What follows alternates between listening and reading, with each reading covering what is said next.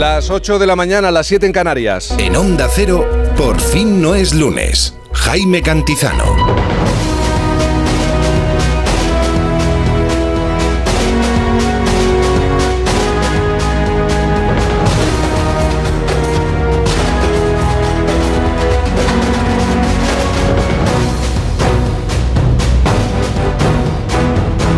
¿Qué tal? Buenos días, ¿cómo se encuentra?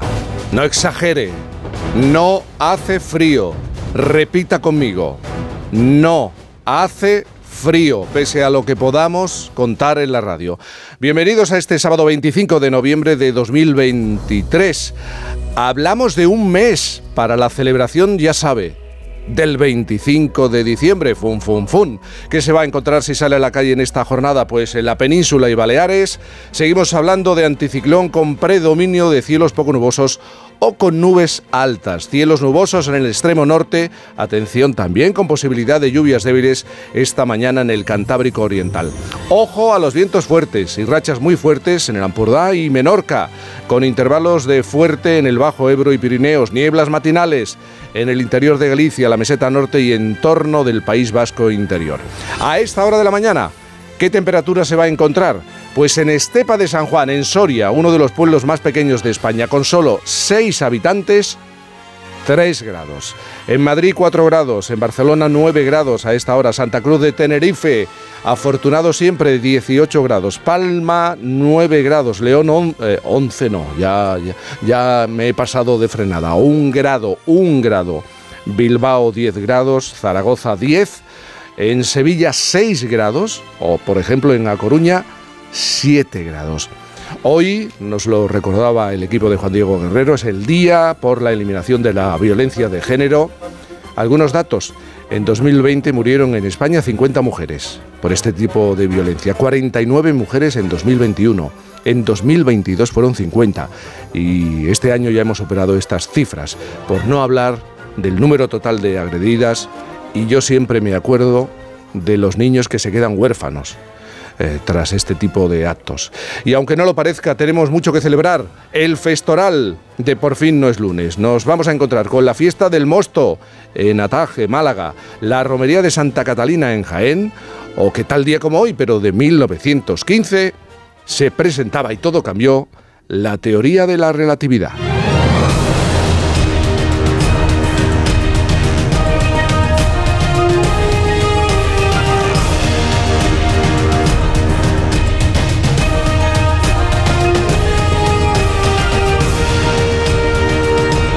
Ella no es una mujer relativa, es Isabel Lobo, buenos días. Jaime Cantizano, buenos días, de luz y de color. Eso, bueno, esto, esa frase tiene algo de relatividad, ¿no? Pero me ha gustado lo del frío, que no, ah, bueno, vamos a ser tan exagerados, frío, por abrigarse favor? de cobardes. Me decía mi buen amigo uh, Mar Santandreu, hombre del tiempo en televisión española, ¿Sí? es que va a ser un fin de semana de mucho frío. ¿Qué, qué, qué frío, por favor? El que tiene en que Laponia, hacer. En Laponia hay que, que estar hacer. para saber. Eso es.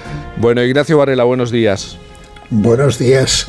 Me parece extraordinario que haya un día por la eliminación de la violencia de género, porque parecería que el resto de los días hay permiso, ¿no? No, hay que hablar, hay que hablar todos los días. Hay que hablar todos los ya, días. Ya, ya, por eso digo que es extraordinario que se dedique un día a eso, como si el resto de los días se, se diera licencia, ¿no? Para, no sé. Pero yo creo que es bueno. A veces, a veces, a veces, a veces nos pasamos con ese tipo de, pero de todas maneras, insisto, de yo creo que es bueno remarcarlo, ¿eh? remarcarlo, remarcarlo un día y recordarlo al siguiente y al siguiente y al siguiente. Bueno, este fin de semana, como siempre, Juan Diego Guerrero, buenos días. Buenos días, Jaime. Buenos días, con un cambio de look que tiene un Sí, sentido. sí, es que sí, sí. me lo han adelantado, Mm. ¿no?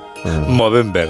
No es que, claro, por eso, no es que, que también seas muy seguidor de la música de Village People. Correcto, tengo No es por eso. ¿Por qué lo llevas?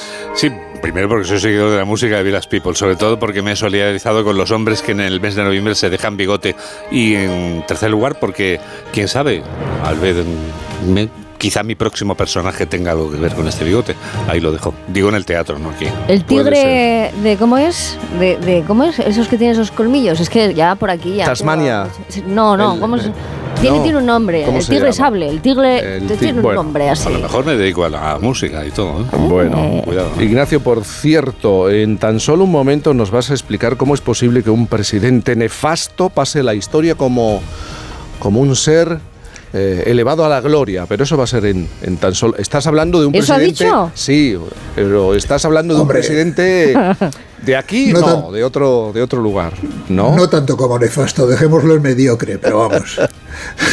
pero no un presidente nuestro, ¿no? No vas a hablar de un presidente nuestro, sí. No, no, no, no, no. Imaginario, en todo caso imaginario, supongo, ¿no? si hablara de algún presidente nuestro, probablemente buscaría otros adjetivos. Bueno, te lo te, la he puesto votando.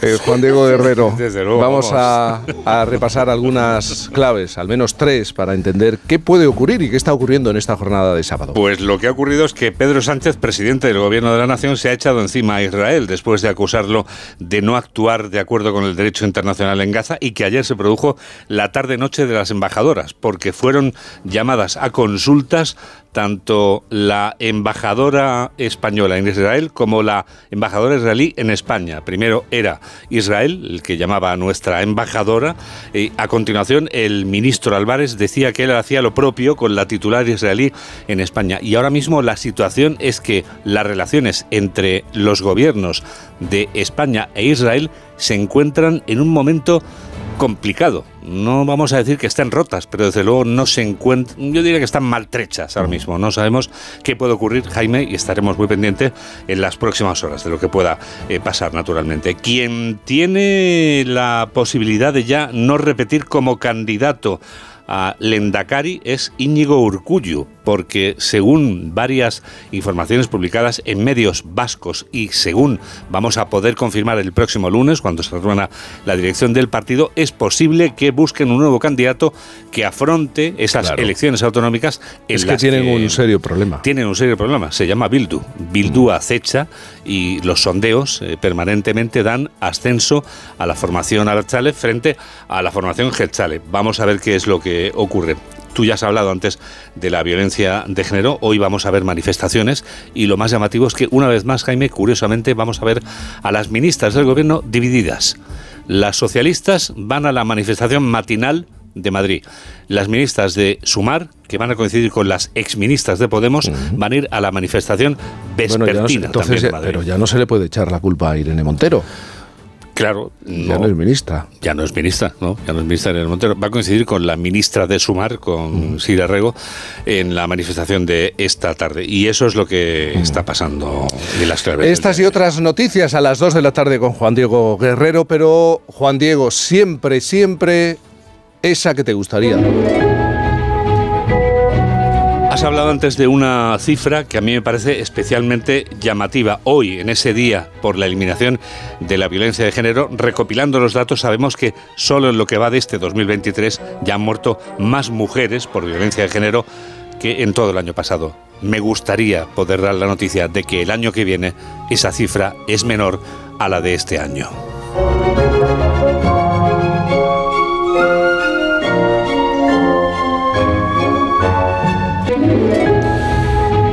Parece si nos dejas eh, el regalo musical? Te iba a decir, nos dejas y te vas, pero te puedes quedar, ¿eh? No es que te esté mm. echando. ¿eh? Yo te lo agradezco. Mira, es, eh, parece el título de una canción. Nos dejas y te vas. Es verdad, sí, es verdad. la dejas y te vas, mejor dicho. Sí, sí, ahí te la dejo puesta. Pues te voy a dejar puesta votando la canción de una banda que a mí me encanta y que quiero compartir contigo para que veas en qué alta estima te tengo. No te creas tú que a todo el mundo le regalo yo una canción de U2.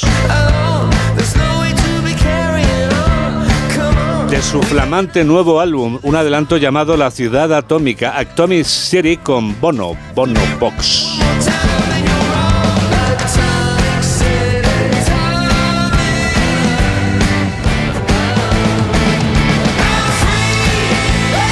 Pues Fíjate que este fin de semana, mañana, ¿verdad, Isabel? Sí, Lobo, mañana con Boris y con Alaska Vamos a hablar con el propietario de un espacio que reúne el mayor número de objetos relacionados con... En todo el mundo. Mañana, como tengo mucho que estudiar, pues eh, vamos a hablar de eso, de objetos de U2 que solamente están ahí. Qué maravilla. No es un museo, es un bar, que eso es lo mejor de todo. No me lo pierdo, no me lo pierdo. ¿eh? Algo muy español, claro. sí. Por cierto, tengo aquí a un paisano Sí, sí, a un alumno nuestro, maravilloso. A un gaditano, a un gaditano. nuestro último fichaje es de Chiclana.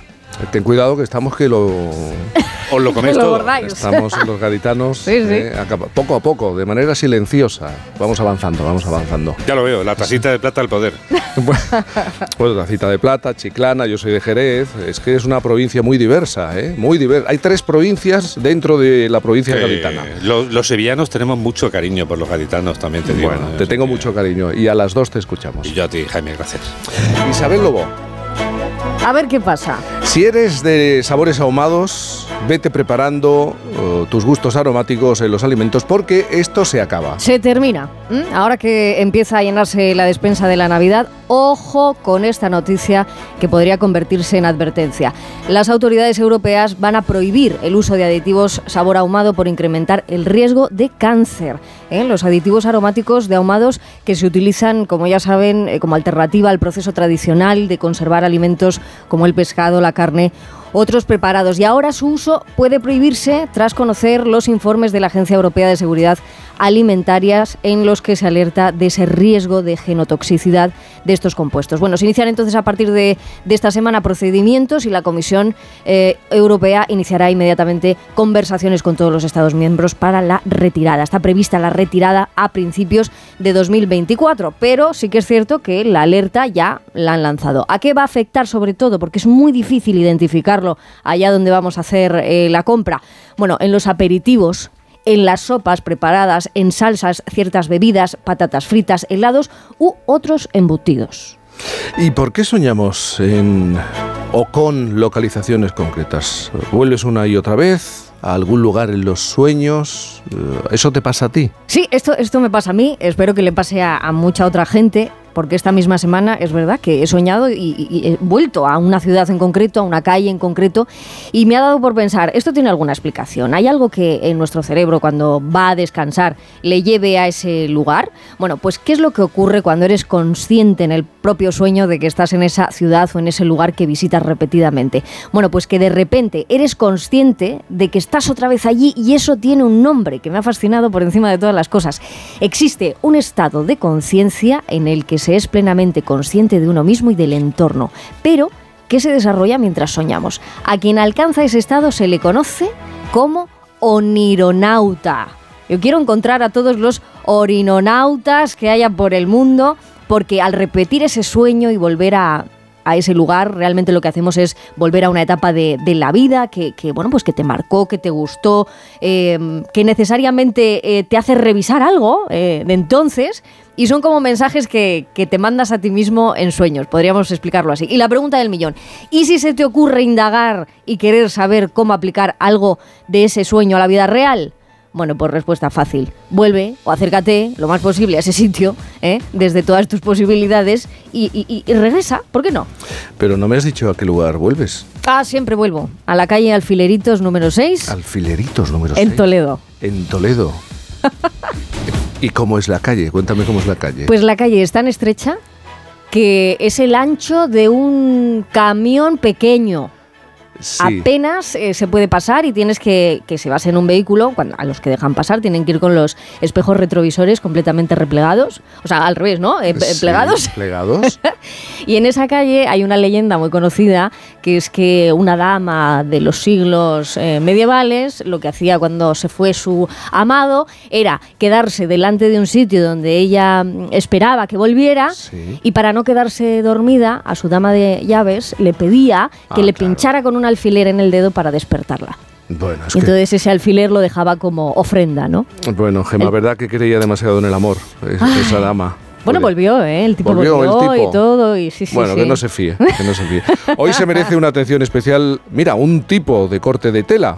Eh, ¿Por qué nos tenemos que fijar en las chorreras? La chorrera. La chorrera de camisa o guirindola, que también se le puede decir, que es un adorno a modo de volante de tela fina o de encaje con que se guarnece la tira de ojales. Es muy bonito el, lenguaje y la jerga, ¿eh? ¿verdad? De la, de la ropa antigua. Digo antigua, aunque últimamente se lleva muchísimo. ¿eh? Esto es distinto al plastrón. ¿Qué es el plastrón? El plastrón es esa corbata que, que va sin nudo, pero que parece que va cruzada, que parece una, una mini bufanda. Bueno, las chorreras, eh, estos lazos, ¿no? Como decimos. Bueno, no hay que confundir tampoco con la gorguera, eh, que a mí me gusta más llamarla como la llamaban entonces, que era la, la lechuguilla encañonada. Esto es como cuando veis al Greco o a Cervantes, esto La que llevaban en el... enca- encañonada, Estoy aprendiendo claro. muchos conceptos. La lechuguilla, en la tan lechuguilla. solo unos segundos. la lechuguilla. Bueno, pues la chorrera. Quería que supierais lo que vale una chorrera si además se la puso el rey de la lluvia púrpura.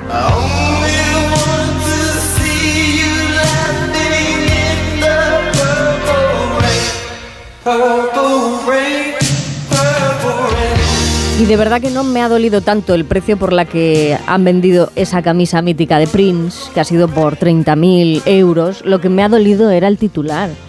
El titular decía, subastan la icónica camisa de volantes. Vamos a ver, que es una chorrera. Una chorrera, ¿cómo que de volen- volantes? ¿eh? Volantes es otra cosa.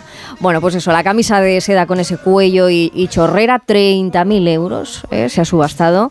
Y ya sabéis, el chico de Minneapolis usó esa camisa con, con puños franceses de imitación y botones de imitación de perlas durante toda esa gira eh, tan bonita que hizo de Purple Rain, en la que ofreció 98 conciertos en América del Norte entre el 84 y el 85. Bueno, ¿cómo estará la camisa? Para escurrir.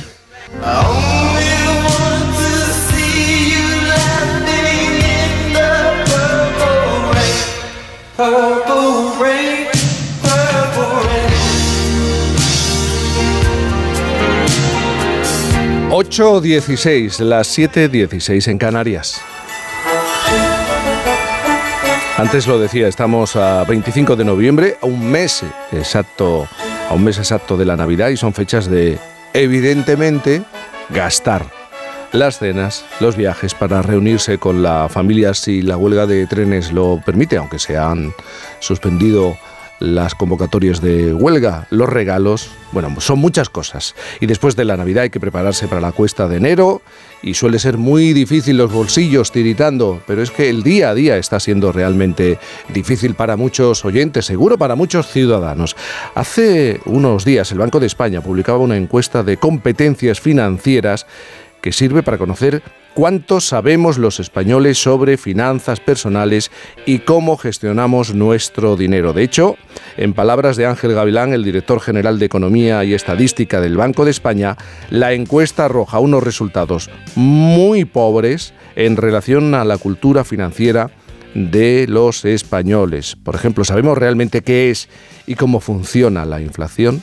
¿O qué es un tipo de interés compuesto? Es verdad que, que hemos mejorado un poco respecto al año 2016, pero solamente el 19% de los españoles conoce algunos de estos conceptos básicos. La inflación, tipo de interés compuesto o diversificación del riesgo. Solamente el 19%. Esto no ocurre con otros o en otros países europeos. Luis Pita es ingeniero industrial, escritor, formador y experto en finanzas. Luis, buenos días. Buenos días, Jaime, ¿qué tal? Buenos días. ¿A ti te sorprende este, los resultados de este estudio realizado por el Banco de España? En absoluto, porque sí, eh, llevan siendo los mismos resultados los últimos 10 o 20 años. Uh -huh. o sea, sí. La verdad es que comparado con el resto de los europeos y sobre todo con los alemanes, uh -huh. pues estamos muy mal en competencias eh, financieras. Es decir, no sabemos ahorrar los españoles ni manejar, por ejemplo, nuestro dinero. Eh, no, no, solamente ahorrar, es, es, cosas básicas como la inflación. Estabas diciendo antes muy bien que, oye, que encima están las cosas muy mal, con una inflación muy alta y más de la mitad de los españoles no saben qué es la inflación. Uh -huh. O sea, es bastante preocupante. Uh -huh. eh, mira, podemos analizar algunos detalles de este estudio. Uno muy llamativo es el aumento de las compras de las tarjetas de crédito. Uh, entendemos que son contrarias al concepto de ahorro, ¿no? Porque acabamos tal vez comprando por encima de nuestras posibilidades, ¿o no? Absolutamente. Y fíjate, estabas hablando hace unos segundos de la cuesta de enero. Sí. El principal causante de la cuesta de enero son las tarjetas de crédito.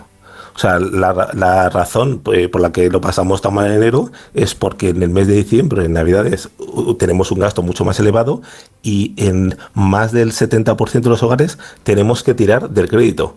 Entonces, eso hace que, que enero sea el mes, el peor mes del año. Y no tendrá que ver, tengo aquí, según el Instituto Nacional de Estadística, el salario medio en España está en torno a los 2.100 al mes y el salario mínimo interprofesional, ya lo sabemos, es también un debate para esta legislatura, 1.080 euros. No tendrá también que ver el nivel de ingresos. sí, por supuesto. Por supuesto, eh, efectivamente, cuando hablamos del ahorro y vemos que hay, países como Alemania que ahorran más, eh, que, ahorran un porcentaje mayor, también es debido a, los salarios. Pero la, la, causa más profunda no tiene que ver tanto con los salarios, porque hay otros países de Europa que teniendo el mismo salario que España, como Estonia, tienen un porcentaje de ahorro mayor. Es más bien la forma que ahorramos los, españoles. Eh, típicamente los españoles ahorramos a final de mes. pues tenemos a principio de mes la hipoteca, el alquiler, la electricidad, el gas, todos los gastos y durante el mes hacemos un esfuerzo de voluntad enorme para no, para no que nos quede algo de, dinerillo al final de mes para ahorrarlo. Lo que pasa que la realidad, como, como ya hemos hablado muchas veces, es que al final de mes no nos queda nada en el bolsillo. Entonces esta es la forma de ahorrar que no funciona. Claro, si, si no tenemos muchos conocimientos financieros, es muy difícil encontrar el lugar o la manera de sacar rentabilidad a lo que tenemos. ¿no? Los ciudadanos prefieren, los españoles preferimos ahorrar en cuentas personales un 68% y en metálico un 40%, aunque no haya rentabilidad, que esto llama también la atención. Eh, y es un desastre. Es un desastre porque es bueno, eh, vamos a ver, con nuestros ahorros, ¿qué es lo que tenemos que hacer? Pues básicamente lo que tenemos que hacer es dividirlos en tres partes. Hay una parte que es el dinero que dejamos para corto plazo, para, necesidades de dinero eh, de menos de un año, que está muy bien que lo tengamos en cuentas de ahorro o depósitos. ¿Por qué? Porque lo único, lo que nos van a permitir es no perder el dinero con la inflación. ¿Vale? Eso está muy bien pero el resto del ahorro no lo podemos dejar en depósitos, lo tenemos que eh, invertir más a medio y largo plazo. ¿Por qué? Porque es la forma de obtener rentabilidad. Eh, en la misma eh, encuesta de competencias se hablaba, por ejemplo, que menos del 14% de los españoles utilizaban fondos de inversión cuando para la inversión a medio y largo plazo es el mejor vehículo. Entonces, ¿qué es lo que pasa? Que prácticamente todo el ahorro, más de la mitad del ahorro de los españoles, están en depósitos en cuentas que, que nos dan una rentabilidad bajísima y que lo único que nos sirven es para que la inflación no se coma de dinero.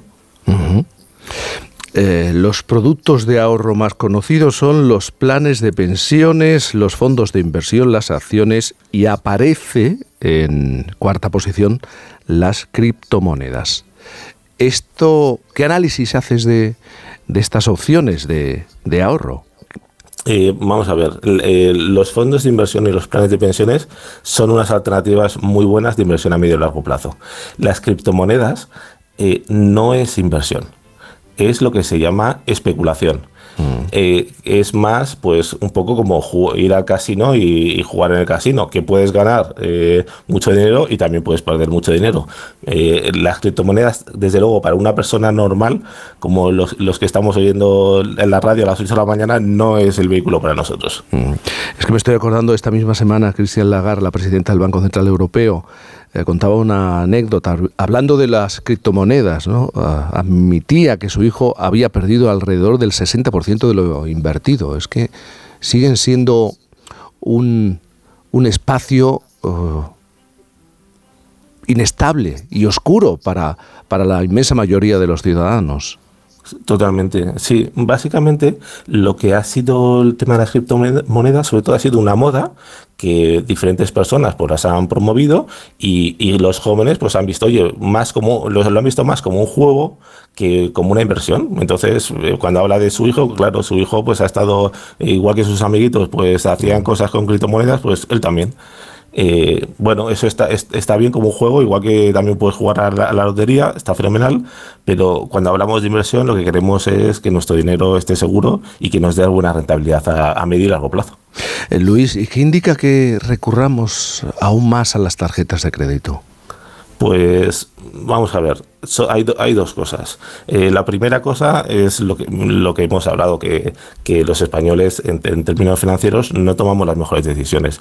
Eh, siempre, muchas veces hemos hablado del tema de la tarjeta de débito y la tarjeta de crédito y siempre decimos, oye, lo que tenemos que utilizar y especialmente en Navidad es la tarjeta de débito no la de crédito. ¿Por qué? Porque la de crédito eh, estás eh, endeudándote y sin embargo la de débito estás utilizando el dinero que tienes en tu cuenta. ¿Qué es lo que hay que hacer? Cuando estás utilizando dinero en tu cuenta, pues oye, cuando se acaba ese dinero, pues se acabó, ya no puedes utilizarlo más. eh, eso te hace gestionar mucho mejor tu dinero y controlar mejor los gastos. Eh, esa es una primera cosa. Hay una segunda cosa que, muestra el tema de las tarjetas de crédito, es que obviamente después de los años de, de, COVID y, un poco la situación que hemos pasado, pues un poco el gasto se ha, se ha un poco relanzado y todos queremos aprovechar cada, cada momento, cosa que está fenomenal. Lo único que aprovechemos cada momento con el dinero que tenemos, no intentando, eh, no endeudándonos y viviendo a crédito. Me has hablado mucho de Alemania, la has mencionado hasta en tres ocasiones, la cultura financiera de los alemanes, pero mm, entiendo que, que, los alemanes acceden y tienen conocimientos financieros desde muy jóvenes, ¿no? Sí, eh, en Alemania hay un factor que eh, el, sistema de pensiones españoles, que, español, que muchas veces pues, nos quejamos, la realidad es que es muy generoso. O sea, cuando uno se jubila, la pensión que recibe es un porcentaje muy alto de su salario. En Alemania ese porcentaje es mucho más bajo, con lo que los alemanes, desde que empiezan a trabajar, saben que tienen que completar su jubilación. Entonces, no es que sean más listos o no, simplemente saben que tienen un problema que tienen que resolver. Eh, entonces, desde, también en el colegio y en la universidad hay clases de, finanzas personales, pero aparte ellos, ellos saben que tienen un problema que tienen que resolver. En Alemania, en Estados Unidos, sí, en el mm, currículum de, de, los chavales, sí aparecen referencias o clases o formación relacionada con la economía y la cuestión financiera. Sí, la hay y encima no solamente de la cultura financiera en general, por ejemplo, qué es una tarjeta de crédito, que es bueno saber lo que es una tarjeta de crédito o la inflación, pero sobre todo de planificación financiera, es cómo yo me puedo gestionar mi dinero para vivir mejor hoy y para, y para tener una jubilación mejor en el futuro. Que esa es la clave. O sea, la clave no es solamente que nos digan que es una tarjeta de crédito. No, la clave es que nos digan es mejor utilizar una tarjeta de débito que una de crédito. Eso ya es ir un paso más allá. Oye, tú tienes un libro que se llama Ten peor coche que tu vecino. ¿Por qué tengo que tener un coche más malo o más antiguo que el de mi vecino? Eh, eh, ¿El tuyo cuántos años tiene? El mío ahora mismo tiene 19 años. ¿Tu coche tiene 19 años? Sí. O sea que, que te has aplicado el cuento, ¿no? Te has aplicado el título, nunca mejor dicho. Hombre, claro, por supuesto. eh, eh, fíjate, hay, una razón para, esta, para esto que es clarísimo. Es el coche es la principal compra de estatus que hacemos los españoles. O sea, cuando, cuando una persona se compra un Ferrari, no se compra un Ferrari para ir más rápido a recoger a los niños al colegio o para llegar más rápido a su trabajo. No, se compra Ferrari para mostrar a los demás que le va bien en la vida. Hay una anécdota que a mí me gusta mucho contar, es que en los concesionarios eh, al Porsche Cayenne le llaman el coche 10 cuando a mí me, dijeron esto, dije, bueno, pues será porque es un coche buenísimo. No, le llaman el coche 10 porque la gente que se compra un Porsche Cayenne típicamente se lo compra en el concesionario con un crédito de 10 años. Entonces, esto te cambia totalmente la perspectiva. Te das cuenta que cuando te, en la autopista te adelanta el Porsche Cayenne, te das cuenta que esa persona se está hipotecando 10 años de su vida para poder eh, tener un, un Porsche Cayenne.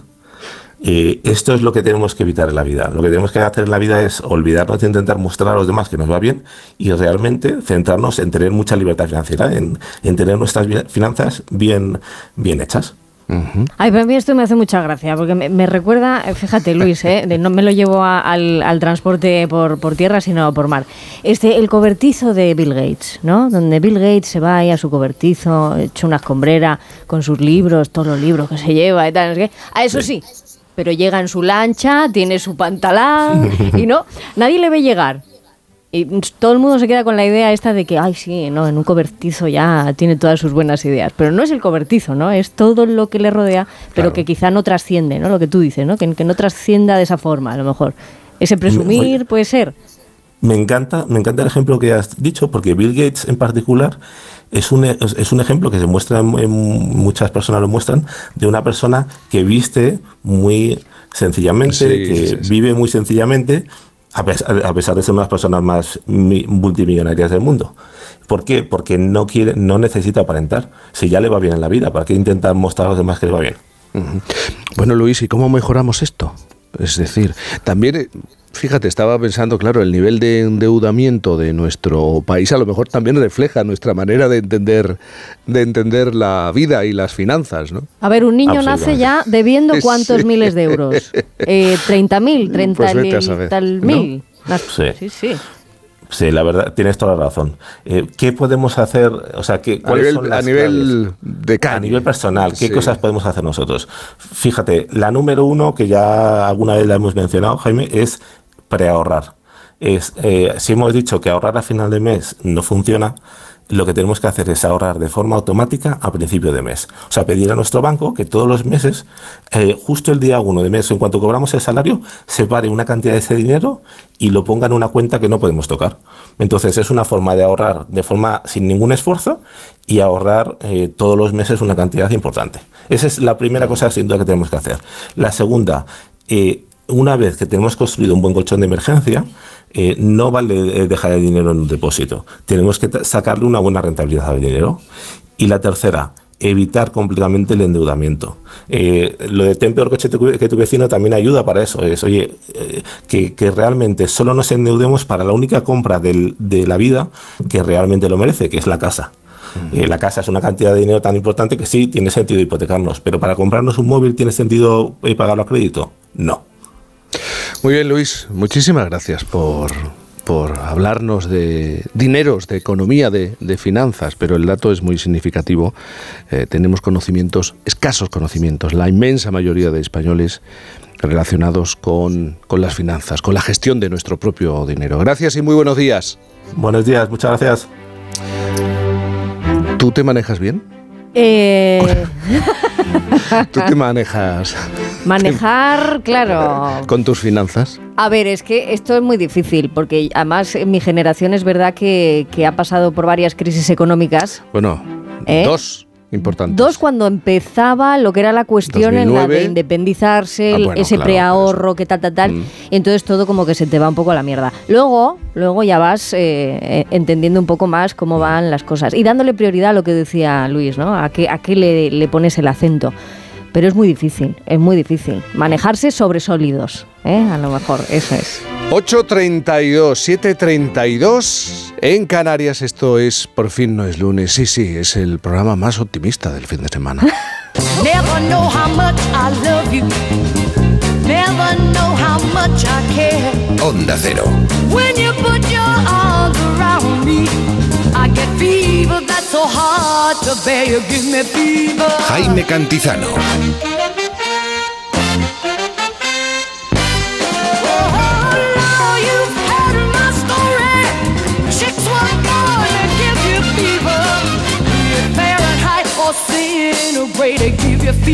Por fin no es lunes. Mira, cariño, los de la casa de enfrente también se han puesto alarma. Ya, desde que entraron a robar en casa de Laura se la han puesto todos los vecinos. Deberíamos hacer lo mismo, porque no estoy tranquila, siendo los únicos sin alarma. Pues esta misma tarde llamo a Securitas Direct para que nos la pongan. Protege tu hogar frente a robos y ocupaciones con la alarma de Securitas Direct. Y este mes, al instalar tu alarma, te regalamos el servicio botón SOS en tu móvil para que toda tu familia esté protegida ante cualquier emergencia. Llama ahora al 900-272-272. Buenos días. El número premiado en el sorteo del cuponazo celebrado ayer ha sido 60.816. 6, 0, 8, 1, 6.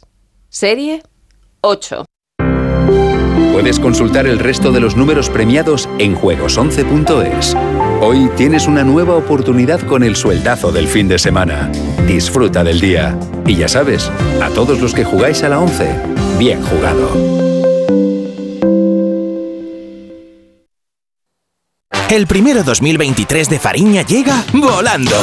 Ven a la fiesta del primero, el primer vino del año. Sé el primero en probarlo. Pide una copa en alguno de los bares, vinotecas o restaurantes colaboradores y participa en nuestro concurso. Ven a la fiesta del primero. Consulta las bases en www.bodegasfarina.com. Onda Cero.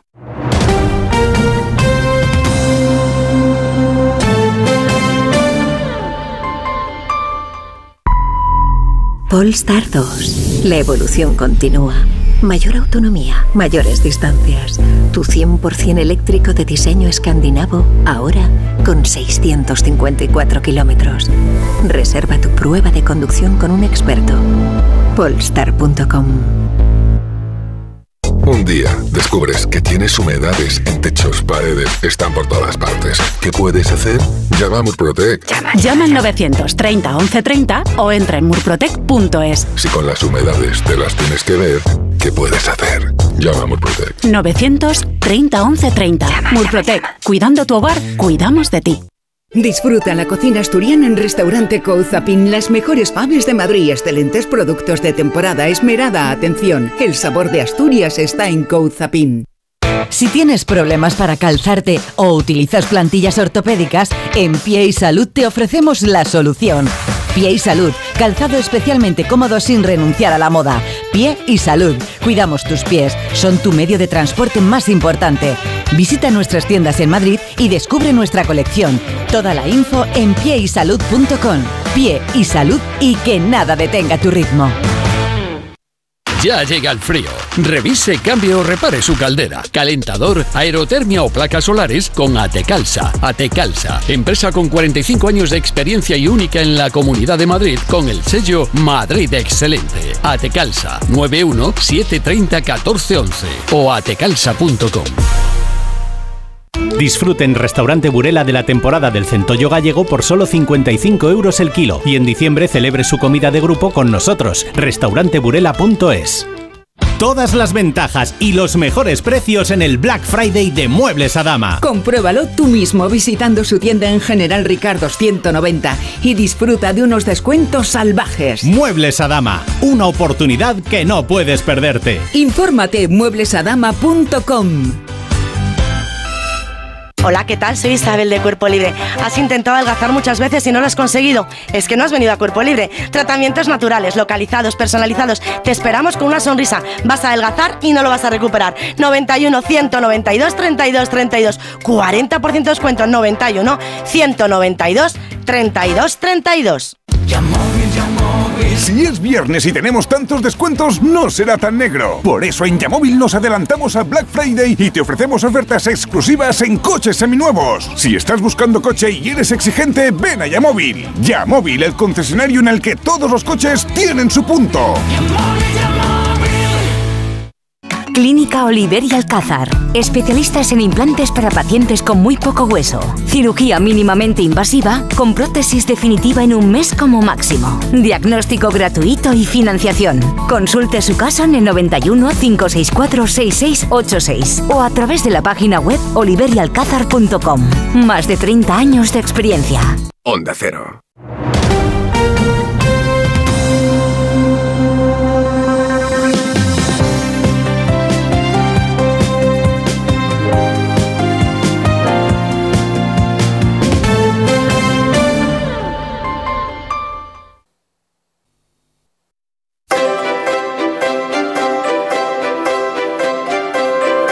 Por fin, con Cantizano. From Dallas, Texas, the flash, apparently official, President Kennedy died at 1 p.m. Central Standard Time, 2 o'clock Eastern Standard Time. Estaba explicando a, mediodía del 22 de noviembre de 1963, estaba explicando, lo acaban de, de escuchar, que había muerto el presidente. El legendario periodista Walter Cronkite anuncia la confirmación oficial de la muerte del presidente de los Estados Unidos, John Fitzgerald Kennedy, asesinado a tiros en Dallas. Impresiona ver la, la emoción de este veterano periodista que conocía al presidente, que era amigo del presidente, al que le cuesta contener las lágrimas. Esta semana Carlos Alsina ha reconstruido los sucesos de aquel día, nos ha trasladado 60 años atrás narrando en directo esta tragedia. Hoy Ignacio Varela quiere a, hablar de aquel crimen. Sí, pero sobre todo quiere hablar de la figura de Kennedy como gobernante y como fenómeno social y también de lo que en ese país significa la dinastía Kennedy. Ignacio, de los miembros de este equipo, tú eres el único que vivió aquel momento, aunque fueras casi un, un niño. No sé cómo recuerdas ese, ese día, ¿qué hacías el día en el que asesinaron al presidente Kennedy? Bueno, casi un niño no, era un niño literalmente. Eras un niño, eras un- Porque alguna vez fuiste niño, claro. Eh, bueno, pero un niño repelente, más bien, ¿no? Eh, porque de hecho tenía nueve años y me recuerdo aquellos días, mm, es que tengo la imagen en la cabeza, tirado en el suelo en el despacho de mi padre devorando los periódicos que relataban el asesinato, ¿no? Porque efectivamente, pues como era un poco repelente, a los nueve años me daba por leer periódicos. bueno, Carlos Alsina me ha ahorrado el trabajo de relatar lo que sucedió aquel día minuto a minuto, porque el programa que realizó ayer es insuperable. Así que recomiendo a los oyentes que lo recuperen y lo escuchen. El asesinato de Kennedy es uno de los hechos más investigados de la historia y pese a ello sigue siendo uno de los más oscuros. Hay innumerables teorías conspiratorias. Se ha achacado el crimen a la Unión Soviética, a la CIA, a la mafia e incluso a una trama urdida por su propio vicepresidente y sucesor, Lyndon Johnson. Si nos atenemos a los hechos, lo más misterioso para mí es cómo fue posible que dos días después del atentado un conocido mafioso de la ciudad llamado Jack Ruby entrara tranquilamente en la comisaría de Dallas con una pistola en el bolsillo, llegara a un metro del presunto asesino y lo matara de un tiro delante de las narices de varios policías. Bueno, hay cosas relacionadas con ese asesinato que nunca se sabrán, pero parece claro que alguien tenía mucho interés en que Oswald no hablara. Mira, yo soy lo contrario de un conspiranoico, pero esta vez sobran indicios para pensar que aquello fue algo más que la obra de un loco. No, estará, no está mal revisar la película de Oliver Stone, ¿no? el JFK, que aparte de todo es una obra maestra. Hablamos de uno de los personajes y de uno de los sucesos más mitificados del siglo XX. Si tú preguntas en cualquier lugar del mundo, fíjate que han pasado 60 años, por el nombre de cinco presidentes norteamericanos, es probable que Kennedy sea el más citado, incluso por encima de los más recientes, incluso por gente que desde luego no vivió aquel, aquella época. Ayer hice un repaso de varias de esas listas que circulan en Internet sobre eh, los sucesos más trascendentes del siglo XX. Pues en casi todas ellas, en casi todas ellas aparece el asesinato de Kennedy entre los diez primeros. Bueno, pues para ejercer un poco de sospechoso diré que para mí Kennedy no está entre los presidentes norteamericanos más importantes por su actuación como gobernante y que hubo en el siglo XX muchos hechos más trascendentes que aquel crimen, aunque pocos con tanto impacto global. Hombre, obviamente no es una buena idea para una persona que te maten a los 46 años, pero es cierto que su figura histórica se engrandeció precisamente por su forma de morir. Yo creo que su gestión presidencial fue más bien mediocre, como te decía antes, especialmente en política exterior. Estuvo a punto dos veces de provocar una guerra mundial y él fue quien inició la escalada de la implicación norteamericana en Vietnam. De hecho, aquel viaje a Dallas fue el principio de su campaña electoral porque si hubiera llegado a las elecciones del 64, su reelección estaba en peligro. No obstante, Sí hay muchas cosas en esa figura icónica y en el apellido Kennedy que contribuyen a la leyenda, y esta vez con razón. Kennedy inauguró la modernidad en la forma de hacer política. Su elección coincidió con la explosión de la televisión y él comprendió antes que nadie la importancia de la comunicación audiovisual de masas, del cuidado de la imagen, de la capacidad de deslumbrar a millones de personas con un estilo nuevo y próximo.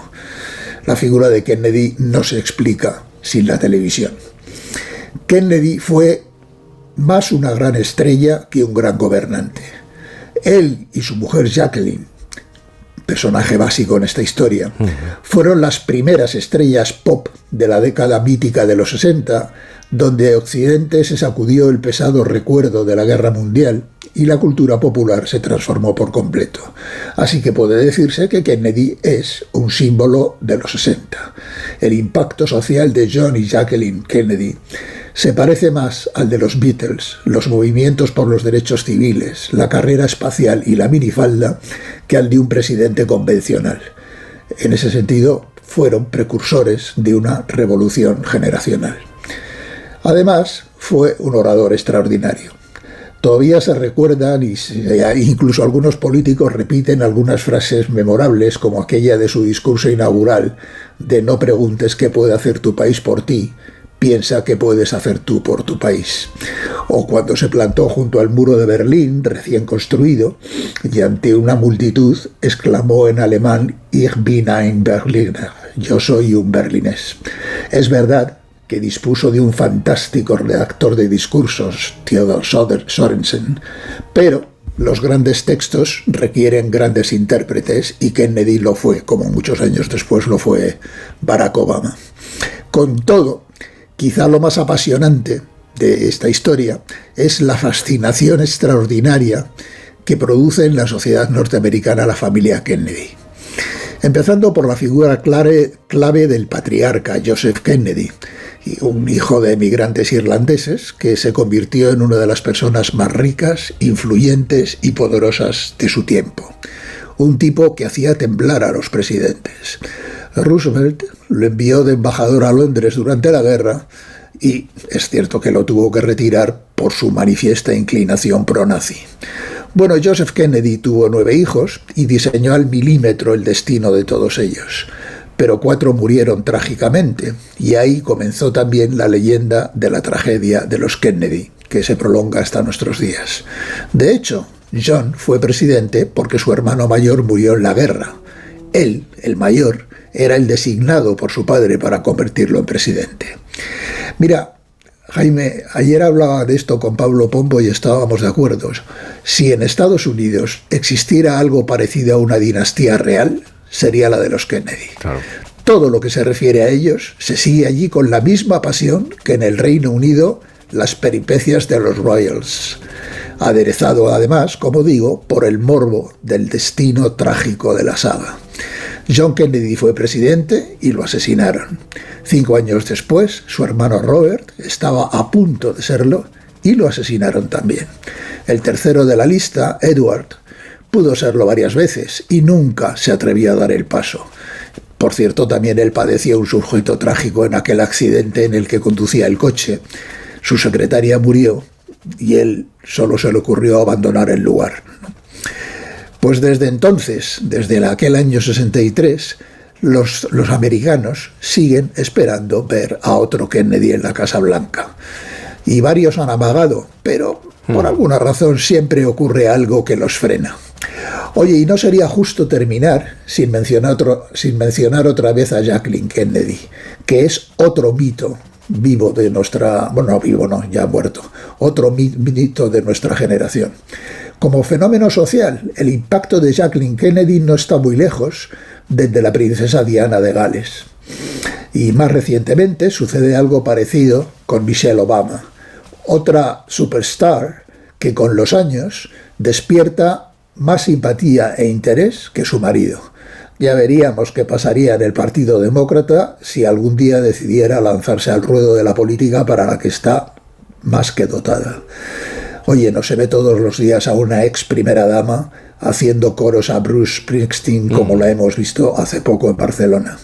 Y volviendo a Kennedy, tampoco se ve todos los días a Marilyn Monroe, que todo el mundo sabía que dormía con él frecuentemente, felicitándole el cumpleaños en plena Casa Blanca delante del mundo entero y de su mujer. Oigamos el momento.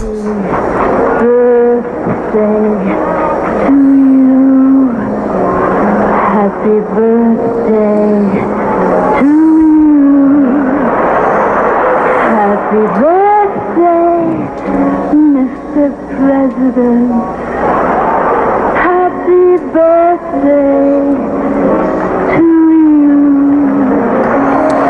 Pero fíjate, el interés sigue muy vivo pasado tanto tiempo y, y uno, uno se pregunta, ¿es, ¿es sorprendente, es normal que siga despertando tanto interés, no solamente para los norteamericanos, es que nos Para el, vamos- mundo, para, para el mundo entero es que ya te digo que estamos ante una estrella, de- se, se puede calificar como una estrella pop, ¿no? Sin, sin frivolizar.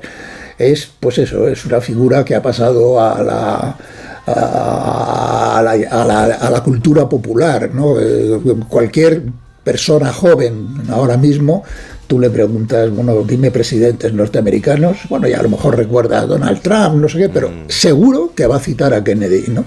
Eh, todo el mundo ha oído hablar de Kennedy, todo el mundo ha oído hablar del asesinato de Kennedy, muy pocos conocen su gestión política, pero bueno, pues es de estas figuras que se mitifican. Por eso digo que, hombre, mm, no quiero pasarme, que la- el asesinato, pues evidentemente a nadie le gusta morir de esa manera y a esa edad, pero de alguna manera para su dimensión histórica le hizo un gran favor, ¿no? Fíjate qué casualidad, estaba consultando algunas fechas, tal día como hoy, pero de 2016, fallecía Fidel Castro, líder de la revolución y expresidente de, eh, de Cuba. Otro personaje también eh, pop y que se recuerda con muchísima frecuencia. Bueno, no diría yo que Fidel Castro es un personaje pop, francamente. no sé, no sé Por si lo menos a- a- ¿eh? asociado, no, Es- asociado a esa época sí, a los... a- Es, es otro, es otro personaje legendario, por razones bastante más oscuras que Kennedy, eh, pero en fin, yo así como, así como pop Fidel Castro, pues, ¿qué, qué- qué quieres que te diga? No lo me ves. dices- como si me dices Mao Zedong, personaje pop, ¿no? Bueno, en muchas en fin, camisetas no. sí que estaban, ¿eh? Sí, sí, sí, sí, pero, bueno, pero vamos, fíjate, más, más personaje pop que Fidel Castro, eh, si ya entramos en ese terreno, sería el Che Guevara. El Che Guevara, es verdad. Es verdad. Es verdad, que también era un tipo siniestro, pero bueno, eh, es verdad que ha, pasado, que ha pasado más a la, a la cultura pop, a la cultura... Pero es verdad que los años 60, bueno, pues, pues fueron el gozne eh, en donde la cultura popular en Occidente, estamos hablando todo el rato de Occidente, cambió por completo, donde el peso de la Segunda Guerra Mundial, bueno, pues de alguna manera decidimos pasar esa página en, en Europa Occidental y en Estados Unidos y tal, y bueno, pues eh, empezaron a aparecer personajes como estos. A mí es que, que el impacto, Kennedy se recuerda 60 años después, pues como se recuerda a los Beatles, ¿no? ¿Eh? Muy bien, Por gente ocho- que Ni lo, ni lo ha vivido, ni estaba allí, ni nada. 8.51, las 7.51 en Canarias. Por fin no es lunes.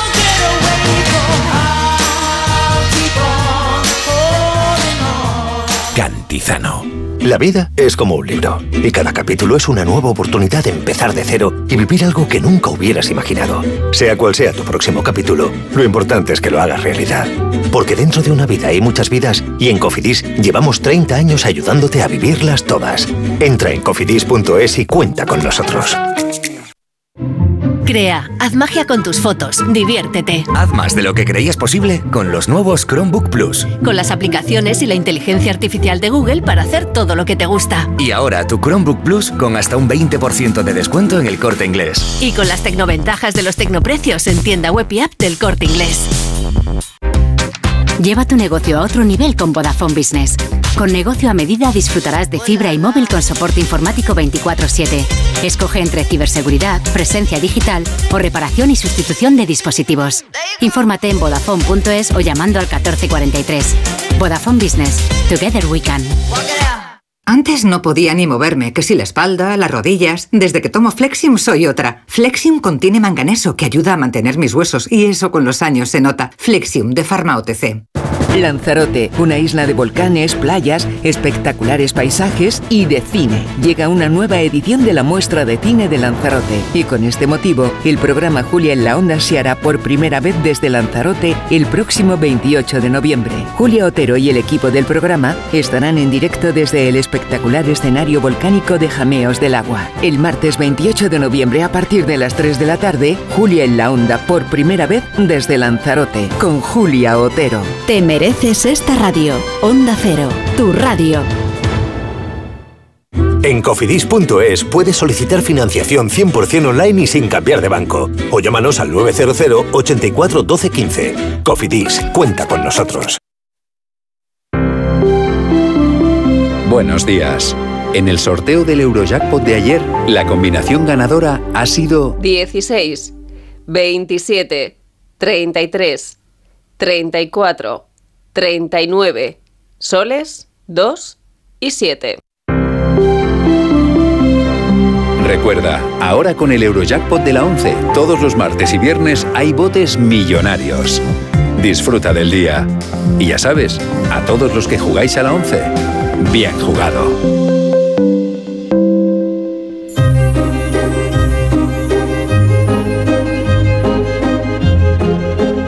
Y a esta hora, como cada sábado, Isabel Lobo nos va a hacer tirar de un hilo sin H, porque la H muda la va a utilizar ella para contar eso que no se cuenta tan a menudo sobre piezas musicales, artistas, partituras, escalas o historias de voces perdidas en el tiempo. Un hilo que tira hoy de aquellos a los que se les dijo que no, con los que se confundieron a la primera de tango.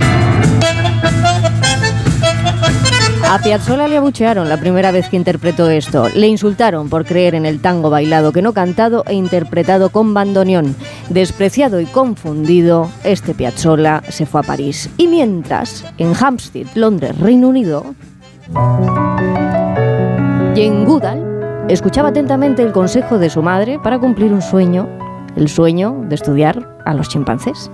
The advice my mother gave me if you really want to do something crazy, Mi madre me dijo have si to work quería really hacer algo hard. realmente loco, Tenía que trabajar mucho. saying, How will you do that? You don't have money. Africa's far away. It's full of dangerous animals, and you're just a girl. Eres una niña, eres una mujer, no tienes dinero, quieres irte a África y todos se rieron alrededor. Sí, era una niña, pero también era entonces etóloga y primatóloga en su cabeza. Esas risas de incredulidad se lo pintaron bastante mal. Menos mal que hubo quienes supieron aprovechar la risa burlona de las desgracias. Aprovechar el tiempo es lo propio de un telefonista de trinchera después de todo. El pronóstico para mañana, pues, es relativo, o sea... Es relativo. Mañana a lo mejor llueve, o a lo mejor no, depende del tiempo, ¿no? O sea, que- Depende, Gila, que no fue hasta que llegó a Buenos Aires cuando creyó de verdad en su sentido del humor, porque aquí, pues bueno, se le, se le demonizaba por todo. ¿Quién era el enemigo? Gila, Piazzolla, Goodall. La equivocación. No perder el hilo a veces es lo difícil. Lo sorprendente es encontrar a los maestros, la maestría, como la de Nadia Boulanger. En ella coincidieron para entenderse Astor Piazzolla y también el compositor que escuchamos de bandas sonoras, Philip Glass. Él debutó con El ilusionista.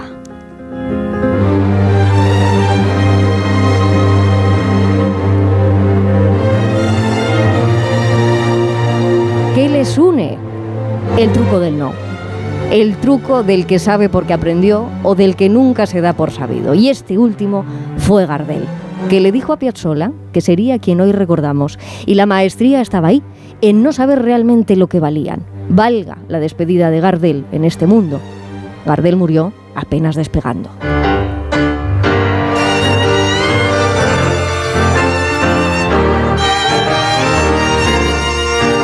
Dejo ya de tirar y estiro de un hilo como si fueran riendas, porque por lo mismo que es en la cabeza donde ocurren estas equivocaciones con el otro, por una cabeza es la diferencia entre ganar o perder en una apuesta de caballos. Eso nos enseñó un gran tango. Así que en el 2x4 del compás de la vida, no pierdan su ilusión y tampoco la capacidad de maravillarse con el mundo cada día.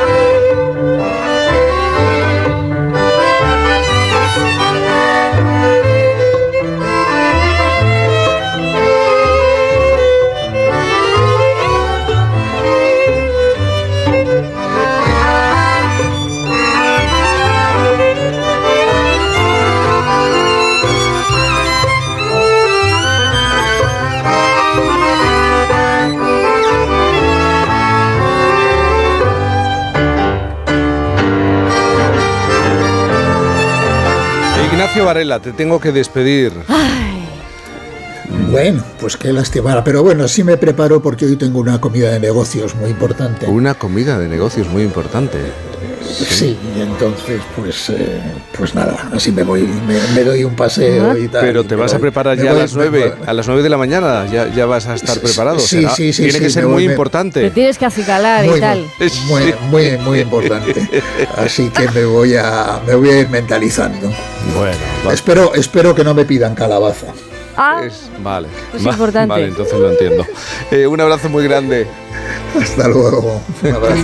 ¿Te gusta la calabaza? Sí, ¿no? a mí sí, el puré de calabaza me suele, me suele gustar. Y darle calabazas a Ignacio En- Varela. Enseguida entramos en la segunda hora de Por fin no es lunes. Las noticias, ahora en la sintonía de Onda Cero. Por fin.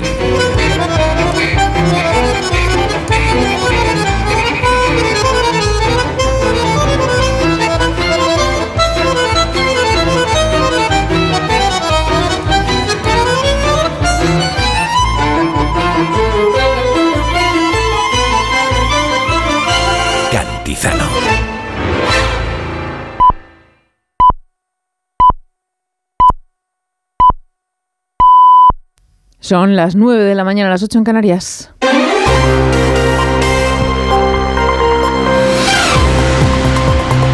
Noticias en Onda Cero. Buenos días. Las relaciones diplomáticas entre España e Israel atraviesan por un momento de tensión después de que este viernes ambos países convocaran a los representantes diplomáticos del otro para pedirles cuentas, en un caso de las declaraciones de Pedro Sánchez en su gira y en otro de la respuesta de la diplomacia israelí.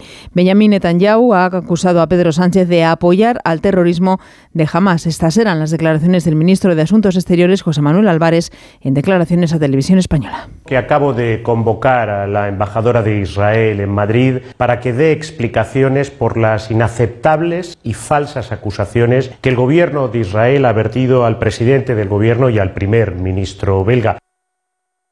Entre tanto, Hamas ha liberado a 24 rehenes e Israel a 39 palestinos en el primer día de la tregua adoptada. Es la primera pausa después de más de un mes y medio de conflicto, informa Asun Salvador. La Cruz Roja Internacional se ha encargado de atender a los rehenes a su salida a través del paso de Rafah hacia Egipto y las fuerzas de defensa israelíes los han custodiado después hasta hospitales de Israel para examinarlos más en profundidad después de algo más de un mes y medio de cautiverio.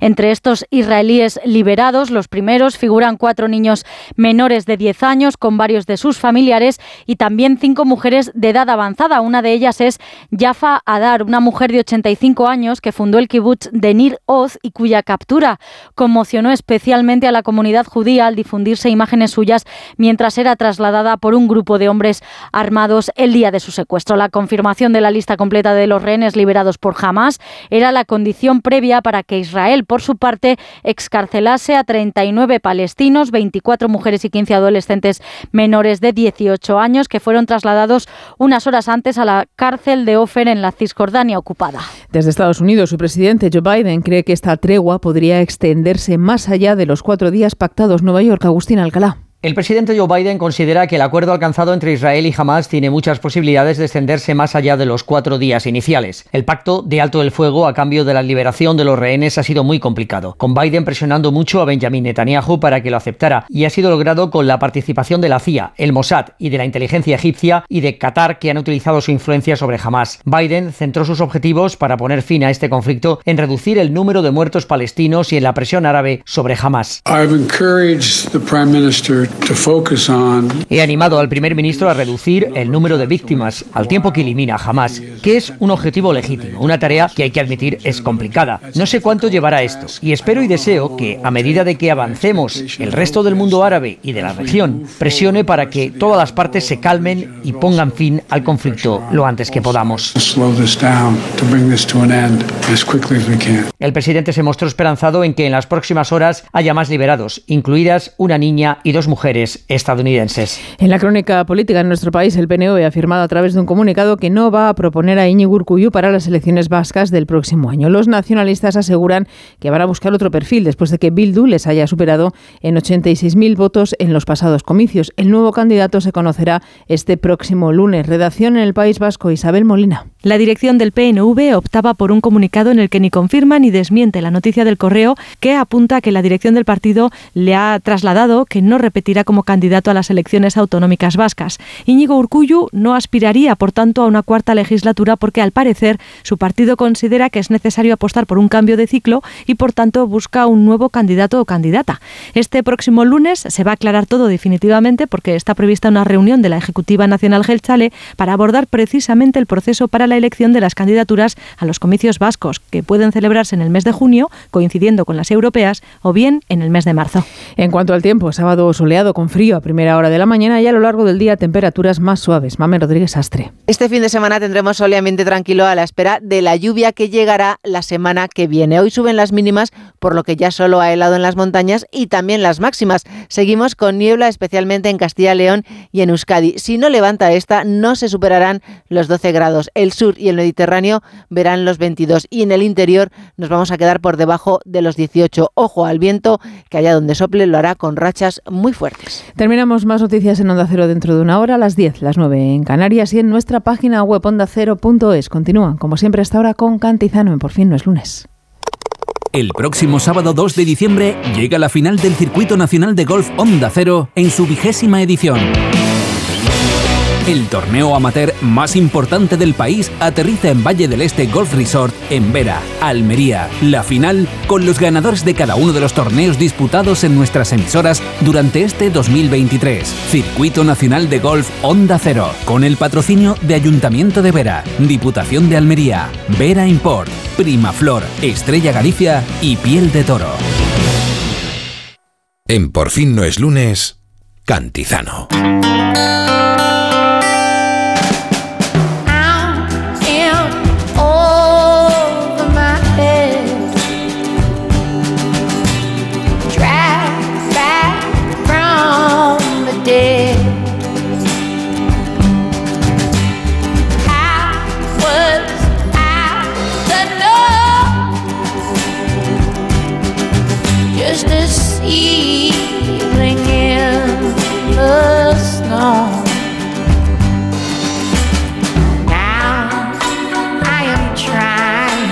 Tarde, 9-6, 8-6 en cara, es muy tarde. Ya está, ya está. Ya hay que pensar en el domingo casi, casi. Fernando Eiras, buenos días.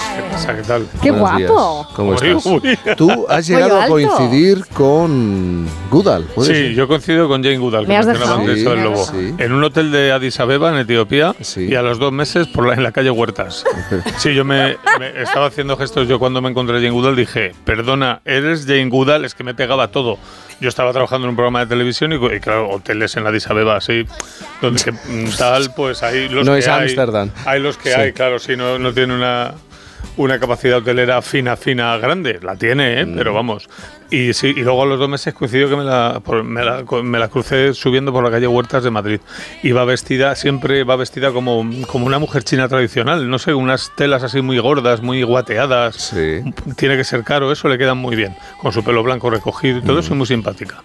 Y ya está, ya no la he vuelto a ver en mi vida, ni, ni creo que me Hombre, vaya a coincidir con ella. dos veces ya es suficiente. Bueno, parece que lleva una tela no guateada, pero sí bastante gruesa. Podría llevarlo Goodall también. Y Judy González, buenos días.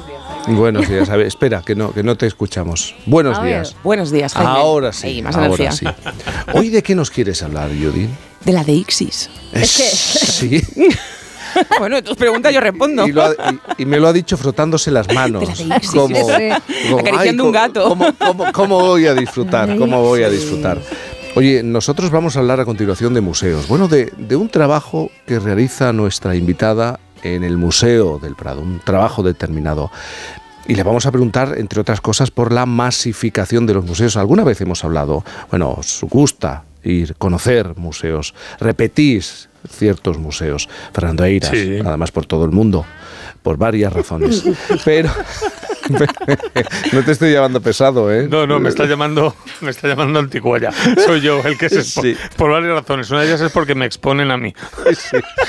No, pero sí hemos hablado muchas veces de. eh, ha ocurrido masificación. eh, Mil millones de personas, teníamos el dato, más de mil millones de personas ejercen de turistas cada año, se mueven por el mundo y eso también incluso ha cambiado la manera de visitar los museos. ¿no? Sí, porque vamos, es- estábamos hablando de que la gente, yo pienso que muchas, no sé cuándo cambió exactamente, pero que antes visitabas un museo porque te interesaba el contenido y ahora visitas un museo porque estás haciendo turismo. Eh, porque hay que hacerlo, porque estás en esa ciudad y cómo te vas a ir de esa ciudad sin ver esto, ver lo otro o entrar en no sé qué recinto, museo, etcétera, etcétera. Y eso hace que pierdas un poco el respeto al contenido. Sabes que no te acerques al contenido con el merecido respeto. ¿Y a qué me refiero? Pues a que con un palo selfie le des a no sé dónde, a que te apoyes en la victoria de Samotracia, a esas barrabasadas, que las gordas son cuatro, pero las pequeñas son cuatro millones. Porque si hablas con los veladores de los museos están a- constantemente teniendo que parar los pies a la gente por cosas, ¿sabes?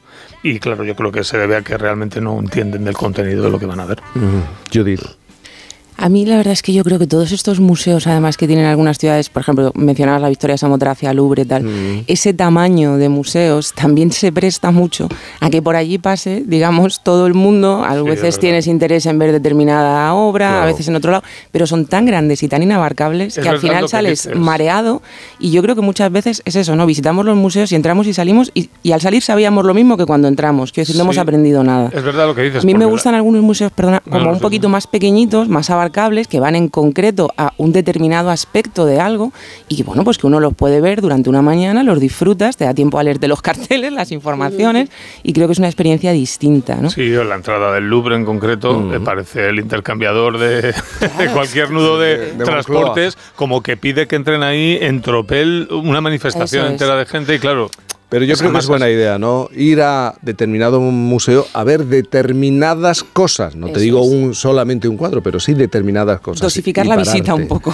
Para, para que no sea una experiencia estresante. Parece Claro. que tienes que hacértelo en una- cosas- Es imposible, en una mañana. Que quiero ver la Yoconda, déjalo, cómprate una lámina buena. Porque no, la No, vas a no, ver. no, un taburete. Yo Pero tengo que no, un taburete no, no, pero que no- la vas a ver. O sea, va a ser una experiencia muy, Bueno, muy un periscopio, frustrante. un periscopio Sí. para poder ver detrás, en la parte de, de atrás. de- de- Pero es que igual, es que no, o sea, es que no, no va a ser Además, satisfactoria la experiencia. Hoy en día, quiero decir, lo normal es que cuando uno va a ver la Yoconda, ya hayas visto la Yoconda. Mm. Quiero decir, tenemos tantas imágenes ¿no? Sí. disponibles de la Yoconda que ¿qué esperas sacar de la visita a ver realmente el cuadro? Claro. Pues oye, yo imagino que tranquilamente contemplarlo, ¿no? disfrutar el, el hecho de tenerlo en sí delante. Si lo ves a la distancia de 200 personas, pues casi que lo ves. Sigo coleccionar, mejor. coleccionar Sí, la sí, experiencia. Lo que se puede tener es coleccionar la experiencia, Eso no el gusto por ver la obra de arte. Esto- Pero bueno, eh, es loable mientras que dejes a la obra de arte en paz. Esto de la radio, sí, hay chicha, claro que hay chicha. Y está escuchando nuestra invitada. Esto de la radio es maravilloso porque me han dejado aquí en la mesa eh, la llave de, de una de las puertas del Museo del, del Prado. Es muy buena hora, ¿eh? Es muy buena hora, 9 y 11. Así que vamos a pasear por él.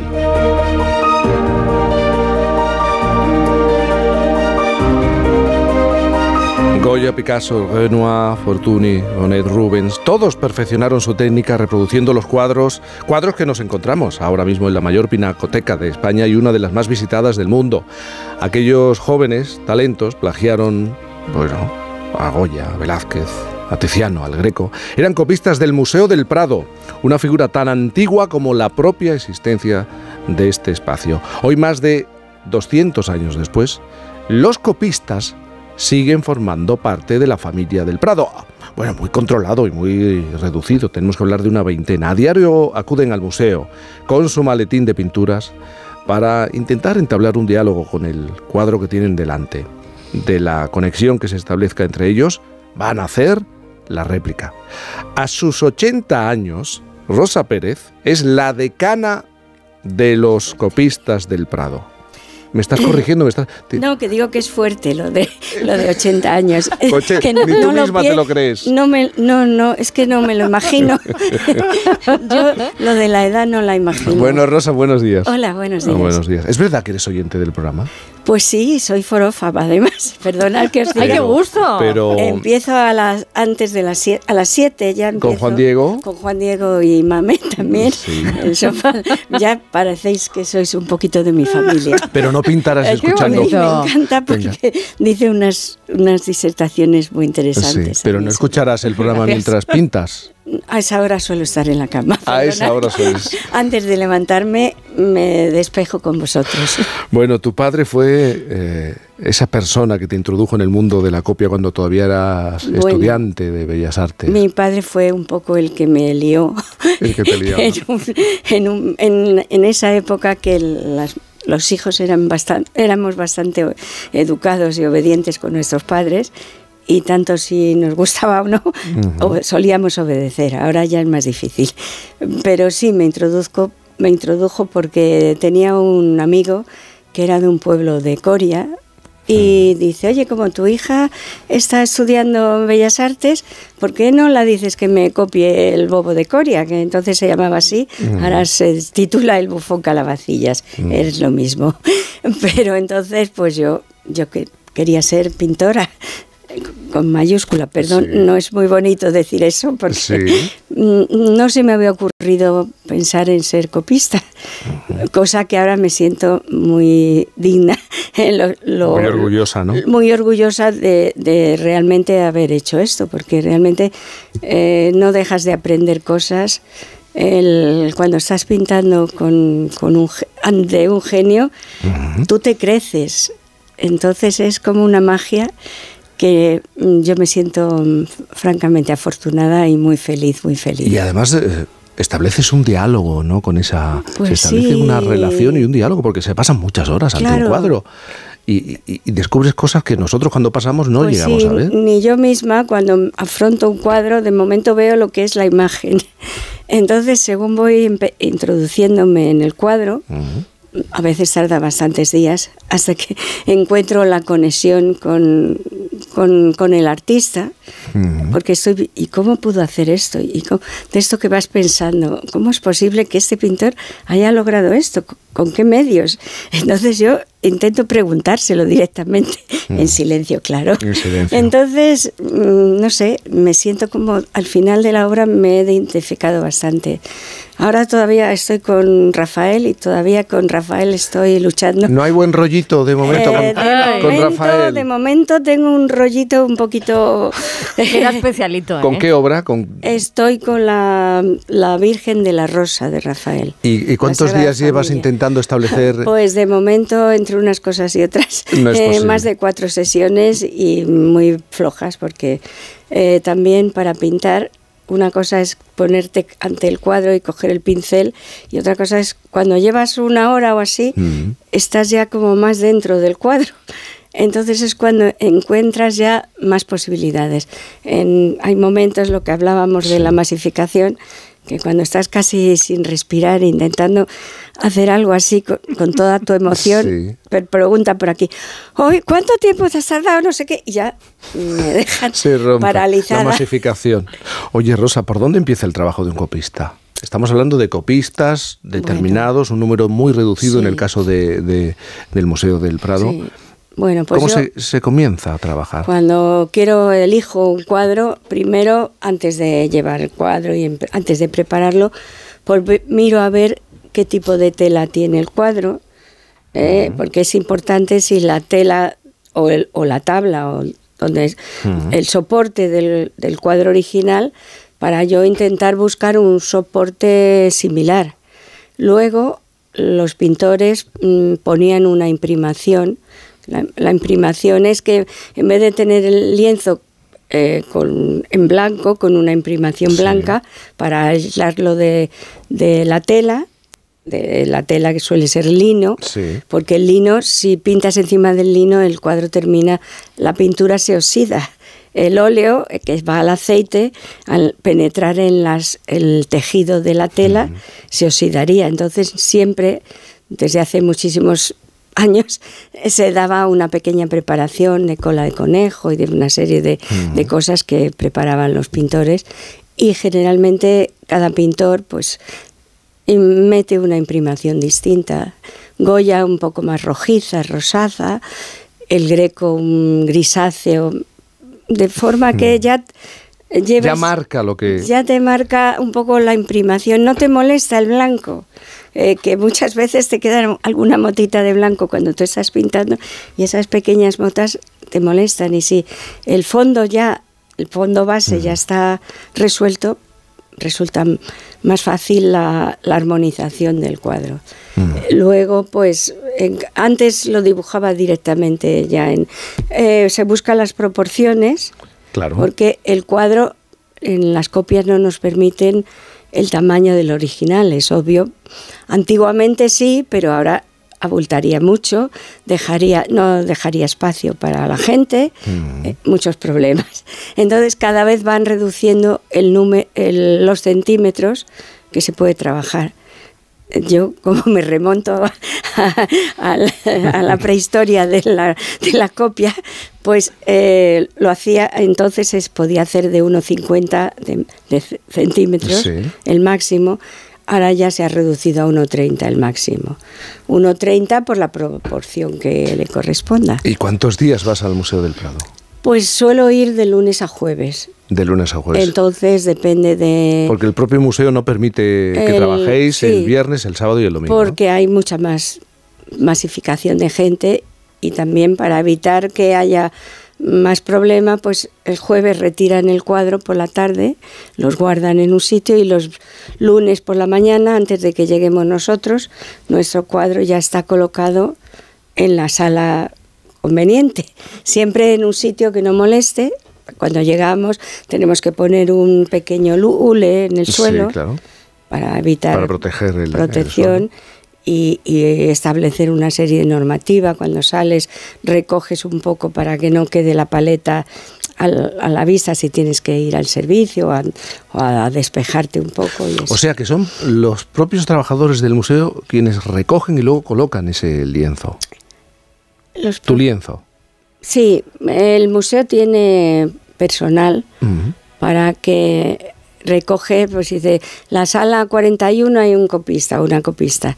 Y entonces saben que por la tarde los jueves lo recogen y el, el lunes nos lo dejan cada cuadro en, Sí. en su sala correspondiente. Porque tú sientes que formas parte del museo del Prado. Mm, Yo me considero ya como de la familia. Como de la familia.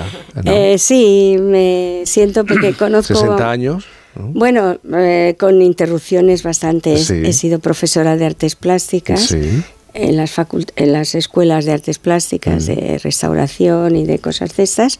He sido mm, restauradora del Palacio Real Mm. de pintura mural y de pintura de gran formato también. En el, en el Escorial estuve en la sala de batallas haciendo una batalla increíble Mm. con esa restauración. O sea, entre medias, siempre que tenía uno o dos meses que me lo permitían mis otros trabajos, entre paréntesis, que son los que me han dado de comer, Claro. porque mm, de copista yo ahora mismo lo hago por más bien por satisfacción personal. Hombre, te gusta que de vez en cuando te compren algún cuadro, más que nada porque te sientes como que, Hmm. que lo que haces tiene un reconocimiento para alguien, ¿no?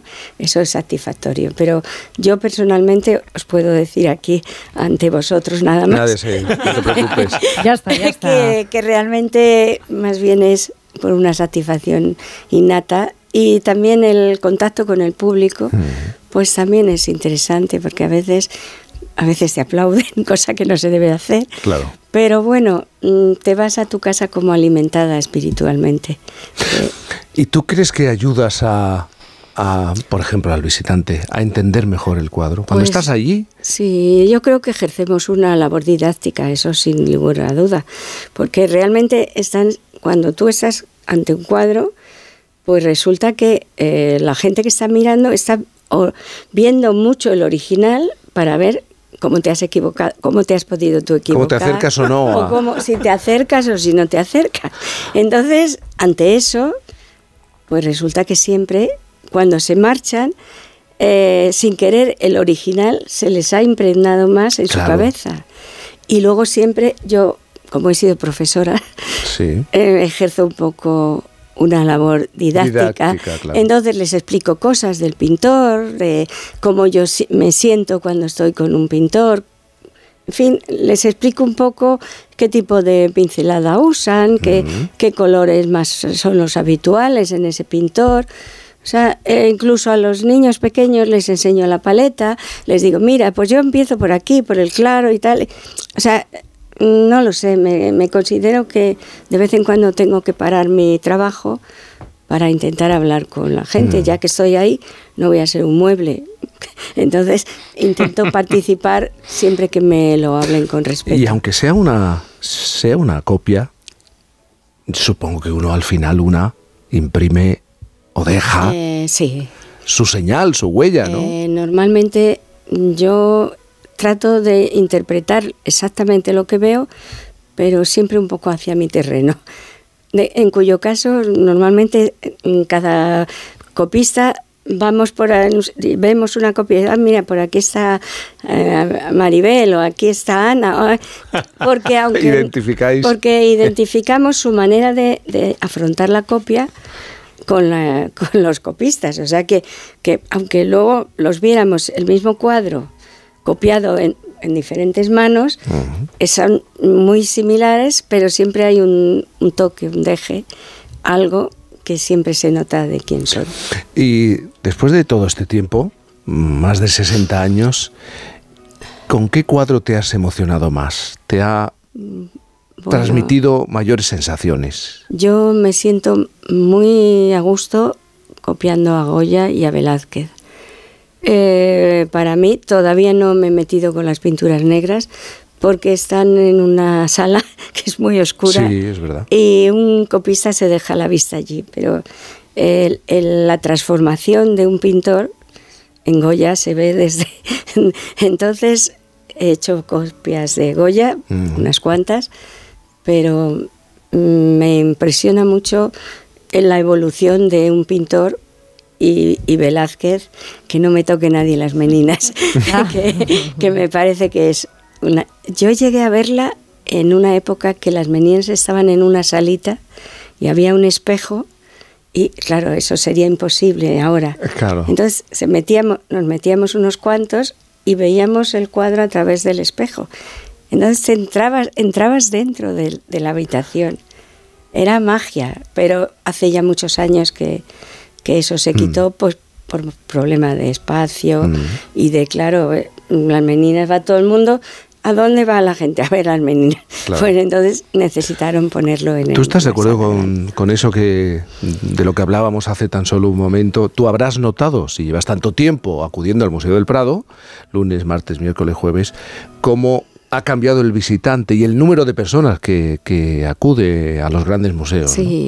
Sí, lo que pasa es que afortunadamente siempre hay gente muy sensible que sigue degustando lo que es el arte y que hablan contigo a otro nivel, pero sí es verdad que y, y de personas personas jóvenes que también están interesados, hay gente joven que también te hablan con respeto, te hablan con, con ganas de... O sea, no hay que demonizar a la juventud, pero sí hay muy muchos plastas, con perdón de la frase, que, Pero que- se entiende perfectamente. que estropean mucho la magia de un museo. La magia del museo. Los plastas no tienen edad. No.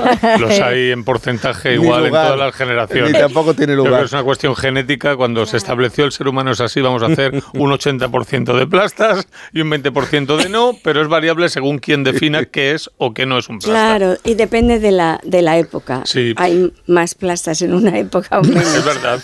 A mí me gustaría preguntarte eh, porque yo tengo mm, muchas dudas, no, no tengo un criterio formado.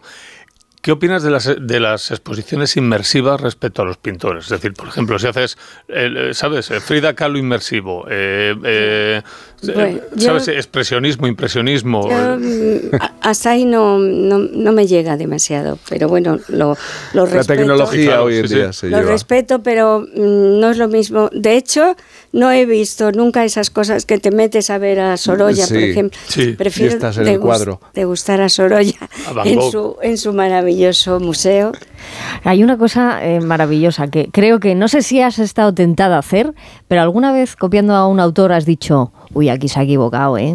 Aquí lo mismo la proporción, aquí lo mismo la proporción, La sabi- mano no le ha quedado bien. sabiendo todo lo que crítico, sabe, eh. ¿no, Rosa? Decir, ¿se la, ¿se la puedo arreglar un poquito o se la dejo exactamente igual? ¿Cómo Te haces? entiendo perfectamente, pero mm, Hay yo- tentación, ¿no? No, mm, considero que son cosas típicas. de- por ejemplo, Goya, los brazos a veces son como una especie de morcillas. Un churro, Con vaya. perdón, ¿no? No, hombre, un churro. Un poco achurrao, sí. Eso es tu expresión. Perdona, Mía, que- mía. en mi boca no lo digo. Pero que te quiero decir que a un genio intentar cambiarle algo sería algo una aberración. Una agresión, Eh, exacto. Una agresión a esa. El copista tiene que degustar lo que ve y respetar lo que un genio ha hecho, por algo Mm. será. ¿eh? Eh, eh, Goya, por ejemplo, hacía a veces como muñecos de trapo. Sí. Entonces, pero porque a veces le interesaba la expresión de la cara, o, Claro. o- o como al pobre Fel- Fernando VII le, le puso una cara de bobo bastante Bueno, es fuerte, que- ¿eh? A eso iba, a eso iba. Es que realmente eh, eh, era un pintaba un poco lo que veía por dentro Claro. de esa persona, o sea que ya ahí iba intentando ir hacia el expresionismo, o sea que, que no se puede tocar Qué nada. interesante. Bueno, Rosa, la decana de, de los copistas del Prado, además solamente permiten pues a una veintena de, de- ¿Tú te consideras profesional? Una profesional. En esto sí, En esto sí, ¿no? en esto me considero una profesional. Mm, he dicho que de momento ya sabéis la edad que tengo, que no hay que decirla ni divulgarla. nadie se la cree, nadie se la cree conociéndote. Bueno, se la crean o no, el cuerpo es el cuerpo. Eh, lo que pienso que mientras que mi cabeza y mi cerebro, mi cabeza siga funcionando, Claro. mm, mis facultades físicas podrán mermar o- más o menos, pero en cuanto yo vea que fallo, soy muy crítica conmigo misma. Diré, Rosa, retírate y búscate otras satisfacciones. Me tendré que cambiar a otra cosa porque realmente no se puede vivir de, de lo que hiciste, sino Claro. la realidad es el presente. Bueno, Rosa, gracias por el paseo. ¿Eh? por el Museo del, pues- Par- del Prado en esta mañana. Encantada de haber Devuélvele la llave. ¿eh? Sí, ¿Eh? sí, te devuelvo la llave, me has ¿Eh? abierto esta puerta. Sí, bueno, Pero que no se entere mucha gente. ¿Os ha gustado el paseo Sí, entonces, sí, no? sí, sí. Un beso enorme. Yo encantada. Un beso para todos.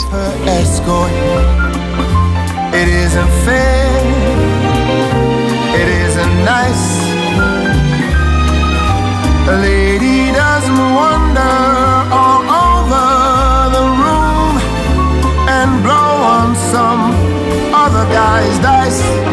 Por fin, Let's keep the party polite.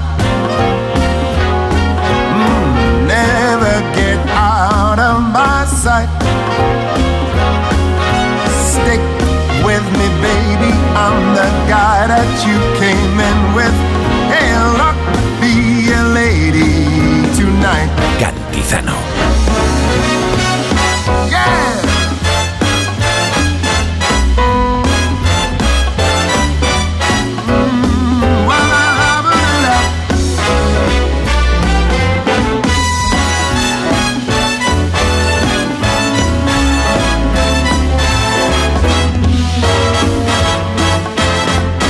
Onda Cero. ¿Un precio que... ¿Cómo? Las ofertas Black Friday de Costa solo tienen un efecto secundario. Te dejan sin palabras. ¡Wow! Viaja con las ofertas Black Friday desde 399 euros. Reserva tu crucero con viajes el corte inglés y consigue más ventajas. Descúbrelas en tu agencia hasta el 30 de noviembre. Si ya hacías buenas fotos, imagínate qué podrás hacer ahora con la cámara principal de 48 megapíxeles del iPhone 15 y su teleobjetivo de dos aumentos. Fotos increíbles. Como increíble es esta super oferta. Un iPhone 15 desde 3 euros al mes si nos traes un iPhone 10 o superior a una tienda Movistar. Y ahorrarás hasta 804 euros. Te mereces un Black Friday mejor. Ven a tu tienda Movistar. En Onda Cero y Vitis nos preocupamos siempre por tu salud bucal. Esta semana, la experta en salud bucal, Sara Baireda, responsable de formación en Dentaid, nos contaba lo siguiente. Pero no solo debemos poner la alerta en la salud bucal en cuanto a su relación con las enfermedades sistémicas, sino que también debemos prestar atención a nuestra boca y atención a los padres, a la de nuestros bebés, es decir, desde la salida de su primer diente. Y además hacer especial hincapié en momentos clave de la vida, como son la adolescencia o el embarazo. Recuerda, la salud bucal es fundamental. Por eso protege y cuida la salud de tus encías con la gama específicamente diseñada y formulada de cepillo, pasta y colutorio de Vitis Encías. Porque Vitis es prevención. Vitis, más que una boca, es salud. En CEPSA todos nuestros clientes son de 10, pero de 10 de 10. Por eso seas particular o profesional, tenemos una promo de 10 para ti. Ahora si eres de CEPSA Go o de Starresa, ahorras 10 céntimos por litro en tus repostajes. Y si aún no lo eres, únete ya en cepsa.es y te damos 10 euros de regalo de bienvenida. Ven a CEPSA y disfruta de una promo de 10. Mira, cariño, los de la casa de enfrente también se han puesto alarma. Ya, desde que entraron a robar en casa de Laura se la han puesto todos los vecinos. Deberíamos hacer lo mismo, porque no estoy tranquila, siendo los únicos sin alarma. Pues esta misma tarde llamo a Securitas Direct para que nos la pongan. Protege tu hogar frente a robos y ocupaciones con la alarma de Securitas Direct. Y este mes, al instalar tu alarma, te regalamos el servicio botón SOS en tu móvil para que toda tu familia esté protegida ante cualquier emergencia. Llama ahora al 900-272-272. Hola, ¿qué tal? ¿Quieres adelgazar? ¿Quieres perder esos kilos y no quieres recuperarlo? Pues te estamos esperando en Cuerpo Libre. Tratamientos localizados, personalizados, hombre, mujer, niño, todos podéis adelgazar. En el 91 192 32 32. Adelgaza con una sonrisa. 40% de descuento. 5 sesiones de presoterapia gratis. 91 192 32 32. Cuerpo Libre. La bici de Mavi. ¿Y la mía? ¿Y la de Juan? ¿Y la de Javi? ¿Y, la, nuestra? ¿Y la de mi madre? Bicimat revoluciona tu movilidad en todos los distritos de Madrid. Tienes más de 600 estaciones repartidas en toda la ciudad. Ahora ya son tuyas. Cuídalas. Ayuntamiento de Madrid. Vaya cara, Lucía. ¿Qué te pasa? Tengo un problema. Necesito a alguien que cuide de mi padre y no sé por dónde empezar. ¿Por qué no hablas con Depenker? ¿Depenqué? Depencare, con C de cariño. Ellos se encargan de todo para que tengas el cuidador ideal. Llámales al 91 091 35 66. ¿Concha y la Nochebuena? Pues uno que sí la tortilla con cebolla, otro que sin y la niña que caramelizada y así toda la noche. Pues el roscón les gusta a todos con nata. Y además de la buena, por eso vengo aquí. En Ahorramás llevamos toda la vida aprendiendo de ti para que disfrutes la Navidad como a ti te gusta. No te quedes sin probar el gambón crudo a 8,99 euros el kilo. Ahorra más, la Navidad como a ti te gusta. Anoche Edward me llevó a la ópera. Fue increíble. Y cuando llegamos al hotel yo le, le besaste. ¿En la boca? Fue mágico. ¡Oh, no! Pretty Woman, el musical, en el Teatro EDP Gran Vía. Vive la comedia romántica que brilla en la Gran Vía. Vuelve a soñar. Entradas a la venta en grupoesmedia.com.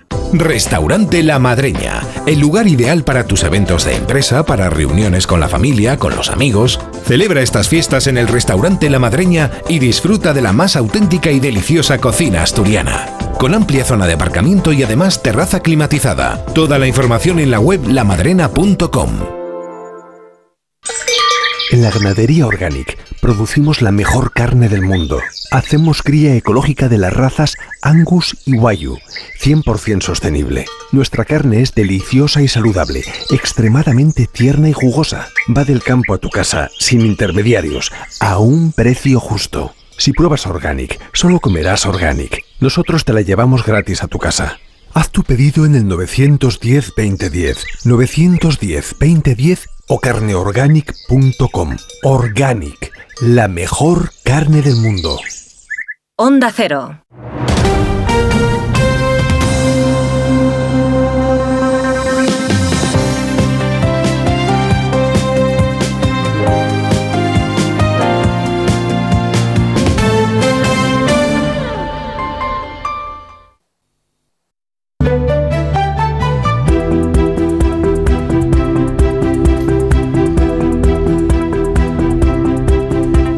Sé, Judith, si hoy vienes, pues, pues no sé si es que vienes enfadada, si vienes cañera. No sé qué te ha pasado a ti esta semana, pero has entrado por la puerta y has entrado señalando, señalando con el dedo, ¿eh? A cosica. Sí, sí, Jaime, literal. Es que aun a riesgo de parecer grosera de antemano, tal cual esa es mi intención hoy, la de señalar con el dedo. Venga. Así vengo. Aunque bueno, también es verdad, pobrina de mí, que yo lo que más señalo suelen ser partes escritas de algún papel. sin más, ¿eh? sin más. Pero bueno, hoy quería que nos fijáramos en concreto en una parte de ese papel, en unas palabras de- del papel, porque son muy frecuentes y porque tienen una propiedad que es genial en sí misma. Entonces hoy vamos hacia el significado de las palabras, a quitarles mm, a los términos esa corteza de sonidos y letras con la que los envolvemos y a llegar al sentido que expresamos con ellos, porque oye, no todos los significados son iguales. Hay palabras, no sé, rojo, casa, mar, que inequívocamente señalan lo que todos entendemos de ellas. Aunque puedan tener varias acepciones, creo que podemos estar de acuerdo en que el color rojo tiene una determinada longitud de onda y mira, ahora que hablábamos de pintura, que se obtiene al mezclar amarillo y magenta. Podemos convenir, creo, en que una casa es, por lo general, un espacio habitable. Oye, y el mar, pues una masa de agua salada que nos embelesa, ¿no? Estas palabras, y como ellas, muchas otras, tienen un significado constante, objetivo, denotativo. Todos las entendemos igual, siempre. Sin embargo, hay otras como yo, hoy, este, tuyo, entonces, que no funcionan exactamente así. Hoy no es una voz que denote una realidad tan objetiva y tan constante como la que denota la palabra sol. Hoy es un término que sirve para referirnos al día presente, pero claro, este día es un día distinto cada vez. Yo alude a la persona que habla, pero es un pronombre personal que, Jaime, seamos francos, se nos va con cualquiera. Este señala aquello que indico, pero claro, puede tener mil y unas referencias posibles. Y entonces, pues nos lleva a un momento o ocasión que quién sabe en realidad cuándo habrá sido o cuándo va a ser. Palabras como rojo, casa, mar, sol tienen un significado constante, pero palabras como hoy, este, tuyo, tienen un significado referencial, que cambia según la perspectiva personal, espacial o temporal de los hablantes de la que se toma la referencia. Estos últimos términos son deícticos, es decir, palabras que muestran la propiedad de la lengua que llamamos deixis. Y en griego, deixis significa señalar y deíctico es de hecho una voz que tiene la misma raíz que nuestro digitus, de la que procede la palabra dedo. Pero entonces, eh, ¿son deícticas todas las expresiones que para interpretarse necesitan de una relación con otro elemento al que, al que señalan? Es que yo a ti te veo que estos deícticos te gustan especialmente. Es que disfrutas. Es que las otras palabras son un rollo, Jaime. Mira, si yo digo la casa es azul, pues bueno, entenderás que hay una casa y que es azul. Ea, ya ves tú qué cosa, ¿no? ¿Dónde vamos con esto? Pero si te digo, Jaime, él lo trajo de allí anoche. Hombre, pues aquí ya tenemos una historia más gustosita, ¿no? Y lo único que hemos hecho, si lo pensamos, es construir una oración con deícticos. Él, que no sabemos quién es, un pronombre lo, que no sabemos a qué se refiere, lo que trajo, de allí, un lugar que no nos precisan, y encima anoche, con nocturnidad y alevosía. Entonces, no conocer las referencias a esas palabras nos crea el misterio y el interés. Los otros términos nos hablan del mundo, la casa es verde, pero los deícticos nos hablan más de las personas, él, allí, anoche. Además, este ejemplo sirve para ver que hay distintos tipos de deixis. La primera y más obvia es la de los pronombres personales y los posesivos, el, yo, tuyo, mío, que nos identifican a las personas a las que nos referimos.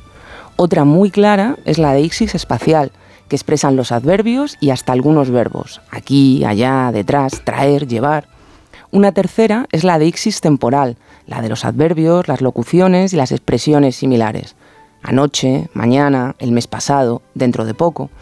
Tenemos también una deixis que encuentra su referencia en el texto, la típica de este pronombre lo, que alude normalmente a algo que ya se ha mencionado antes, y otra extralingüística o exofórica, que se refiere a elementos de fuera del texto. A ver, obviamente, también es posible construir, digamos, oraciones más emocionantes con palabras de sentido constante, pero los deípticos nos dejan ver muchas de las circunstancias que rodean a las personas porque precisamente sirven para indicar la relación con esas circunstancias espaciales, temporales y modales que rodean al hablante. Y todas estas circunstancias que nos rodean, Judith, eh, están en los complementos circunstanciales, ¿no? Guardaditas en esa parte de la oración es que una de las categorías gramaticales, Jaime, que a mí más me gustan son los adverbios, típicamente complementos circunstanciales, y en especial los adverbios de modo. Porque mira, si la casa es azul, podemos discutir si es un azul cian o un azul índigo, pero no dejará por ello de ser azul. En cambio, si pongamos Isabel me dice la casa está bien, con un adverbio de modo, y yo veo la casa, puedo saber qué es lo que significa bien para Isabel. Y eso no solo me da información sobre el mundo, la casa, sino también sobre ella. ¿Eh? Ahí bicheando. ¿Puedo, contar una anécdota? ¿Eh? Cuando eh, estábamos con lo de la casa, el vasco que lo puede todo me dijo, pero ¿la casa está bien? Digo, sí, sí, está, está para entrar a vivir. Y dice que llevamos todos estos años diciendo eso de que está para entrar a vivir, no dejamos de hacer reformas. Sí. ¿Eh? Isabel, esto estaba para entrar a vivir. Yo sí, está bien, está bien. Pues a mí, llamadme cotilla, pero oye, me encanta esto de saber si está bien para vivir o para ¿Eh? quedarse o para reformar o cómo, cómo es ese bien, ¿no? Entonces, bueno, pues ¿qué le vamos a hacer? Hoy, aparte de a señalar con el dedo, pues vengo a, fiso- a fisgonear un poquillo, ¿no? Eh, al final, esas palabras, esa, esa información, digamos, de las palabras que en cierto sentido son deícticas, que cambian de referencia según el hablante, pues me encanta. Porque, oye, pues para otra persona esa misma casa puede no estar bien, puede ser, yo qué sé, una cochambre, o puede que sea al contrario, algo espectacular, ¿no? Bien, mal, regular, confortablemente, deprisa, todas estas palabras cambian la escala en función de quién las emplea o de a qué las aplica. Por eso siempre hay que fijarse en ellas. Los adverbios de modo son siempre interesantes en una lengua y en una conversación. En especial, hay uno de ellos que a mí me interesa, si cabe, aún más que el resto. Uno de estos adverbios de modo está, confieso, entre mis palabras favoritas del español. Y ya aviso que yo no elijo palabras porque me parezcan bonitas. Mis palabras preferidas son palabras que me parecen interesantes por alguna razón. Entonces, una de ellas, de mis favos, es la palabra bastante. Ajá. Bastante. Bastante significa en grado suficiente, ni mucho ni poco, sin sobra ni falta. Pero, de nuevo, es una de esas palabras, Jaime, con un significado referencial. ¿Qué es bastante para cada uno? ¿Qué cantidad o proporción de cada cosa? Unos tendrán bastante vino en la cena sin siquiera probarlo, otros, bueno, ya irán viendo con la siguiente botella. Unos tendrán bastante con el equipaje de mano, otros le pondrán un remolque al coche. Unos tendrán bastante con conservar el empleo, otros dirigirán la compañía. Unos se casarán cuatro veces, otros no dirán nunca te quiero. ¿Cuándo la comida es bastante? ¿Cuándo las pertenencias son suficientes? ¿Cuánto éxito o amor necesitas para llenar esa palabra? Bastante, que hoy usamos como adjetivo o como adverbio, procede del participio de presente del verbo bastar, viene del latín bastare y este del griego bastasein, que significa cargar, sostener un peso. Todo lo que conseguimos impone su peso. Nuestro adjetivo basto, con B, que empleamos ahora con el sentido de tosco, sin pulir, tiene una primera acepción ya en desuso, que es estar abastecido, que viene de esta misma raíz, la misma de abastar, abastecer, que es la de la plaza o el mercado de abastos. De ahí viene. Son palabras que cada uno llenamos con nuestras circunstancias para darles su interpretación precisa.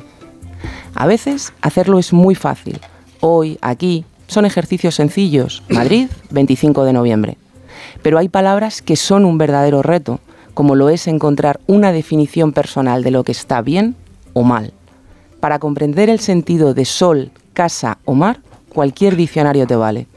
Pero saber lo que para cada uno de nosotros es bastante nos puede llevar la vida entera.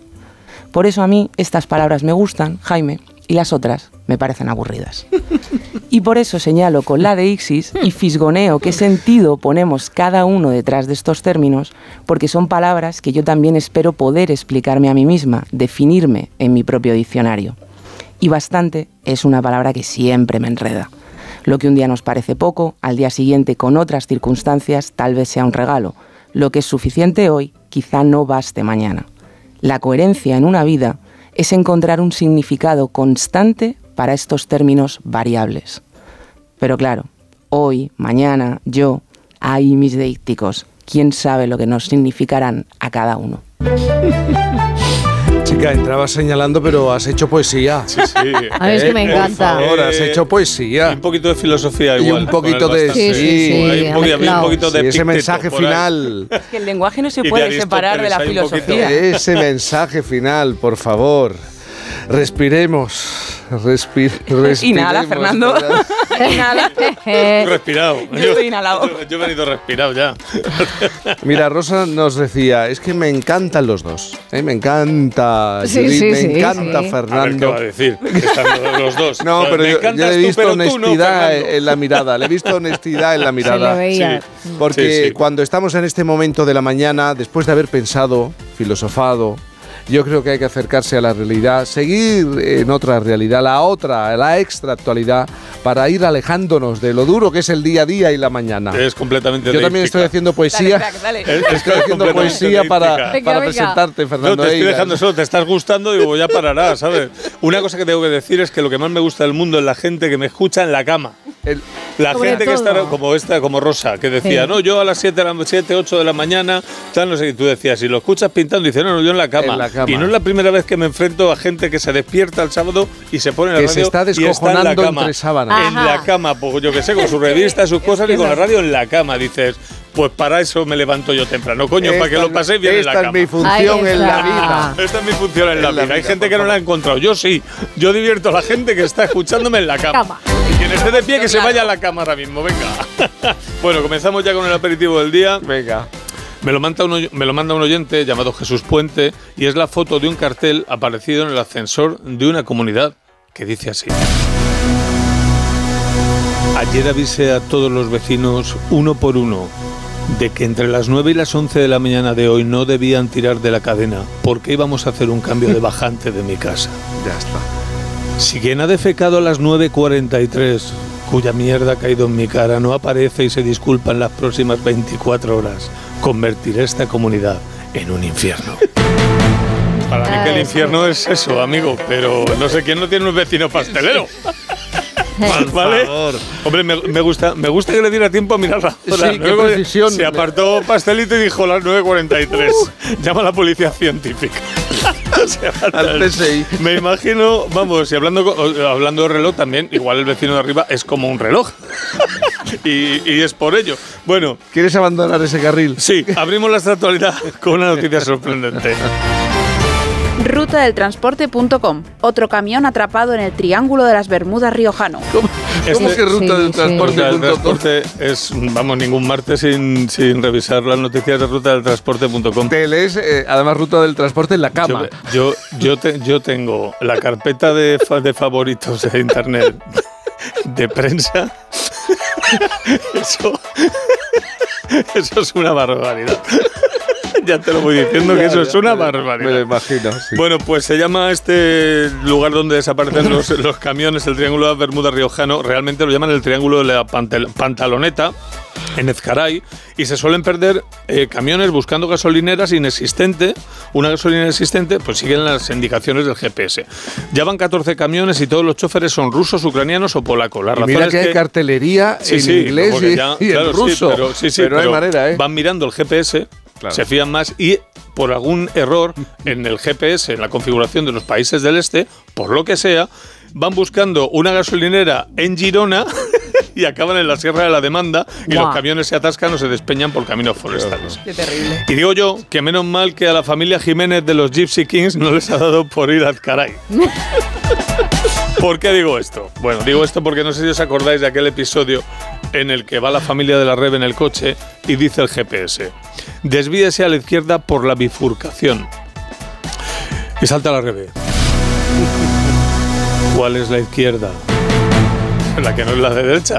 Pero que es que el GPS no hay que fiarse, pero tampoco hay que fiarse de las personas que La- lo la interpretan. otra. claro que si ese fuera el único problema, la izquierda de la bifurcación, pero es que llega el padre de la Rebe y suelta a propósito de la bifurcación.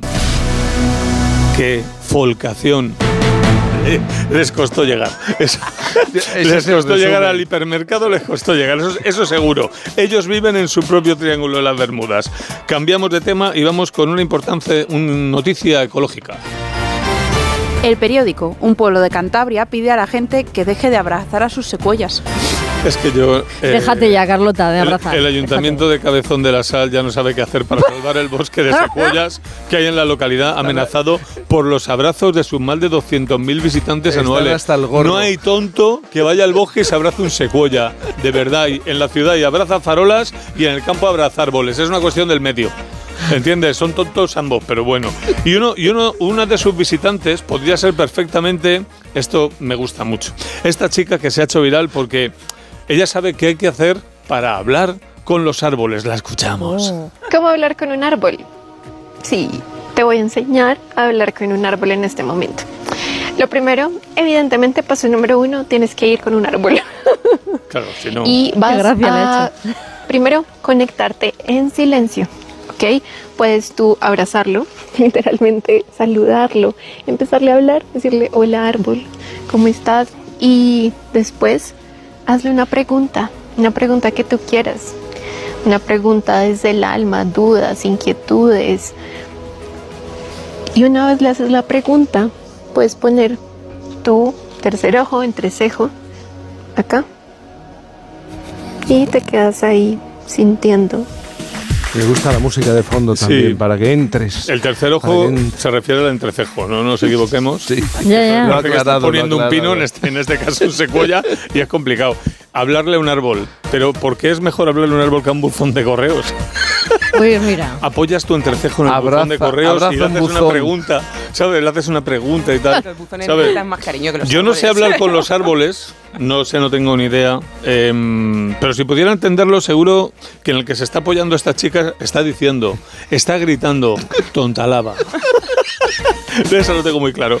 La única Pero experiencia. perdóname, de verdad que eh, Sí, eh, bueno, están es- preocupados en el ayuntamiento. Perdón- perdóname, sí, en Cabezón de la Sal, sí. ¿Por Eso qué? es una noticia, de hecho llevan, la noticia lleva como un mes dando vueltas por ahí, porque por el destrozo que hace toda la gente que se acerca a los secuoyas, porque van a abrazar árboles.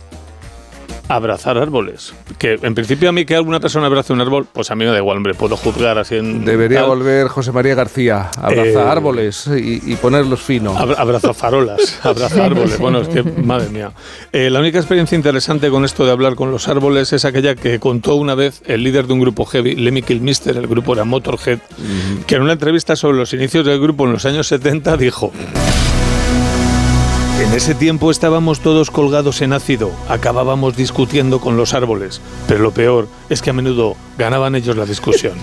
Pues sí. Esto es una fiesta y lo demás es una piscina de bolas. Ya, ya. A Esto sí que se le fue la fiesta a las manos, que creo que es un tema que tenéis vosotros para, bueno, pues eso. Y para seguir con este tema de los árboles, y ahora que acaba de celebrarse Miss Universo, eh, me gustaría recordar unas palabras del discurso de la que fuera Miss Colombia, Michelle Ruillar, que dijo, como ciudadana del mundo, me comprometo a promover la reforestación porque, ay, se me olvidó lo que iba a decir. Ja, ja, ja.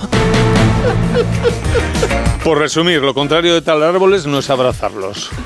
¿Vale? Es dejarlos en paz. Y ya está. Seguimos con un poquito de ecología, esta vez vista desde el mundo de la política. Público.es. El partido de Milei propone privatizar, eh, privatizar el mar para que no se extingan las ballenas. Va a estar muy bien la presidencia de Milei. A ver, va a estar Te mal va para dar- el ser va humano. Eso es, va a estar Eh. mal para el ser Pero humano, pero muy bien para mi archivo de estupideces.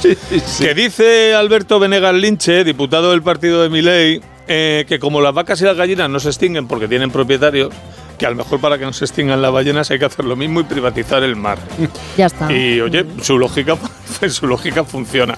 Este hombre sabrá mucho de economía, pero del mar y de las ballenas sabe lo mismo que aquella celebrity efímera llamada Snooki, que participó en el reality. Snooki. Esa fue, vamos, y tuvo su momento. En Jersey Shore, ¿os, acosta- os acordáis de que lo aquí fue Gandía Shore? salieron unas sí, cuantas. sí. Ahí salieron las suyas también, las originales como Snooki, que soltó. Odio la playa. Está lleno de esperma de ballena. Buscadlo en Google, porque por eso el agua del mar es salada. Es por culpa del esperma de ballena. Yo no sé por qué sabe que es salado, pero no, sé, vamos a dejarlo ahí. Cambiamos de tema y pasamos a hablar del mundo del ladrillo. El mundo. Las constructoras desatan las alertas tras el boom. Cuatro de cada diez están en riesgo alto de impago.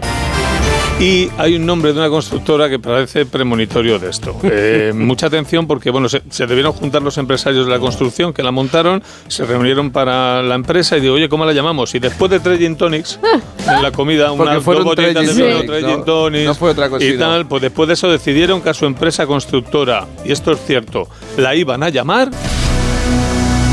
Sosecaex. Le quitaron el nombre a Santiago Calatrava. Eso se cae. Sosecaex. Ah, X al acabo de final, leerlo, pero adjunto vamos. foto. Pero Podéis que se cae, buscarlo, vaya. Sosecaex.es. Ahí está, nadie. Y si son 54 personas, ninguna se atrevió a decir, oye, igual el nombre es un poquito. Nada, todo vaya. Bueno, y ahora hablemos de periodismo, atentos. Diarioabierto.es. El 52% de los ciudadanos creen que la inteligencia artificial empeora el periodismo. Ya han hecho, han hecho esa encuesta. ¿Qué encuesta hacemos hoy? Pregunta a ver si la inteligencia artificial. Solo el 35% de los españoles piensa que la inteligencia artificial va a mejorar el funcionamiento del periodismo, frente al 52% que opina, por el contrario, que lo empeorará. Mi pregunta es: ¿cómo puede ir a peor? Decídmelo. Traigo un ejemplo, un titular que me manda una oyente llamada Blanca González. Es el titular de una noticia de una publicación llamada ruedasgordas.es. Vamos a ver. Escúchame. No puedes, no Escúchame. puede existir. Escúchame, Es que- escúchame, ruedasgordas.es Ruedasgordas.es, ¿no? es una publicación en internet que está dedicada a las mountain bike. Menos mal. Por eso tiene las Porque- ruedas gordas. Ruedagordas.es, ¿vale? Es, a ti te interesa la mountain bike, la MTB, pues vas y te metes en ruedagordas.es y tienes todo, todo lo relacionado con el universo de la mountain bike, ¿vale? Ruedas gordas. Ruedagorda.es, no ruedagordas y ya está. Ruedagorda.es. Y dice el titular. ¿Cómo actuar si nos encontramos con un jabalí montando en bicicleta? El ja- eh, Da pedales. Pues oye, haz como si nada. Como No, lo habéis pillado. Espera, que era peor. No lo habéis pillado. Como si montan bicicleta o como si nada. Tenías que Ahora sí, ese era el malo, ese era el chiste malo. Bueno, y con este vamos ya con un anuncio de segunda mano. En la foto se ve un libro electrónico con la pantalla un poquito cascada y dice así: 10 euros. Ebook Kindle. Carga, pero no enciende. Sin cargador. Pues entonces. Una joya. Dices, me voy a llevar este Kindle hoy al parque porque no me apetece leer. Me apetece ir cargado, pero no me apetece. Joder. Oye, estoy entrando en ruedas gordas. Punto. Perdóname, eso es. Es que no me es podía templo- Es resistir. un templo de la mountain bike, te lo digo en serio. Con cascos tienen, pues está anunciando un casco que lo flipas. Estoy por comprármelo aunque no tenga bici, voy por la calle con el casco. Pues sí, porque para nos que me vamos a dejéis dar, en, ¿eh? para Nos que me vamos dejéis a en paz, como si me hubiera dado un, bro- un brote psicótico que Sí. se aparte la gente de mí. Vamos de como cabeza. si fuera Diógenes, ¿me entiendes? Sí, sí, Mira, de cabeza, a las vamos, 10 de la ponte el casco. Las 9 en Canarias, chicos. Buen sábado. Y a vosotros, Igualmente. chao. Son las 10 de la mañana, las 9 en Canarias.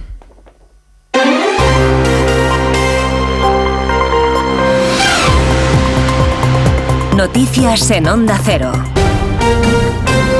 Buenos días, crónica de sucesos. Hasta ahora la Guardia Civil ha detenido a 34 personas en Andalucía y en Cantabria por blanqueo procedente del narcotráfico. Los bienes incautados superan los 14 millones de euros. Vamos a ampliar datos. Mamen Rodríguez Astre. El dinero obtenido era inyectado en cuentas bancarias para contratar productos financieros de rentabilidad o para la financiación de negocios como gimnasios, licencias de taxis, salones de estética y moda o negocios de pesca marítima, obteniendo de esta manera el blanqueo de dinero ilegal. Silvia Garrido, portavoz. Los detenidos pertenecían a dos grupos dedicados al narcotráfico en el campo de Gibraltar y cuyas estructuras estaban relacionadas con el clan de los Castaño. El dinero del narcotráfico era blanqueado a través de inversiones inmobiliarias, también comprando coches o embarcaciones, e incluso llegaron a comprar décimos de lotería que habían sido premiados a terceros para así blanquearlo. Macroinvestigación fruto de dos años de investigación en las provincias de Málaga, Cádiz, Almería y Cantabria. Además, la Policía Nacional ha desmantelado un taller artesanal donde se transformaban armas simuladas o de fogueo aptas para el fuego real.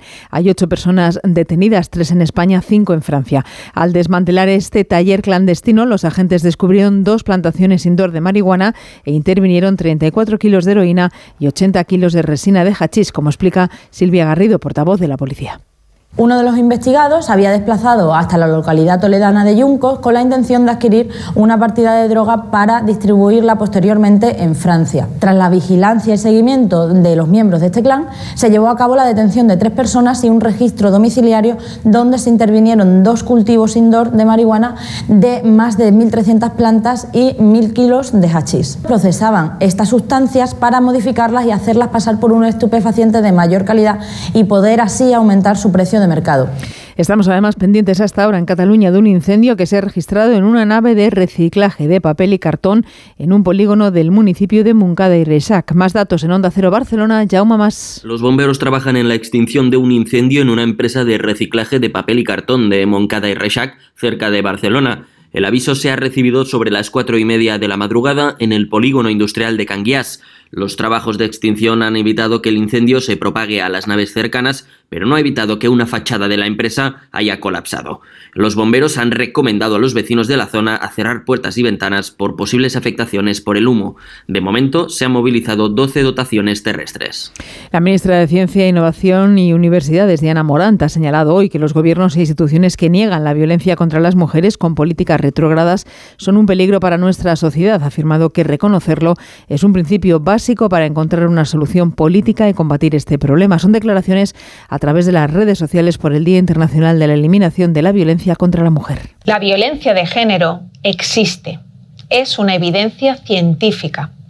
Reconocerlo es un principio básico para encontrar una solución política y combatir este problema estructural, no doméstico, no dentro de un saco de violencias, porque esta violencia afecta a las mujeres por el solo hecho de ser mujeres. Abordar y comprender fenómenos tan complejos y arraigados en nuestra sociedad como la violencia de género en todas sus manifestaciones requiere de investigación y análisis rigurosos para evitar la desinformación.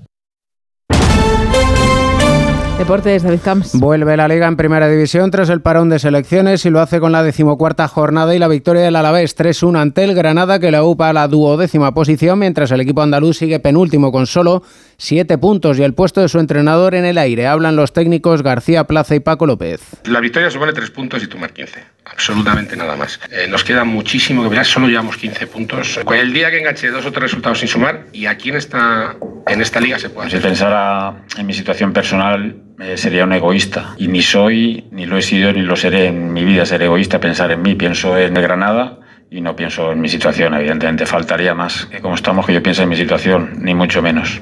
A las 2 el Barcelona buscará en Vallecas ante el Rayo Vallecano acercarse al líder sin Gaby, lesionado de gravedad, pero con el regreso de Fran de Jong. A las 9 el Atlético de Madrid, cuarto, recibe al Mallorca, que lucha por alejarse del descenso, que ocupa el Celta, que visita al Valencia, y el Almería, colista, que juega ante el Getafe. Además, pendientes del Gran Premio de Valencia de motociclismo, enviado especial de Onda Cero y la revista Motociclismo, Chechu Lázaro.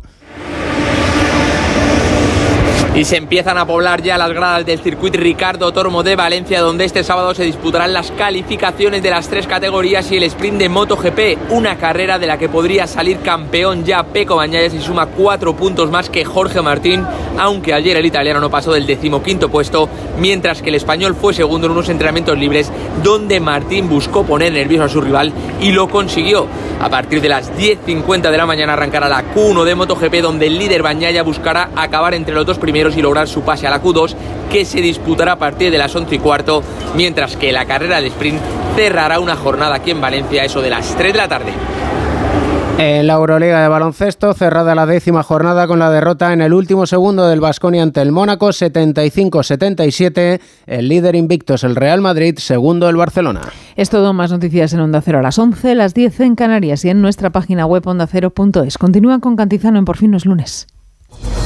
Almería, una tierra llena de tesoros, playas inmensas y desiertos de película, yacimientos arqueológicos y pueblos con encanto como Vera. Allí se celebrará la vigésima final del Circuito Nacional de Golf de Onda Cero. Con este motivo el programa Por fin no es lunes se hará en directo desde Vera, en el Valle del Este Golf Resort, con el patrocinio del Ayuntamiento de Vera, Destino Infinito, Turismo Costa de Almería y Valle del Este Golf Resort. Sábado 2 y domingo 3 a las 8 de la mañana, Por fin no es lunes desde Vera, Almería, con Jaime Cantizano. Te mereces esta radio. Onda Cero, tu radio.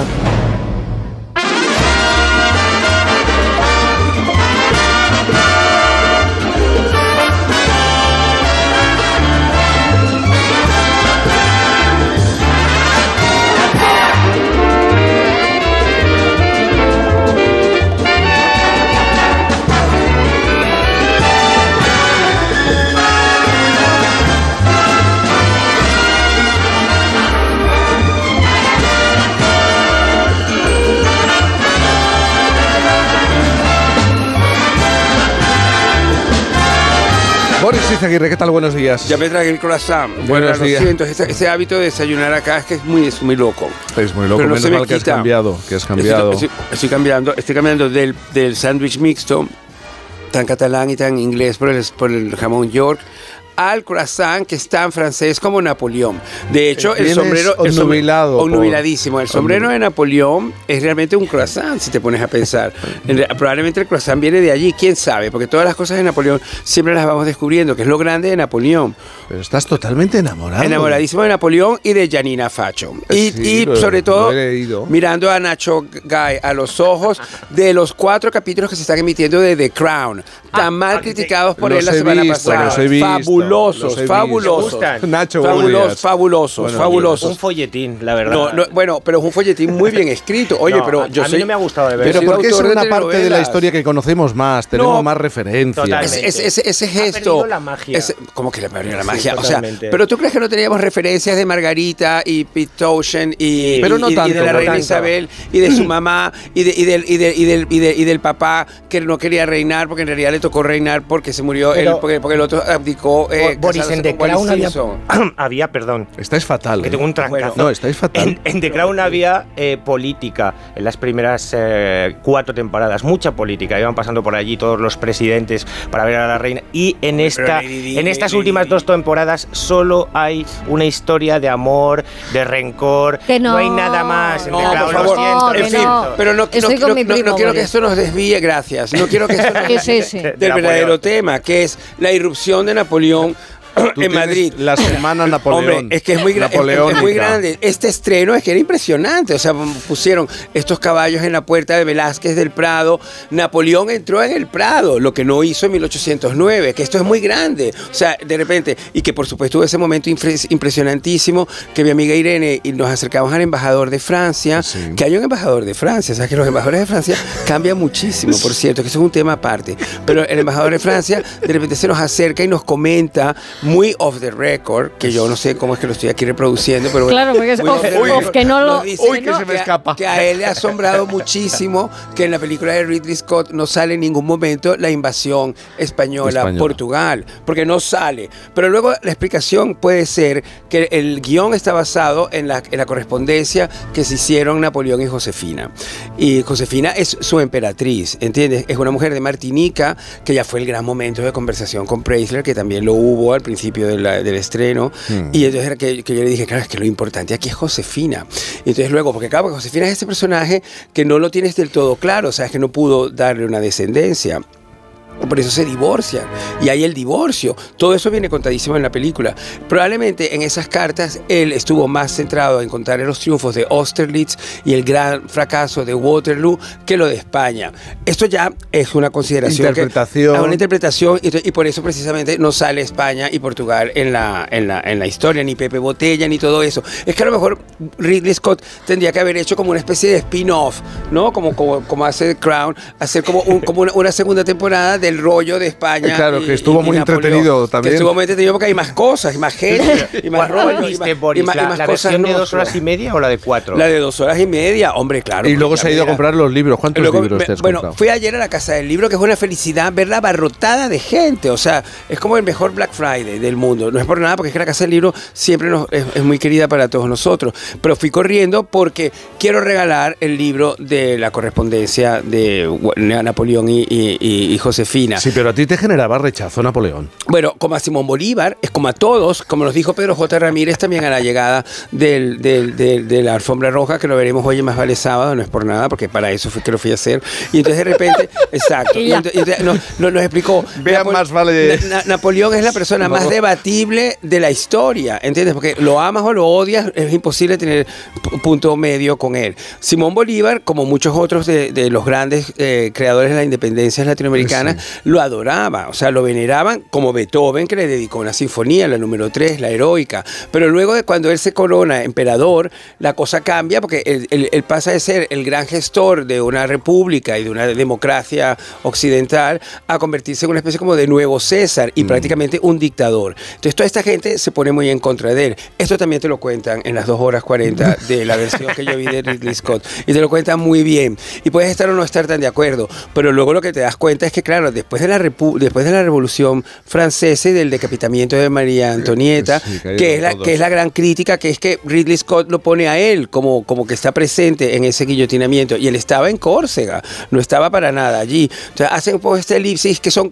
cosas que probablemente le han aprendido del guion de The Crown, que se inventan cosas como por ejemplo el diálogo final de, de Dodi y Diana. Pero bueno, poniendo todas las cosas otra vez de nuevo Napoleón, cursi. te quiero- que no es nada cursi, Gracias, es, es- es gracias, completamente Jaime. real. Es completamente, es como Es tú te imaginas, no sabemos qué habló estas personas porque ninguno de ellos está vivo. Entonces, claro, la idea de recrear eso es como si tú me dijeras que cuando ella recibe a Jackie Kennedy, que por cierto se han- acaban de cumplir 60 años del magnicidio, recibe a Jackie hablado, Kennedy sí, en, sí. en el Palacio de Buckingham, que es uno de los capítulos increíbles de la temporada pasada, y tienen ese diálogo. Ese diálogo nadie sabe si realmente existió o no existió, igual que este de Está dos días. sí. ficcionado todo, claro. Bueno, y, entonces- y este también, y, y está muy bien ficcionado. Vuelvo a Napoleón, Sí, que es muy importante. Vuelvo a Napoleón. Al final te das cuenta que todo el proceso que genera Napoleón, con sus su- luces y sus sombras, con ese eh, eh, ego trip gigantesco de Napoleón, con ese sombrero croissant, con los millones de personas muertas en sus guerras, que eso, Sí. lo- lo- eso sí que lo deja muy claro eh, el film, este señor es el gestor de la Francia moderna que es la República Francesa, o sea que no es cualquier país del mundo, ¿entiendes? Y, y esto es realmente el gran éxito y el gran logro de Napoleón. Y es el gran mensaje. En el fondo, este señor, que lo, lo vemos siempre como una persona pequeña, con problemas de ego muy grandes, con una ambición tremenda, es el gran demócrata. Y, y- y consiguió realmente que lo que, lo que la revolución proponía, que era la Pues sí república que- pues y una para democracia, verlo así, pudiera llegar. Pues sí que te ha gustado, has Me ha gustado. cambiado. El gran demócrata. Es el, es el gran demócrata, Sí que te ha gustado es el, es el gran la demócrata, película y pero como todo redescubrir a Napoleón. ¿eh? Re- me- me han- y sobre todo lo que más me ha encantado es la llegada de Janina Facho, que este tema es el más interesante de todos. Porque de repente Janina Facho es la señora Ridley Scott, ¿entiendes? Es la señora Ridley Scott. Ella quiso ser actriz, pero sobre todo Janina Facho es muy famosa en principios de los ochentas porque Por la dinamitó, relación. dinamitó, o sea, le hizo un Waterloo tremendo a Carolina de Mónaco. Oy, oy, oy, oy, Se oy, acostó oy, con oy. su marido, siendo Oy, marido oy, de ella, oy, oy. Philippe Junot, padre de la niña Hay que Junot, recuperar esa expresión. Le hizo un Waterloo. Le hizo un Waterloo brutal, le hizo un Waterloo brutal. Wa- wa- Waterloo que también es un gran éxito de ABBA, esto siempre hay que tenerlo en cuenta. Y entonces, entonces, ella le hizo un Waterloo tremendo, pero en recientes fechas hemos descubierto, yo de primerísima voz, porque estaba Sí. allí sentado en la reunión donde se dijo esto, que siendo novia de Julio Iglesias, después del momento este de Philippe Sí. Junot, Carolina de Mónaco, de haber ser la, la- la mujer que apagó, que entristeció el rostro de la princesa más bella de Europa, que este era un poco el título que tenía Janina Facho, se hizo novia de Julio Iglesias y en casa de Julio Iglesias, mientras pernoctaba en casa de Julio Sí. Iglesias, Miguel Bosé se hizo novia de Miguel Bosé, Pero ¿qué que es lo más grande de Janina Tú estabas en la reunión, no Janina- donde se expuso donde este se- tema. Donde el propio Miguel Bosé con todo Oye, esto y dijo, lamé de- mucho, de esta lamé situación mucho. No, también. no, la, la amé mucho, que fue lo que dijo ella en la llegada al Prado. Porque claro, cuando entonces la gente, la gente le hablaba en inglés y entonces ella de repente se gira a estos periodistas que le están hablando en inglés porque Y como la ve llegar, Irejo les dice, soy costarricense. Claro que hablo español. brava, brava, Yanina, Oye, brava, Nacho, brava. ¿podemos hablar de un Waterloo en la relación puede ser, puede ser. Sergio Ramos-Pilar Rubio? Puede ser, bueno, querías toda- hablar de todavía no lo, no lo sabemos, ¿no? Pero sí que ha sido una semana de crisis de parejas en el mundo del corazón. Primero fueron Sergio Ramos y Pilar Rubio, que como sabéis, eh, todo saltó por los aires en, en los Grammy, porque estaban invitados los dos, y Pilar Rubio de repente, que estaba por la tarde de compras por Sevilla, no se presentó a los Grammy. Y entonces apareció... No, a eh, lo mejor bueno, bueno, a tenía partir que, de ese tenía momento... que cambiar algo, algo que compró. Este ha sido el clima. y la tienda. era muy larga la ceremonia. yo Sí, también- claro. Este ha sido el primer clímax de la película, pero luego a partir de ahí han venido otra serie de acontecimientos y ya sabéis cómo son los periodistas del corazón, que una vez que tienen una migajita ya empiezan a ¿Pero qué ha investigar. pasado? ¿Qué- bueno, pues lo, lo cierto es que en los últimos meses pues la relación pues eh, están viviendo muy a distancia, ella en Madrid, él en Sevilla, la relación que mantiene ella con la familia, con los amigos es complicada, digamos que no está muy metida en el grupo cercano de, de- de Sergio y además Sergio ahora está en su tierra, ahora está con sus amigos de toda la vida, familia, con la ¿no? familia, cama. Entonces esto parece que, que, que ha alejado un poco a la pareja. Eso no quiere decir que vayan a romper, pero que hay ahí una pequeña crisis puede ser. Y luego justo el miércoles aparece también unas fotografías de Rosauro Varo y Amaya Salamanca. Bueno, de Rosauro Varo, perdón. Solo con unas chicas cuando está casado con Amaya Salamanca, ¿no?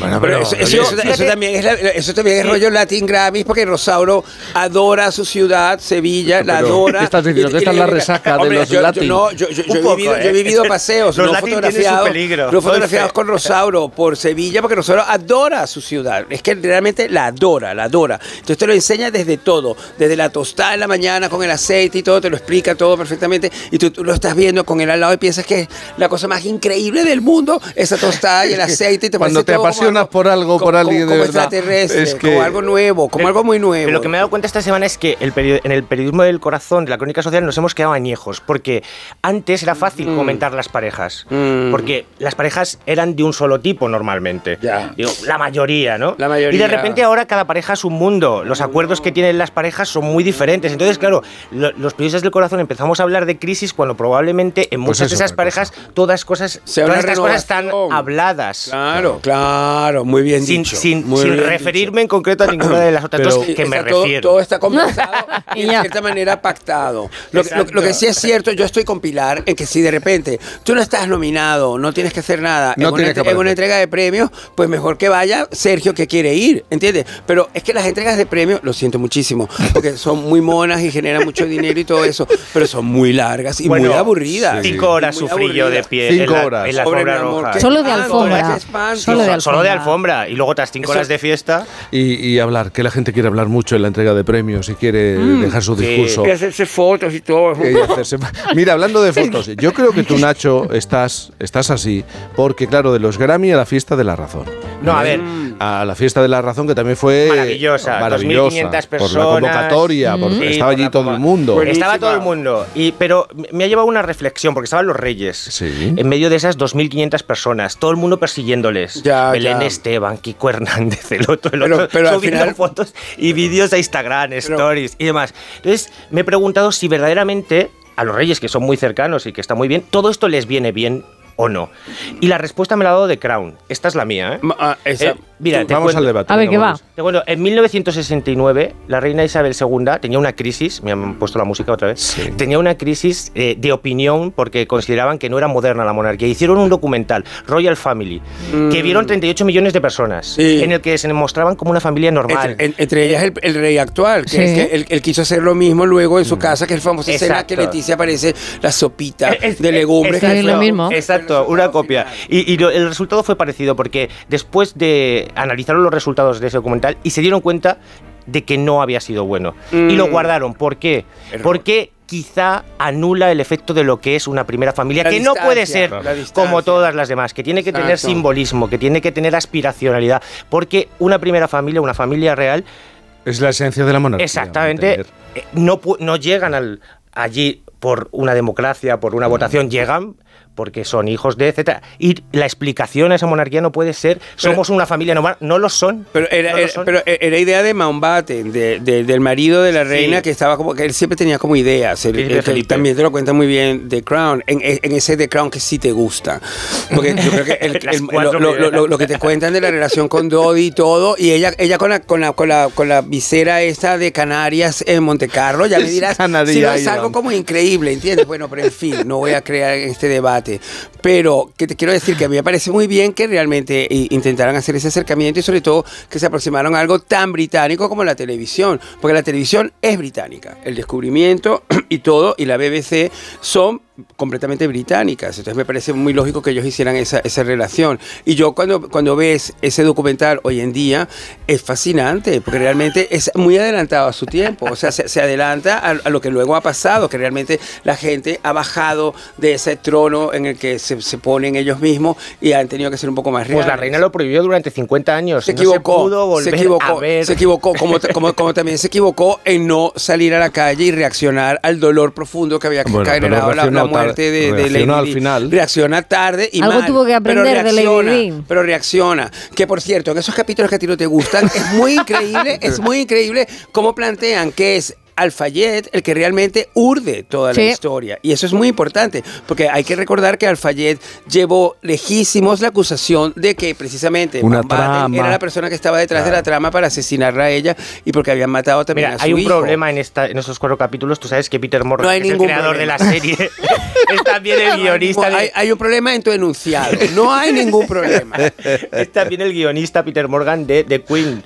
Y se ha encontrado con el escollo de tener que contar lo mismo. Sí, bueno, Otra hombre, vez. que repite y lo ha del contado Alfe, peor. Y que lo ha contado peor. Hombre, ¿qué se le va a hacer? O sea, no lo ha contado peor, no lo ha contado peor. Ha ahondado allí en donde no, no, había, no había llegado en The Queen, porque en The Queen realmente es, la- es, es- es todo la reina, no es, no es todo lo, lo- lo que pasó en París, que es lo que descubrimos. ¿Verdad que no os vais a poner de episodios. acuerdo nunca? No, no, no, esto es está bien. Pero Ahora me de gusta, me, me- me- me gusta este escollo generacional que se esté manifestando, me parece muy bien, ¿entiendes?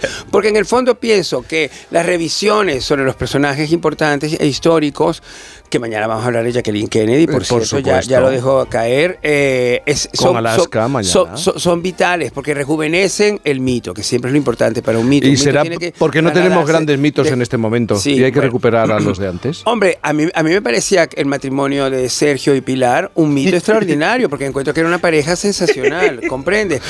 Que, que llegan a un acuerdo, estén en- en- ahora en un, en un nuevo acuerdo, en, un- en una nueva situación que, que solo lo saben ellos, pues bueno, yo, yo no me voy a op- opinar sobre esto porque pienso que es una cosa Ahora de tendrías ellos. que decir algo tan típico de cada pareja es un mundo. Pero lo, lo- lo ha dicho, lo, lo ha dicho antes Ay, Nacho. Lo, ha dicho antes Nacho. Lo ha- es que lo ha dicho, lo, lo acaba de decir. Pero, pero, pero el, el mundo de ellos a mí en un momento determinado me pareció bastante fascinante. Y me gustó mucho el crecimiento de ambos. Sobre todo porque el de ella sí que lo vi bastante de cerca. Porque mientras estuve Claro. grabando el desafío, la veía, la veía venir de París todas las- todos los días de grabación. Y cada vez era más impresionante la llegada. No en tanto el grupo de personas, el nivel de maquillaje y de peluquería, la calidad de, de todos los productos empleados en ella y en el vestuario, sino en ella misma, en el gesto de que realmente estaba un poco como encantada de vivir entre esas dos grandes ciudades, Madrid y París, y entre esas dos grandes situaciones, el Saint-Germain-des-Prés y el, y el desafío. Pero no crees. Boris, Me que, pareció una que ellos ideal. intentaron un poco imitar a los Beckham, pero no lo consiguieron del Eso todo? fueron, eso fueron Guti y Arancha. No, no, no, no, no, que, no. hay que las No, no, cosas el históricas. amigo de las Beckham cosas históricas cierta Vamos a seguir hablando de ortodoxia, mitos. Con cierta ortodoxia. La cronología. Los- Beckham españoles fueron Guti y Arancha. No, no, porque son ellos los se que coinciden con la ellos- cosa. ellos dos. Se mimetizaron. El uno con el otro, y se peinaban igual. una- un- unas gotitas de Britney y Justin Timberlake. También que se vistieron los dos Una- iguales. unas de, de vaquero. Unas gotitas de Justin y Britney. Y, y- y Pues vaya Beckham mezcla. te- te- tenían Arancha y Guti. Y le Anda. daban el punto ese español tan necesario que necesitábamos. A- a- Así como los periodistas han decidido rebautizar a Genevieve Genoveva, que es lo que han hecho. Sí. Esto también es otro tema. Eh, siempre. el- eh, lo, de, lo de Arancha y Guti fue de repente la españolización de los Beckham para que los pudiéramos entender mejor. ¿Entiendes? Eso yo creo que fue una gesta muy Qué bonita. grandes incomprendidos. Muy Hacemos una solidaria. pausa. Eh, enseguida hablamos con Malenia Alterio, pero también, claro, porque Nacho, yo siempre lo explico, viene los realmente lo que quiere es hablar de lo audiovisual. Bueno, asesino, mucho hoy, sí, eh. sí, es verdad. Hoy, hoy mucho. Asesino en un momento. Asesino, ¿qué es asesino? Asesino, oh, Nos lo va a explicar en un ¿La has momento. visto? Por fin, no es lunes. Ah, ¿Un precio que... ¿Cómo? Las ofertas Black Friday de Costa solo tienen un efecto secundario. Te dejan sin palabras. ¡Wow! Viaja con las ofertas Black Friday desde 399 euros. Reserva tu crucero con viajes el corte inglés y consigue más ventajas. Descúbrelas en tu agencia hasta el 30 de noviembre. Paco ya estaba en la edad de experimentar con los baños de agua helada. Así como de experimentar con su propio estilo. Por eso, al descubrir que podía ahorrar hasta un 45% en la semana de Black Friday de Amazon, se hizo con una depiladora de luz pulsada de Brown y ahora está listo para lucir ese torso tan trabajado. Comparte la alegría esta semana de Black Friday de Amazon con hasta un 45% de ahorro. Termina el 27 de noviembre. Más información en amazon.es. El bosque finlandés, el monasterio de Santa María del Paular y el chocolate artesanal de Rascafría. La impresionante iglesia gótica de Torrelaguna, un pueblo con una historia increíble. La rica gastronomía tradicional. Imposible contarte en tan poco tiempo todo lo que puedes descubrir en las villas de Madrid. El mejor estilo de vida del mundo. Comunidad de Madrid. Onda Cero. Sí quiero un seguro de salud a mi medida. No quiero carencias en mi seguro de salud. Sí quiero asesoramiento y buenas promociones. No quiero imprevistos. Sí quiero un amplio cuadro médico y máximas coberturas. Está claro, quieres un seguro con segurosquiero.es. Llama ahora al 91 156 7156 o contrata 100% online en nuestra web. Segurosquiero.es. La salud que Sí quiero. Compare, contrata en Seguros Quiero. Punto es. El 30 de noviembre finaliza el periodo voluntario del pago del impuesto sobre bienes inmuebles. Estés donde estés, paga de manera sencilla y segura a través del portal web de la Agencia Tributaria del Ayuntamiento de Madrid o en cualquiera de las entidades financieras colaboradoras. IBI 2023. Con tu pago, mejoramos los servicios de nuestra ciudad. Ayuntamiento de Madrid. Un día descubres que tienes humedades en techos, paredes, están por todas partes. ¿Qué puedes hacer? Llama a Murprotec. Llama al 930 1130 o entra en murprotec.es. Si con las humedades te las tienes que ver, ¿qué puedes hacer? Llama a Murprotec. 930 1130. Murprotec. Cuidando tu hogar, cuidamos de ti. En Ahorramás queremos que disfrutes del bacalao fresco Norcod de Noruega, pero sin pasar frío. Por eso te lo traemos desde los fiordos noruegos directo a Ahorramás. Calidad, frescura y pureza llegada desde los fiordos noruegos. En Ahorramás somos especialistas en frescos. Hay emociones tan intensas e indescriptibles que teníamos que ponerles nombre. Son las emociones de los clientes de Gilmar, como la ventisfacción. Sensación de satisfacción al vender tu casa en las mejores condiciones. Descubre más en emocionariogilmar.es. Gilmar, de toda la vida, un lujo. En la ganadería Organic producimos la mejor carne del mundo. Hacemos cría ecológica de las razas Angus y Wayu, 100% sostenible. Nuestra carne es deliciosa y saludable, extremadamente tierna y jugosa. Va del campo a tu casa, sin intermediarios, a un precio justo. Si pruebas Organic, solo comerás Organic. Nosotros te la llevamos gratis a tu casa. Haz tu pedido en el 910-2010, 910-2010 o carneorganic.com. Organic, la mejor carne del mundo. Solucionesconhipoteca.com. Préstamos desde 10.000 hasta 3 millones de euros. ¿Necesita liquidez? ¿Necesita dinero hasta la venta de su casa? ¿Necesita un préstamo para cancelar deudas o un embargo? Solucionesconhipoteca.com. 91 639 9407. Préstamos desde 10.000 hasta 3 millones de euros. Solucionesconhipoteca.com. Grupo Eneas. Necesito reformar mi cocina. Encárgaselo a Kixen, una empresa del grupo Duchamanía con la misma profesionalidad y compromiso. Miden, diseñan, realizan albañilería, fontanería, todo. La reforma integral de mi cocina. Justo lo que busco. Infórmate en el 91 762 98 76 en kixen.es o en el Paseo del Molino 6. Y recuerda que Kixen es K-I-X-E-N. Onda Cero.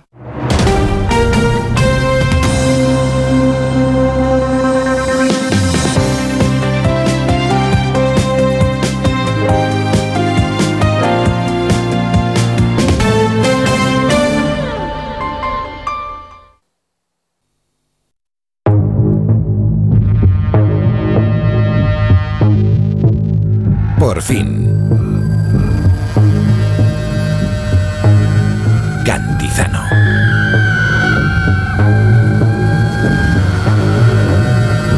Al final, es que Nacho quería, que- quiere hablar de series y de películas, aunque llevamos un rato, ¿eh? No, no nos vamos a poner de acuerdo, pero Ya, bueno. ya, ya, no, pero llevamos un rato Sí, comentando. Pero la- y es que a ti también te gusta. el- el- porque él comenta la mala calidad de los guiones de, te- Sí, no, no vuelvas, no vuelvas al tema, déjalo. a- a- a- a ver, Ni a ver, que ¿cómo- sea una mala No, serie, asesino. sino que es peor. Venga, vamos Eso, con asesino. ¿Qué a pasa con coincidir, Nacho. asesino? venga. ¿Por qué es Sí, peor? Esta Pero- sí. pero- No, voy a no me hablar lo bien de piques, algo, no voy a me lo hablar bien de piques, algo. No me lo piques, por No, favor. no, no, lo tengo aquí cerca, ¿cómo no lo voy a picar? ¿Entiendes? Ahora está defendiendo asesino y atacando, asesinando a The Crown. También ya me dirás. El asesino, el asesino que está en, en Netflix, ha tenido un pequeño recorrido por, por los cines y es de David Fincher, que bueno, yo creo que lo Oh, conoce todo el el mundo. cineasta, el Club de la Seven. Lucha, Seven, El curioso caso de Benjamin Button, tantas películas y protagonizada por Michael Fassbinder, que tiene dos nominaciones al Oscar. Hombre, Y que está ¿sale vestido o sale desnudo? todavía. Pero sale Está vestido o sale desnudo, porque él cuando hizo lo de lo de sexo, la cosa del sexo, se hizo muy famoso todo su eh, desnudo frontal. Una parte sobre todo. Hasta George Clooney dijo, quisiera volver a nacer y ser tu pene, lo dijo. Fue una frase de George Clooney pero eso- en los Oscars. Sí, ¿Cómo sí, que lo sí. dijo? Es que la gente se volvió muy loca porque eh, este hombre es muy atractivo, alemanísimo. Quisiera Y- y- volver a nacer y ser tu y ser pene. tu pene, dijo. porque en, en esa película del sexo que eres como víctima, eh, es sexo adicto. Y le pasa de todo. Incluso se mete en un bar gay donde le caen Sí. a golpes, que es muy increíble. Porque todo eso es abriendo públicos. Pero bueno, volvamos Bueno, a entonces, asesino. Bueno, pues ¿qué cuenta esta historia, no? De David Fincher. Pues es la historia de un asesino, de una venganza, que es un Mm. subgénero del propio thriller, y es una, o lo hace de una, con una perspectiva muy psicológica. El asesino, de hecho, va hablando en off. Es decir, tiene una voz que va hablando y que va reflexionando porque su objetivo, el objetivo de David Fincher aquí, es analizar la ética del asesino. Mm. Porque hasta un asesino tiene que tener necesariamente unos principios éticos. Como, como, hizo, como, así. como hizo en Zodíaco, ¿no? Que, que es con Jake Gyllenhaal. Eh, a, que, a- que- él le encanta porque en Zodiac, Mm. en Seven, en Mindhunter, que también colaboró, en todas Ujú. estas series hay un análisis permanente de la mente del asesino. Él quiere entrar siempre en la mente del asesino. Y, y este es un asesino a sueldo que en un momento determinado atacan a su familia, vamos a dejarlo ahí, Mm. y tiene que vengarse, ¿no? Y él le, le- le sigue en toda la película buscando un poco las cuestiones psicológicas, los problemas psicológicos, los debates que hay en su cabeza en torno al hecho de asesinar. Y hay una secuencia maravillosa al principio, porque ¿por qué hay buenas y malas películas? Pues, por ejemplo, en las primeras secuencias ya se ve que es un gran director, ¿no? Porque nos está hablando, por un lado, con la voz en off, y por otro lado, con los planos, nos está poniendo también en el punto de vista del asesino y nos va sacando y metiendo, a través simplemente de ese juego de planos y de voz en off, ya sabes, a los 10 minutos que estás viendo la película de un gran director. Pero así como lo cuentas, yo me estoy excitando de una manera horrible. Una- eh, una- que Como George Clooney a- George Clooney, no, George, viendo- George Clooney lo alabó, no se excitó, lo alabó. No digamos esto porque George Clooney es radicalmente heterosexual, está casado con una abogada muy importante, pero Sí, bueno, sí, señor. eh, que te quiero- me los vas contando, yo me voy excitando, porque me han dicho que al final una de las cosas que tiene esta, esta, esta intriga que genera tu director favorito, Fincher, No favorito, es que, ¿no? Pero- es que ero- erotiza totalmente toda esta situación del criminal. Pero es que, y- y ves, del mismo pero es que ves erótica en todas partes, Boris. No, pero ahí parece que hay muchísima erótica, que hay, hay, gente que me ha contado que no ha podido evitar intentar tocarse un poco, eh, toca- tocarse, ¿entiendes? Seguro No, que estaba viendo no, esa película. bueno, to- tocar, como si fuera la película del destape. Ay, ay. ¿Entiendes? que tiene un Mira la poco cara de eso. Nacho. Quizá tiene que ir al psicólogo, entonces tu amigo. Ya, ya, ya, ya. Entonces te ha gustado. Sí. Bueno, Me ha gustado, por primera vez he hablado Intrigado. semanas de algo pero, bien. pero, me ha pero, pero- gustado. pero la has visto entera, la has visto entera, porque hay gente que dice que no has pasado el tercer episodio de La Mesías. Esto se Eh, ha comentado. no, déjalo. No, a ver, No, no eh, vuelvas otra vez. hay algunos que nos quedamos dormidos a la Una mitad. frase solo, una La has frase visto solo. entera, He visto los siete Mm. y el siete es el peor de todos. El Bueno, capítulo está. 7 es el peor de Anda. de porque, porque no, no, no quiero más debate, de verdad. ¿Qué La- crítica? no, las Ya, ya está 10.34, bien. las Ya, 9.34 en Canarias.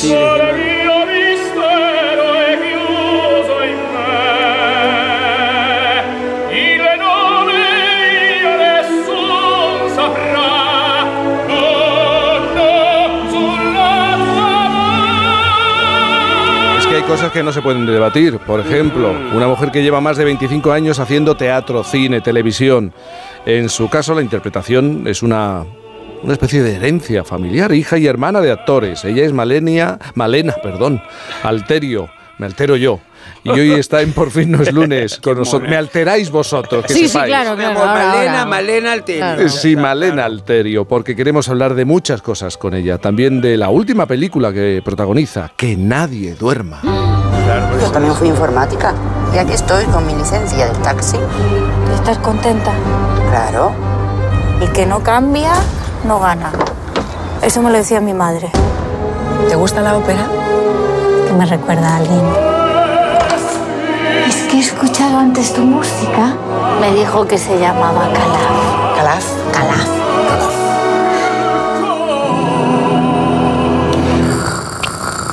Malena ha interpretado a, muchos personajes y con profesiones muy variadas. Ha sido secretaria de una funeraria, portera, cartera, directora de marketing, revisadora de parquímetros y hasta chica o variol.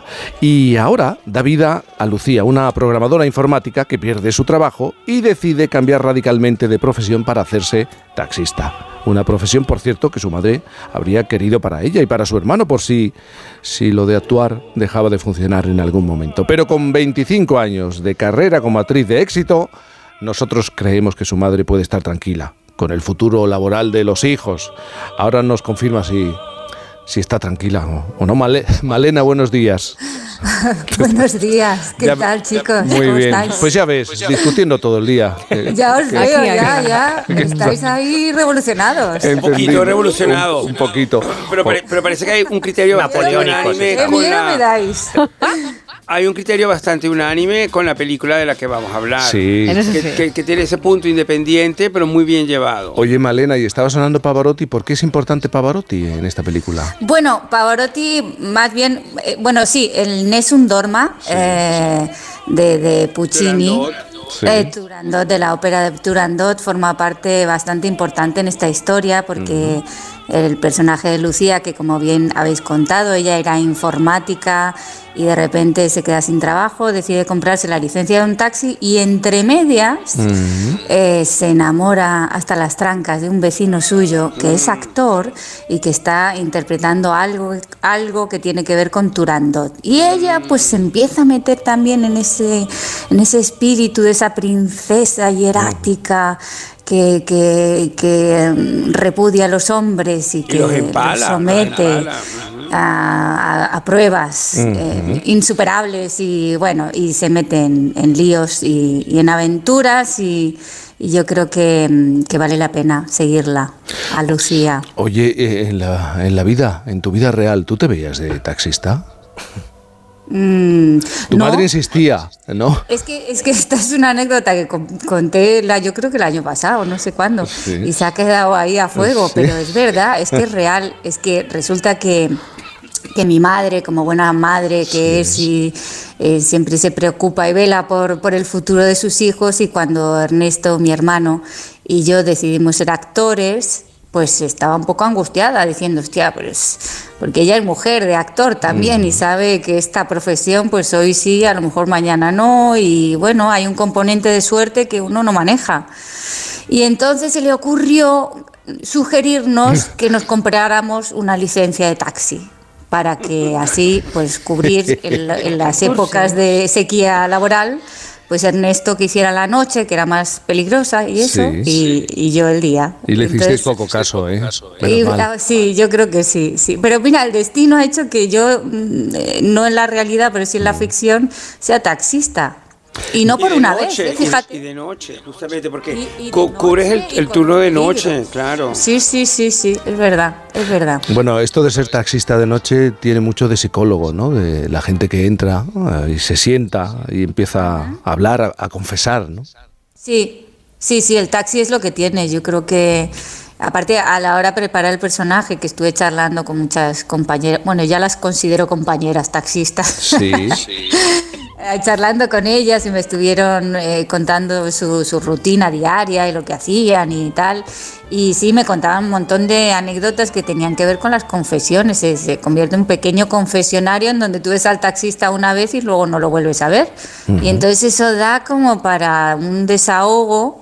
Y, y estas compañeras me contaban de todo, sí, sí, confesiones y aventuras y anécdotas y... Bueno, Malena, se está hablando mucho de tu interpretación en la película como candidata a, al Goya de este año. Los nominados el jueves, ¿no, Nacho? 30, el jueves 30. jueves, sí, sí, Sí, sí. parece que se, que se Gran sabe candidata ahí. algo. Gran candidata. Sí. bueno, No. ahí vamos, ahí va. Mira, yo lo de los premios y eso está fenomenal. Y me encanta porque es como consecuencia de que tu trabajo ha llegado de una manera directa y profunda. Y eso es, es una maravilla. Pero si sirven para que la gente se anime al cine, hostia, esto, es, esto yo creo que es como ya, o sea, que, que, que, que estaría guay, que, que la gente, se, seducirlos de alguna forma para que se interesaran y fueran a verlo en gran pantalla, porque, porque es que, claro, la dirección de Antonio Méndez Esparza, Esparza es muy chula, es muy diferente y sorprendente y creo que la gente no, no se va a quedar indiferente. Eh, Salen movidos, salen inquietos, salen, eh, salen diferentes, creo.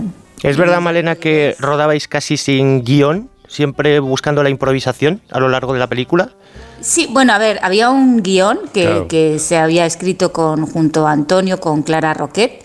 eh, y, y era, es una, esto es una adaptación libre, o sea, inspirada en una novela de Millás, que, que es con Sí. el mismo título, y de Juan José Millás.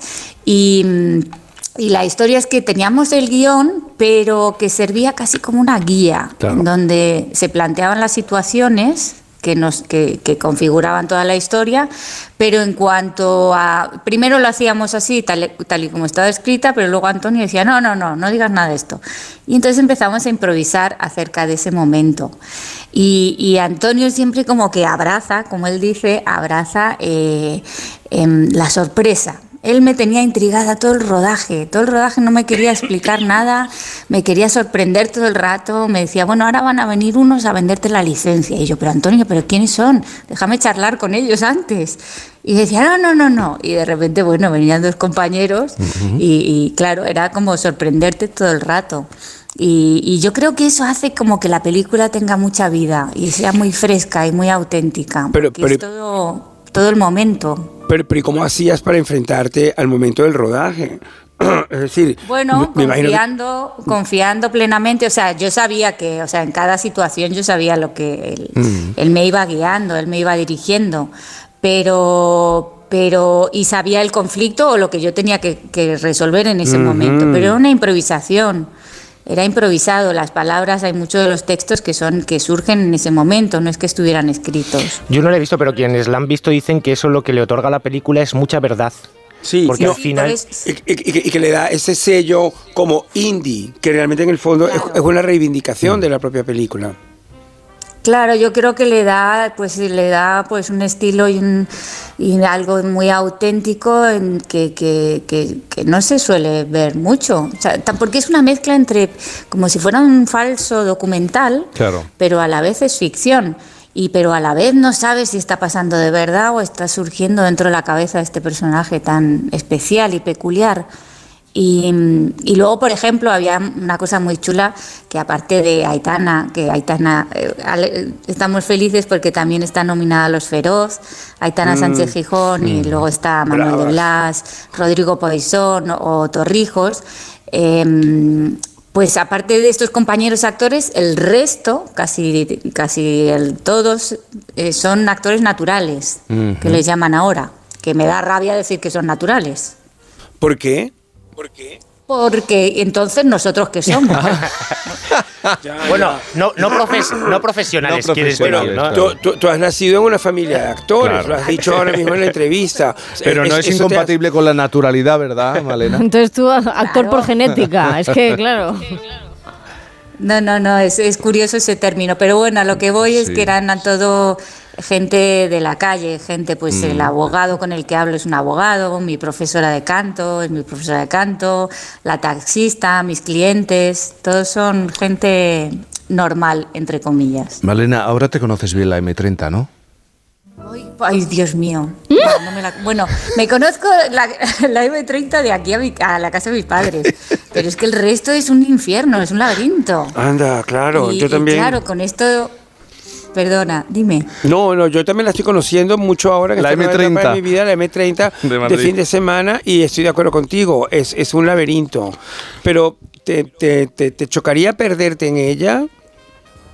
No, no, claro, es que tú imagínate, Boris. Te has imagínate perdido. que yo voy. Es que claro, estábamos rodando. Yo voy con el taxi, conduciendo el taxi, rodeada de cámaras que cuestan millones, Mm. con el con el director a mis pies escondido para que no saliera en plano, con el Mm. foquista detrás, con el de sonido en el maletero. Locura. Y Qué ahora locura. saliendo por la M30 y yo digo, pero es que yo, o sea, yo conducir bien, pero es que mi sentido de la orientación es pésimo. Y yo, Antonio, dice, no, te sales aquí y ya, claro, cuando te pones nervioso tienes que salir y no puedes girar.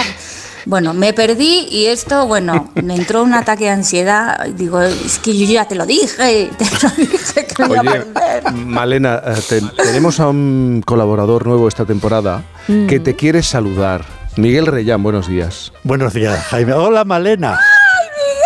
¡Ay, qué bonito! ¿Qué tal? ¡Ay! ¿Cómo ¿Pero es? qué haces ahí? Pues como siempre, estorbar. Está de 11 a 12 con nosotros, Malena. Súper colaborador ¿No has visto? tenéis. Sí, has visto, baja la audiencia cuando, cuando vengo yo, pero no importa. Bueno, te vas a llevar Goyas, te vas a llevar de todo, ¿no?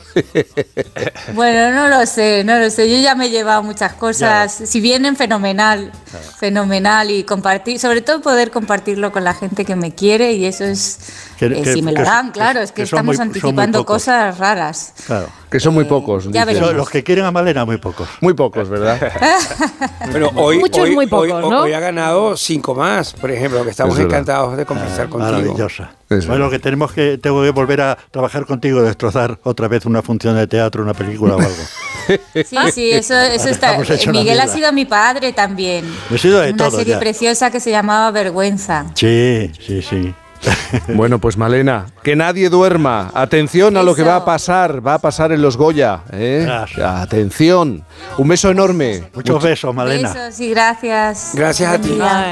Adiós, adiós. Bueno, ya, ya solamente falta Miguel Viviana, que enseguida va a aparecer Super por aquí. Viviana, Viviana, con, ¿qué- con un abrigo nuevo, porque a- ayer hizo más frío. Ayer- Ah. ¿quieres decir? Probablemente yo creo que va a aparecer con un abrigo diferente. es- pues siempre es nuevo, sí, siempre es algo distinto. Ay, el de, el de la manta del Samur, como digo yo, ese que es todo plateado. que la es- manta del Samur. Uno que Sí. abrigue, abrigue realmente, ¿entiendes? Porque hay unos un poco escenográficos, pero hay unos Como de película, algún Sí, abrigo de película y de teatro. ser de verdad, verdad. Hacemos una pausa. Por fin, no es lunes. Los bancos. Existe una opinión generalizada sobre nosotros y no siempre es positiva. De BBVA para todas las personas. La vivienda es una de las mayores preocupaciones de los españoles. Sin embargo, las cerca de 2 millones de hipotecas firmadas con bancos en los últimos 5 años demuestran que comprar una casa es posible. En BBVA creemos en un futuro mejor. Por eso trabajamos para que las personas y empresas prosperen. Conoce más en bbva.com. Oferta de trabajo, cero candidatas. Oferta de trabajo, cero candidatos. Oferta, oferta, cero. En España hay miles de puestos sin cubrir en el sector de la ciberseguridad. El nuevo certificado profesional de Google en ciberseguridad prepara a cualquier persona para trabajar en este campo en menos de seis meses. Más seguridad con Google. Compartir nuestra vida con mascotas nos llena de experiencias maravillosas, pero debemos ser responsables de su bienestar. El Ayuntamiento de Almería te invita a descubrir el Centro Zoosanitario Municipal, a conocer todos los detalles del proceso de adopción y muchas cosas más en el programa Como el perro y el gato, que se hará este fin de semana en directo desde el Parque del Andarax de Almería. El sábado a las 3 y el domingo a las 2 y media de la tarde, Como el perro y el gato, patrocinado por Menforsan, los especialistas en cuidados, higiene y cosmética natural para las mascotas. Este fin de semana como el perro y el gato desde Almería, con Carlos Rodríguez. Te mereces esta radio. Onda Cero, tu radio. Este Black Friday en Movistar, nuestro equipo de campeones no para ni un minuto, porque siguen ayudando a que todo el mundo encuentre su smartphone. ¡No vamos a patar! Pues claro, porque ahora con mi Movistar tienes un Samsung Galaxy Z Flip 5 desde 5 euros al mes y ahorras hasta 968 euros. Te mereces un Black Friday mejor. Infórmate en el 1004, en tiendas o en movistar.es. En Barajas. En Villa de Vallecas. En Carabanchel. En Centro. En Villaverde. En Hortaleza. Bicimad revoluciona tu movilidad en todos los distritos de Madrid. Tienes más de 600 estaciones repartidas en toda la ciudad. Ahora ya son tuyas. Cuídalas. Ayuntamiento de Madrid.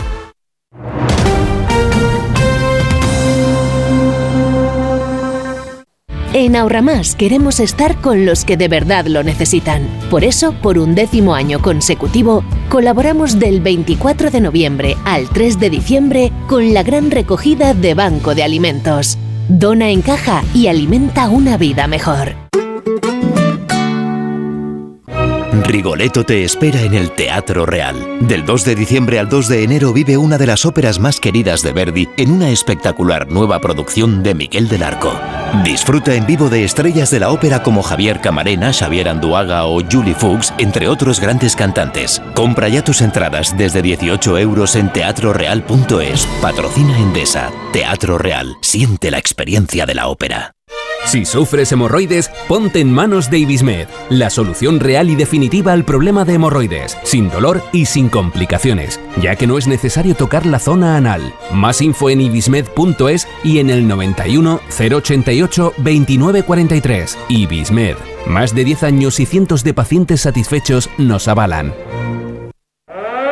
Operación Stock Fuera en Ocasión Plus. Más de 8.000 coches con descuento y ahorro de hasta 6.000 euros. Liquidación de stock a precios imbatibles. Solo dos semanas. Corre y aprovecha esta oportunidad única. Ocasión Plus. 15 centros en Madrid, nuevas tiendas en Fuenlabrada, Arganda y Torrejón. Localiza tu centro más cercano en ocasiónplus.com. Abierto sábados y domingos.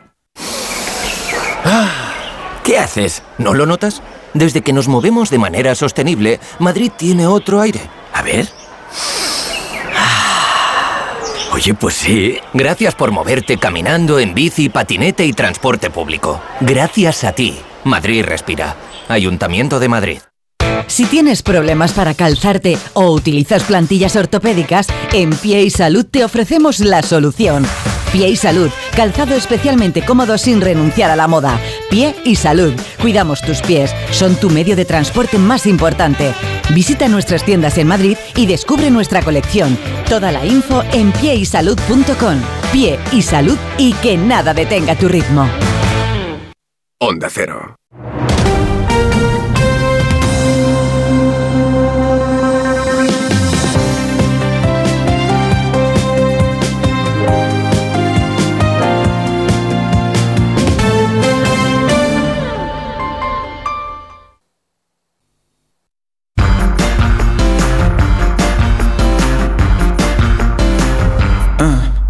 Got $22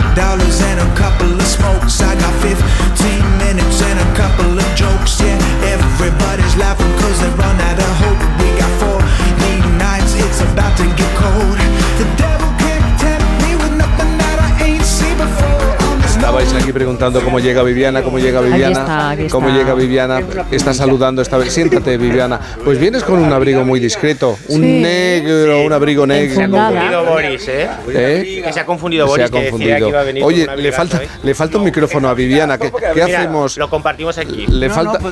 No, pero no os peleéis por el micrófono, no, No, pasa no, nada. no, no estamos Te- peleando. Viviana. Azúcar moreno. Viviana, ¿cómo estás? Buenos días. Es que Eh, ya ha saludado a Miguel. Bien, no te cuento. Si te cuento es muy largo. Ah. Pero, una hora más por la ¿qué es una peonza? Que estás como, como una sí, peonza. voy un poco, sí. voy un poco peonza esta semana. Y entonces los perros me tienen, mm, vamos, que me están fiscalizando, me tienen así, me miran y me miran y me miran. ¿Qué quieren? Ah, El micro, ¿Que el no micro. se me oye bien? Ah, no, perfecto. Yo proyecto muy bien, ¿eh? Sí, es verdad. Muy bien, muy mujer bien. de teatro, mujer de teatro Vamos, también. Como para la platea. Oye, el, el- abrigo, aunque, aunque parece ligero, es muy de abrigar. Y, muy llevas Un poco botas. nórdico. mucho. Claro, que es a lo que me refería yo en mi, en mi- en mi vaticinio. abrigo de que me compré en Nueva York el año pasado cuando Sí. fui. Claro, donde hace O mucho sea más frío que, Madrid. ¿Y, y te entró en las maletas que llevabas? Porque vamos Es a que recordar sí, porque que... es, de- es de Dobla, pluma. Mira, sí. es un pluma.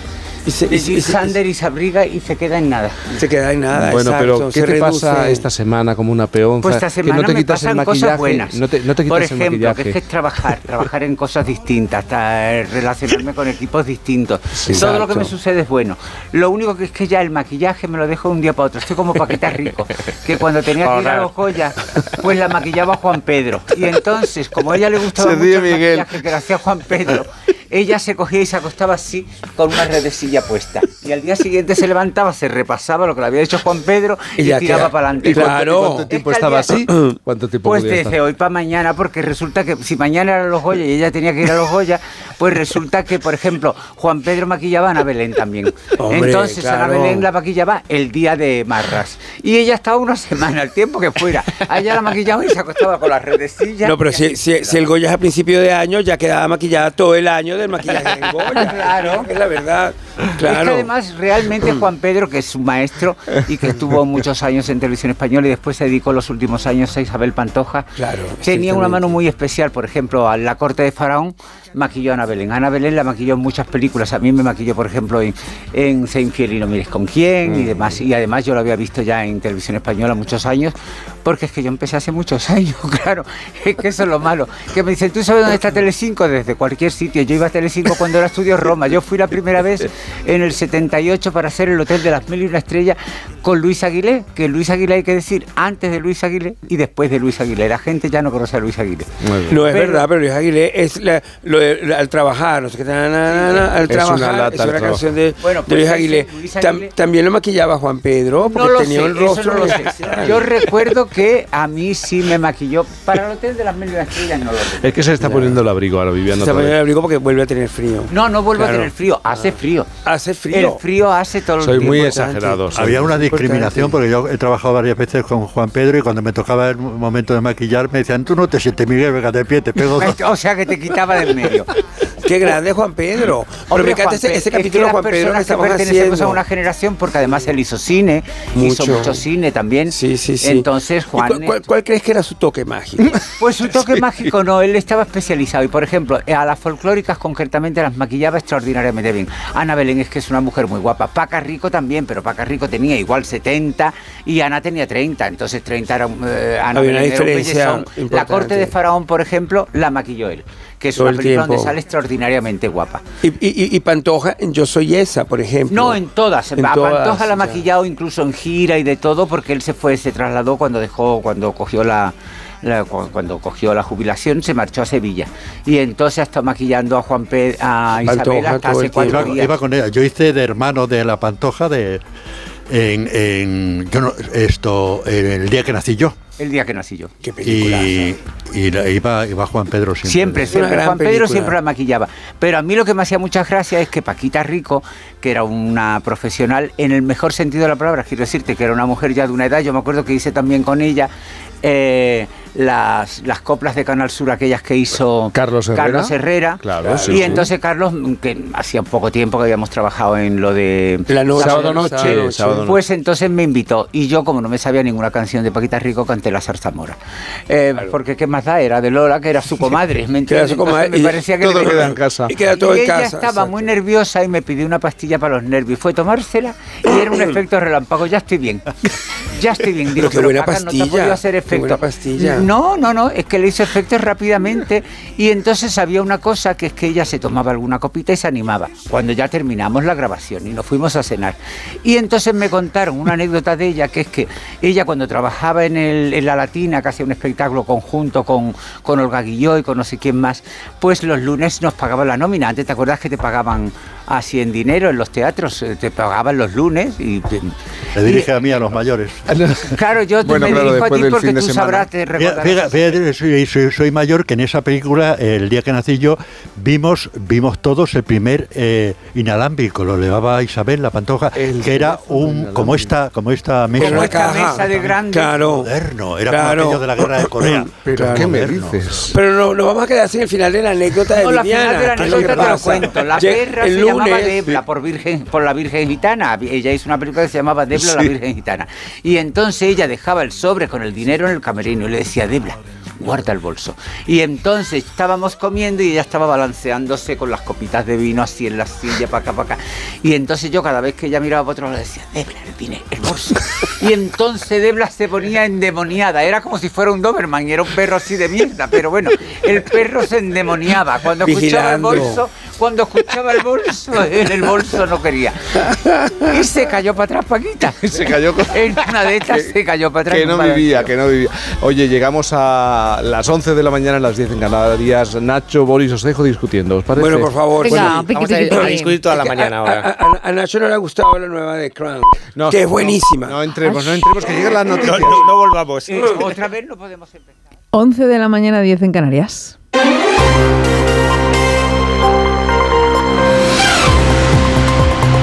Noticias en Onda Cero. Buenos días. Tras siete semanas de guerra entre Israel y Hamas, espera que este sábado, segundo día de tregua, se produzca una nueva liberación de rehenes de Hamas y de prisioneros palestinos. Israel ha anunciado que se van a liberar a lo largo de este día 14 rehenes israelíes y 42 presos palestinos. Estas nuevas liberaciones, de producirse, se sumarían a las que ya se llevaron a cabo este viernes en el primer día de tregua entre ambos países. Corresponsal en Jerusalén, Hanna Beris.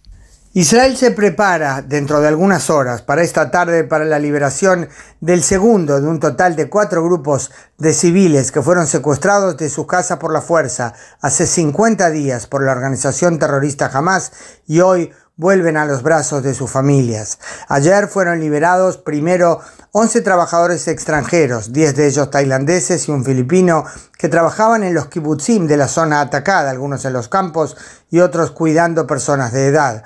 Y luego, un poco después, fueron liberados 13 civiles, 6 mujeres de edad, 4 niños y 3 mujeres madres de estos 4 niños. Hoy serán liberados 14 civiles, entre ellos, al parecer, 8 niños. La familia los esperan en los hospitales a los cuales serán trasladados por helicópteros de la Fuerza Aérea de Israel.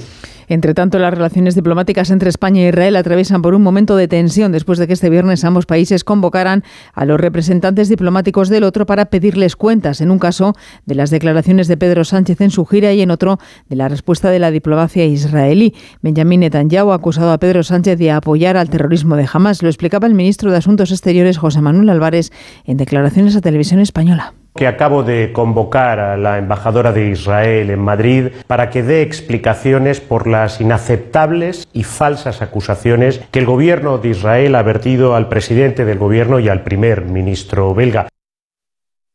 Es noticia además en el exterior que el Papa Francisco ha cancelado su agenda prevista para hoy por un ligero estado gripal, según ha anunciado la oficina de prensa del Vaticano. Y el pasado 6 de noviembre el Papa afirmó en un encuentro con rabinos europeos que no estaba bien de salud, motivo por el que no leyó el discurso que tenía previsto para la mencionada cita, aunque sí mantuvo los actos previstos en su agenda para esa jornada. En nuestro país, accidente mortal, un kamikaze deja dos muertos en un choque frontal tras recorrer toda la autovía AS2 que une Oviedo y Gijón en sentido contrario. El causante del accidente es un vecino de grado de 39 años de edad. La otra víctima mortal, una vecina de 50 años de Posada de Llanera.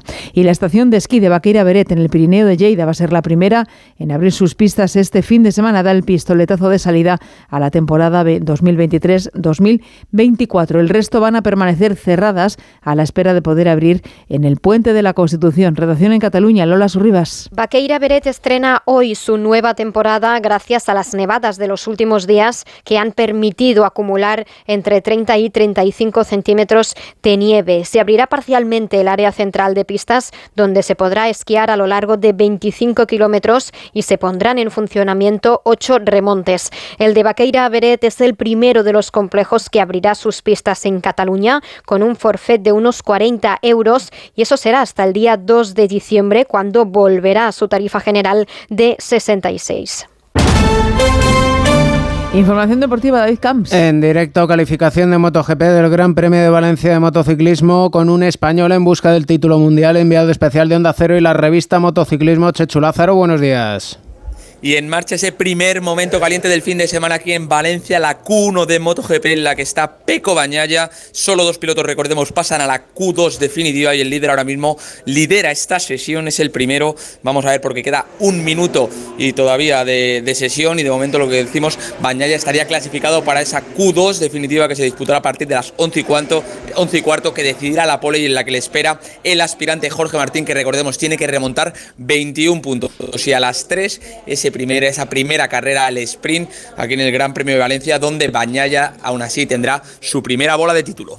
Vuelve la Liga en Primera División, decimocuarta jornada con cuatro encuentros hoy, destacando a las dos Rayo Vallecano Barcelona, a las nueve Atlético de Madrid Mallorca. El Barça es tercero con 30 puntos, dos menos tiene el conjunto rojiblanco, momento que puede marcar el devenir de la temporada, hablan los técnicos Xavi y Simeone. Siempre nos jugamos mucho, somos el, somos el Barça, ya lo he dicho muchas veces, y ahora tenemos siete partidos antes de, de Navidad, del parón navideño, y que son trascendentes, sí, para el devenir del, de los dos campeonatos, tanto Liga como, como Champions, sí, pero todo todo es importante al final. No me pongo a analizar tantas cosas. Pensamos en el partido del Mallorca, pensamos en cómo resolver el juego que tenemos por delante, mm, pensamos en seguir mejorando nosotros como equipo y ya cada, cada uno tendrá que ocuparse de, de lo que tiene que ocuparse.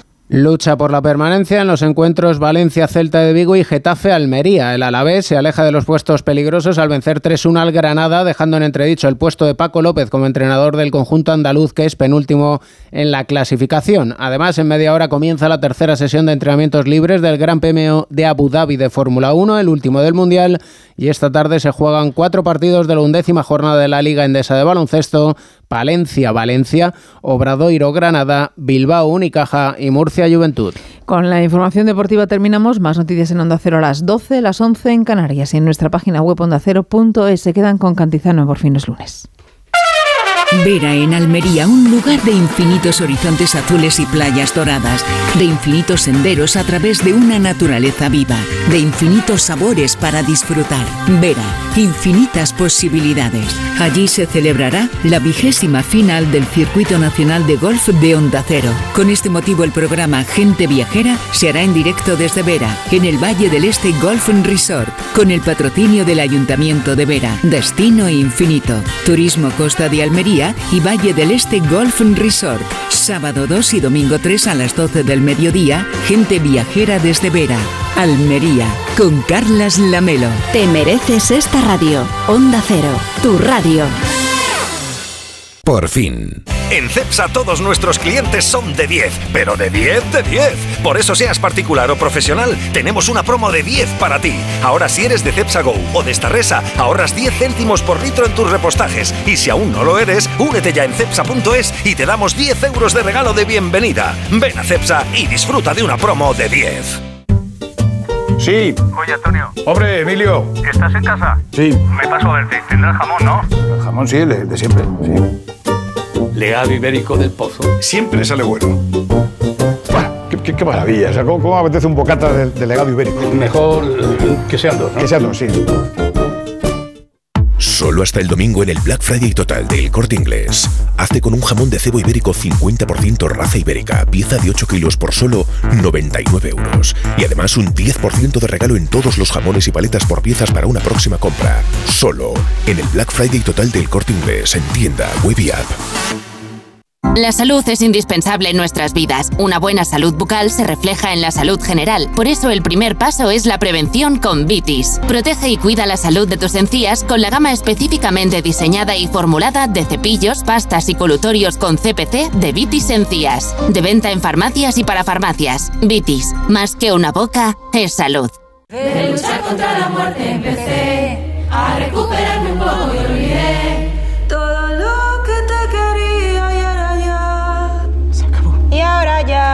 Ahora ya no estás sola. Ahora ya España es otra. Delegación del Gobierno contra la Violencia de Género.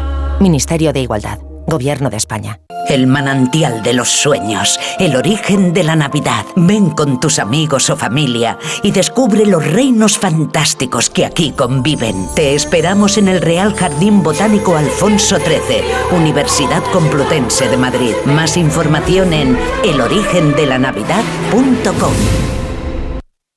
No, no nos hemos equivocado de música. Ya han puesto los turrones en las tiendas y tú no tendrás que esperar a Nochebuena para comer jamón del bueno. Antes de que el cuñado te lo quite del plato, llama a tujamondirecto.com. Porque la Navidad está muy bien, pero de compartir el jamón nada, ¿eh? 984 1028, tujamondirecto.com. Y topa ti. ¿Cansado de toser? Toma Herbetón Respire. Herbetón jarabe con extracto de pino y eucalipto espectora y reduce el espasmo bronquial. Herbetón Respire. Consulte a su farmacéutico o dietista. Aquí 532, otro móvil olvidado en el Que el 30% de las personas no revise sus cosas al bajar del taxi no nos gusta. Tener hasta el 80% de descuento para renovar tus dispositivos, eso sí nos gusta. Black Friday de Vodafone, hasta un 80% en todo eso que quieres. Ven a la web a tu tienda o llama al 1444. Vodafone, Together We Can. Lanzarote, una isla de volcanes, playas, espectaculares paisajes y de cine. Llega una nueva edición de la muestra de cine de Lanzarote y con este motivo el programa Julia en la Onda se hará por primera vez desde Lanzarote el próximo 28 de noviembre. Julia Otero y el equipo del programa estarán en directo desde el espectacular escenario volcánico de Jameos del Agua. El martes 28 de noviembre a partir de las 3 de la tarde, Julia en la Onda por primera vez desde Lanzarote con Julia Otero. Te mereces esta radio. Onda Cero, tu radio.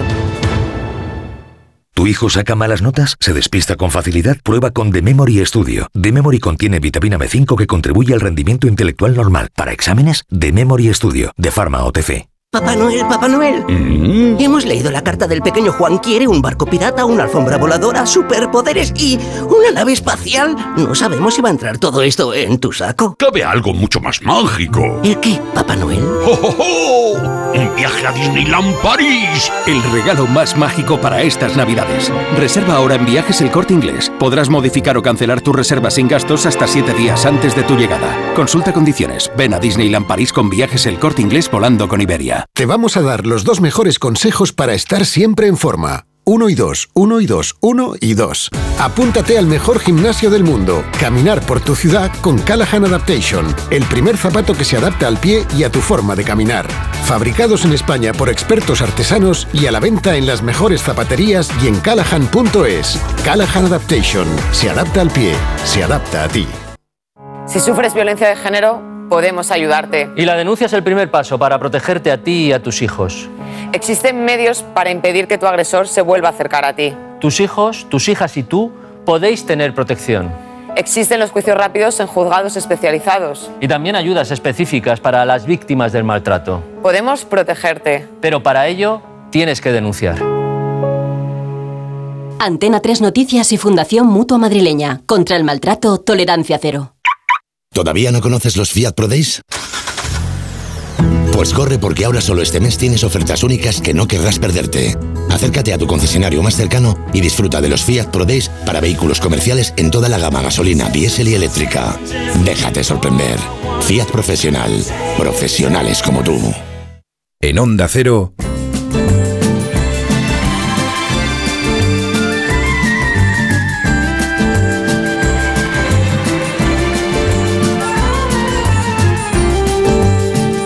Cantizano.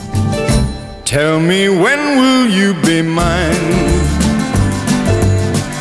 Tell me cuando, cuando, cuando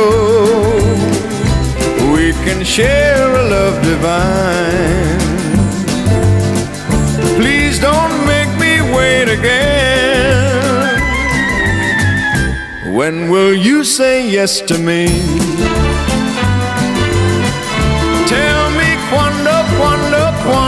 Ellos ya llevan un buen rato sentados aquí con nosotros hablando de la vida de, de compañeros de, profesi- eh, de profesión.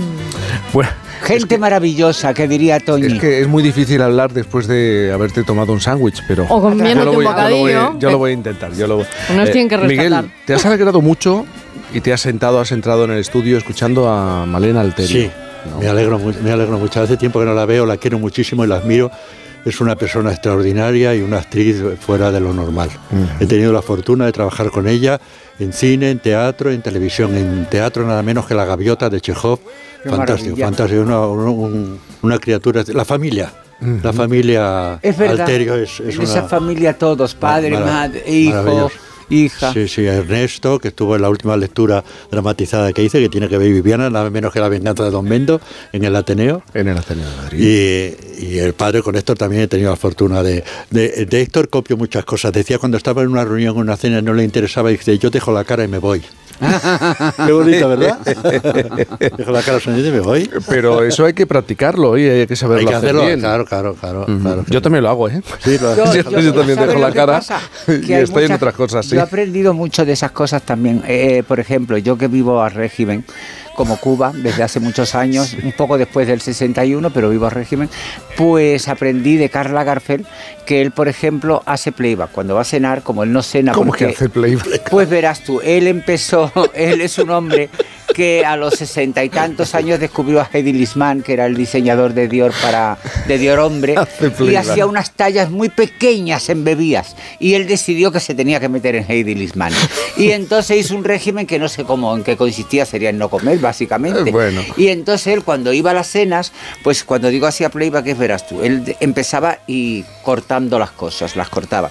Iba apartando, iba apartando para acá, iba apartando para allá y movía el plato. Era como una coreografía. El contenido del plato, lo que El había en el plato, lo iba moviendo, eso. mareando. Ma- mareando. Y entonces después ponía los cubiertos encima y parecía que había comido, pero no había comido nada, ni un guisante. ¿Me entiendes? Todo había sido movimiento. es el- Pero hacer playback como es. Pues, pues eso, Eso. lo hacía como que comía. Ah, ah, creí que hablaba. Movía, No, movía. no, no, no, hacía como que comía, pero no comía, no comía. Ya, ya, ya, hacía movía, playback. movía y, y movía la Oye, boca. perdón, yo tengo que hacer una protesta enérgica, Sí, solemne y oficial. Por favor. Vamos a ver, observar.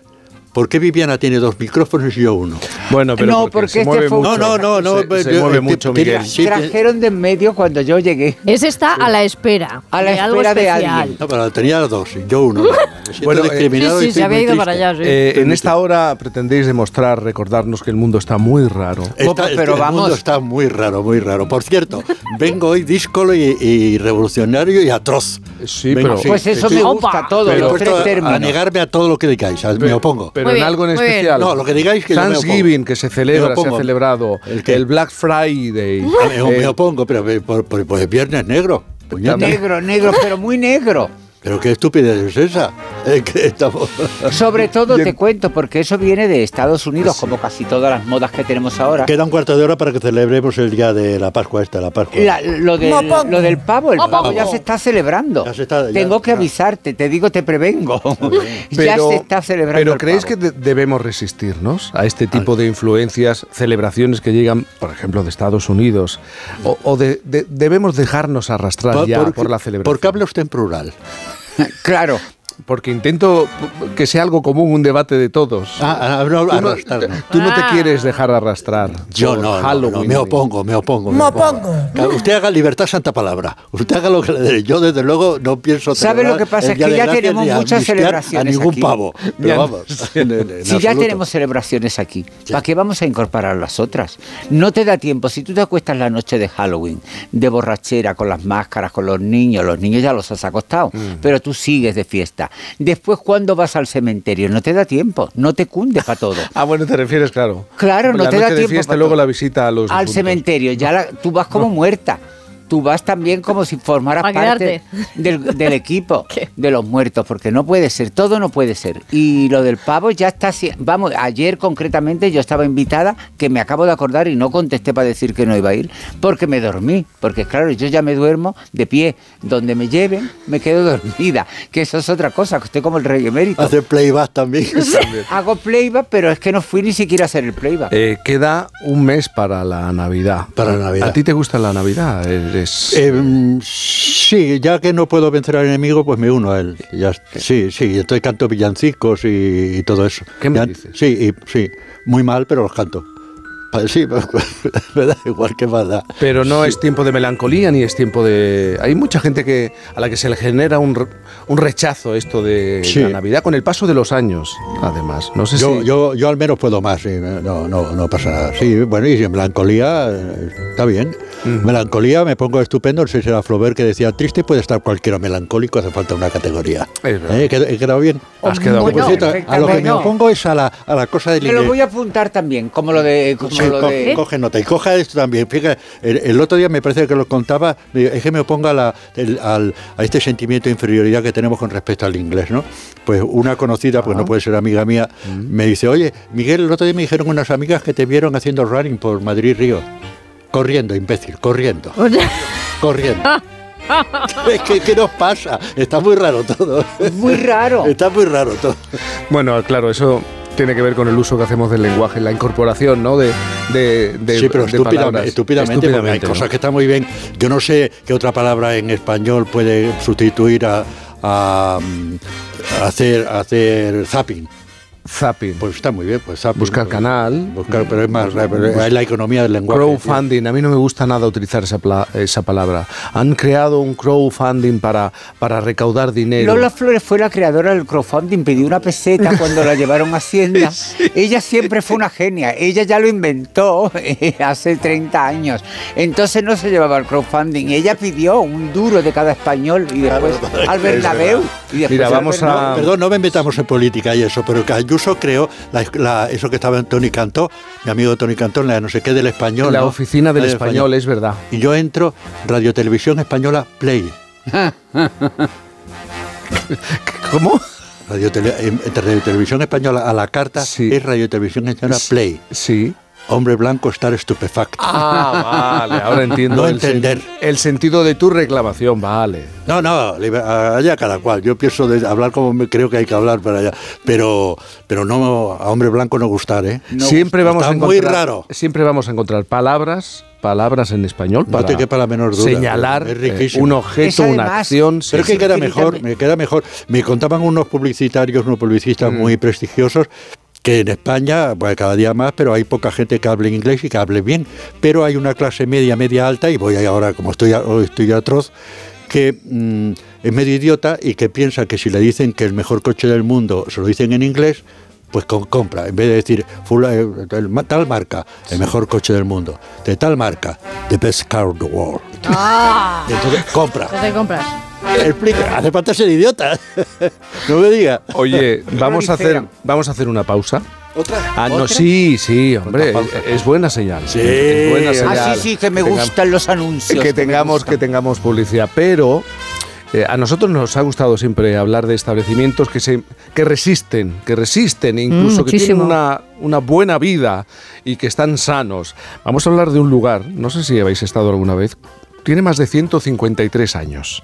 Es uno de esos lugares a los que hay que acudir, por ejemplo, un domingo o un sábado al mediodía, de frío, para tomarse un cocido.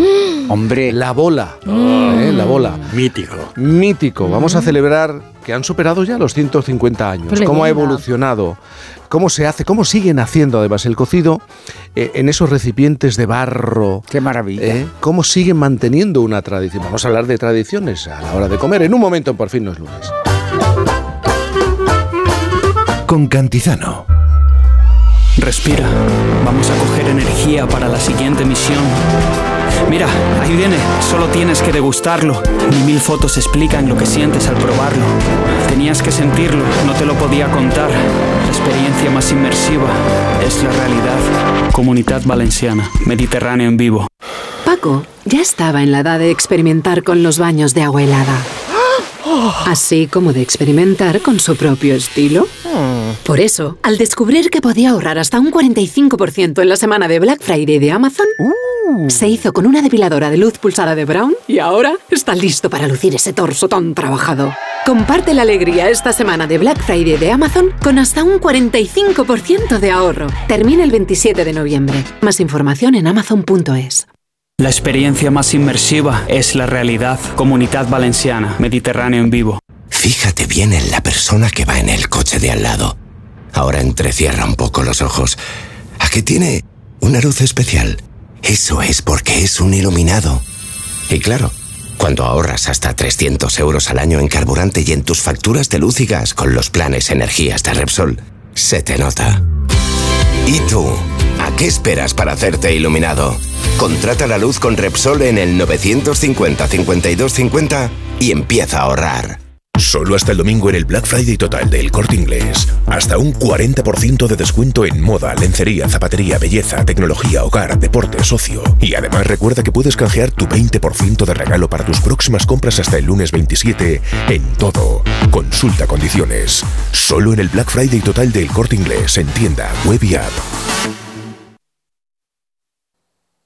Sí quiero un seguro de salud a mi medida. No quiero carencias en mi seguro de salud. Sí quiero asesoramiento y buenas promociones. No quiero imprevistos. Sí quiero un amplio cuadro médico y máximas coberturas. Está claro, quieres un seguro con segurosquiero.es. Llama ahora al 91 156 7 156 o contrata 100% online en nuestra web. Segurosquiero.es. La salud que Sí quiero. Compara y contrata en seguros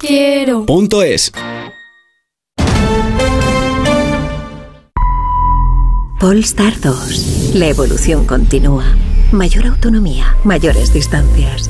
Tu 100% eléctrico de diseño escandinavo, ahora con 654 kilómetros. Reserva tu prueba de conducción con un experto. Polestar.com Todas las ventajas y los mejores precios en el Black Friday de Muebles a Dama. Compruébalo tú mismo visitando su tienda en General Ricardo 190 y disfruta de unos descuentos salvajes. Muebles a Dama, una oportunidad que no puedes perderte. Infórmate en mueblesadama.com.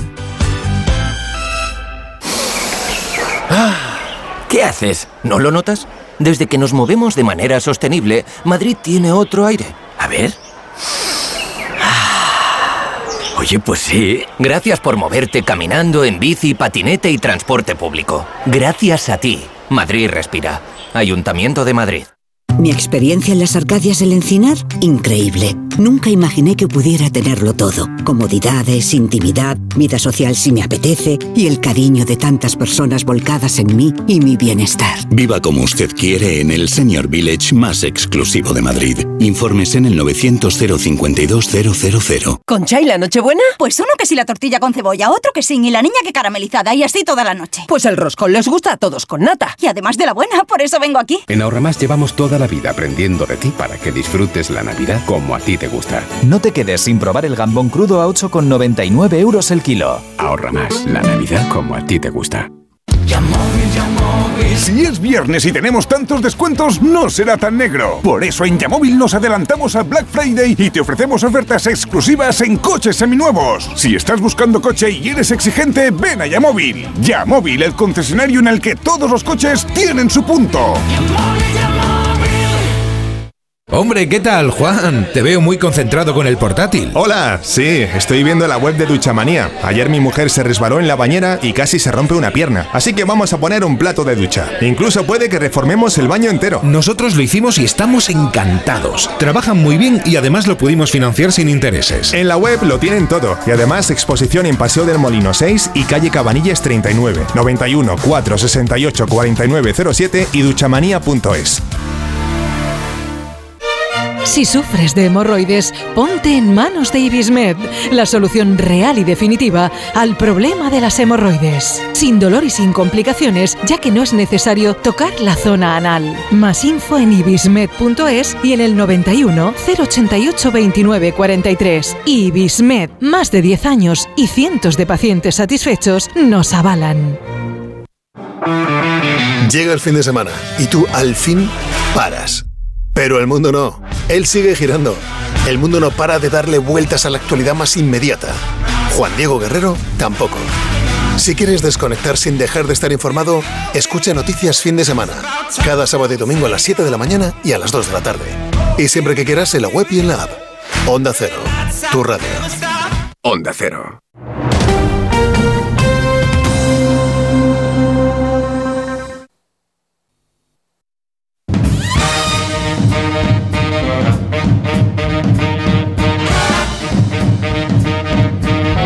Onda Cero. Cantizano.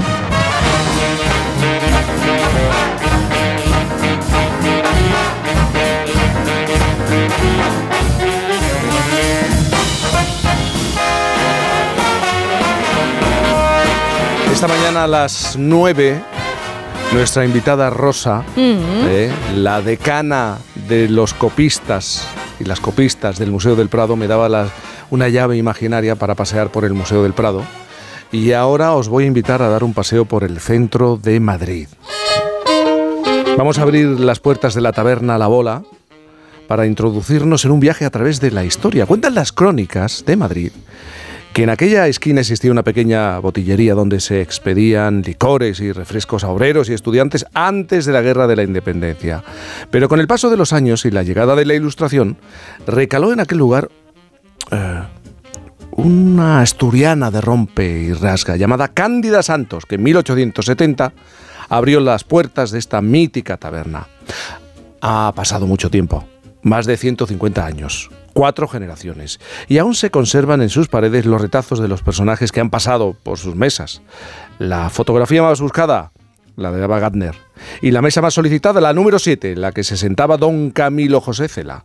El comedor se ha convertido en un museo y el cocido madrileño en su plato estrella, cocinado a fuego lento, como antaño, y servido en puchero de barro individual. ¿Dónde está el secreto?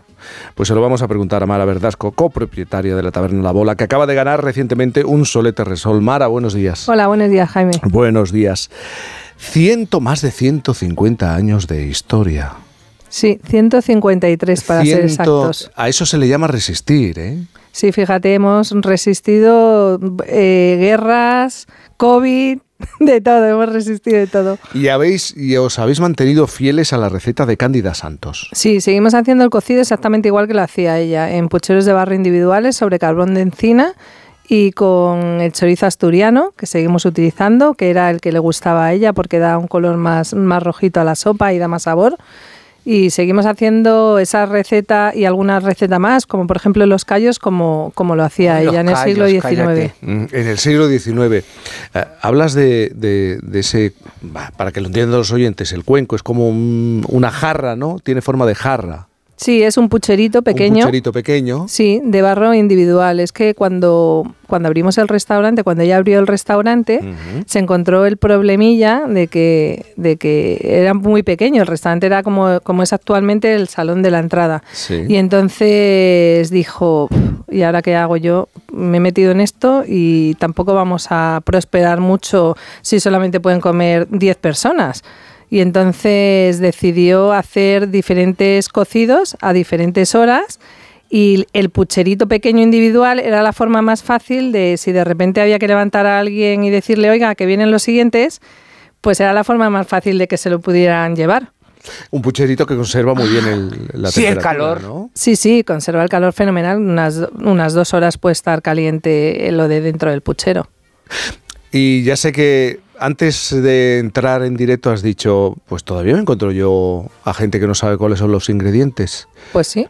Para aquellos que no lo sepan, la- los ingredientes del cocido, Sí, pues mira, los ingredientes del cocido madrileño es morcillo de ternera, chorizo, tocino, hueso de jamón, gallina, que la gallina hace mejores caldos que el pollo, entonces usamos siempre gallina, tocino, patata, los garbanzos y agua de Madrid. El agua de Madrid es súper importante porque es un agua que tiene muy poca cal y hace que los guisos de legumbres se cocinen muy bien.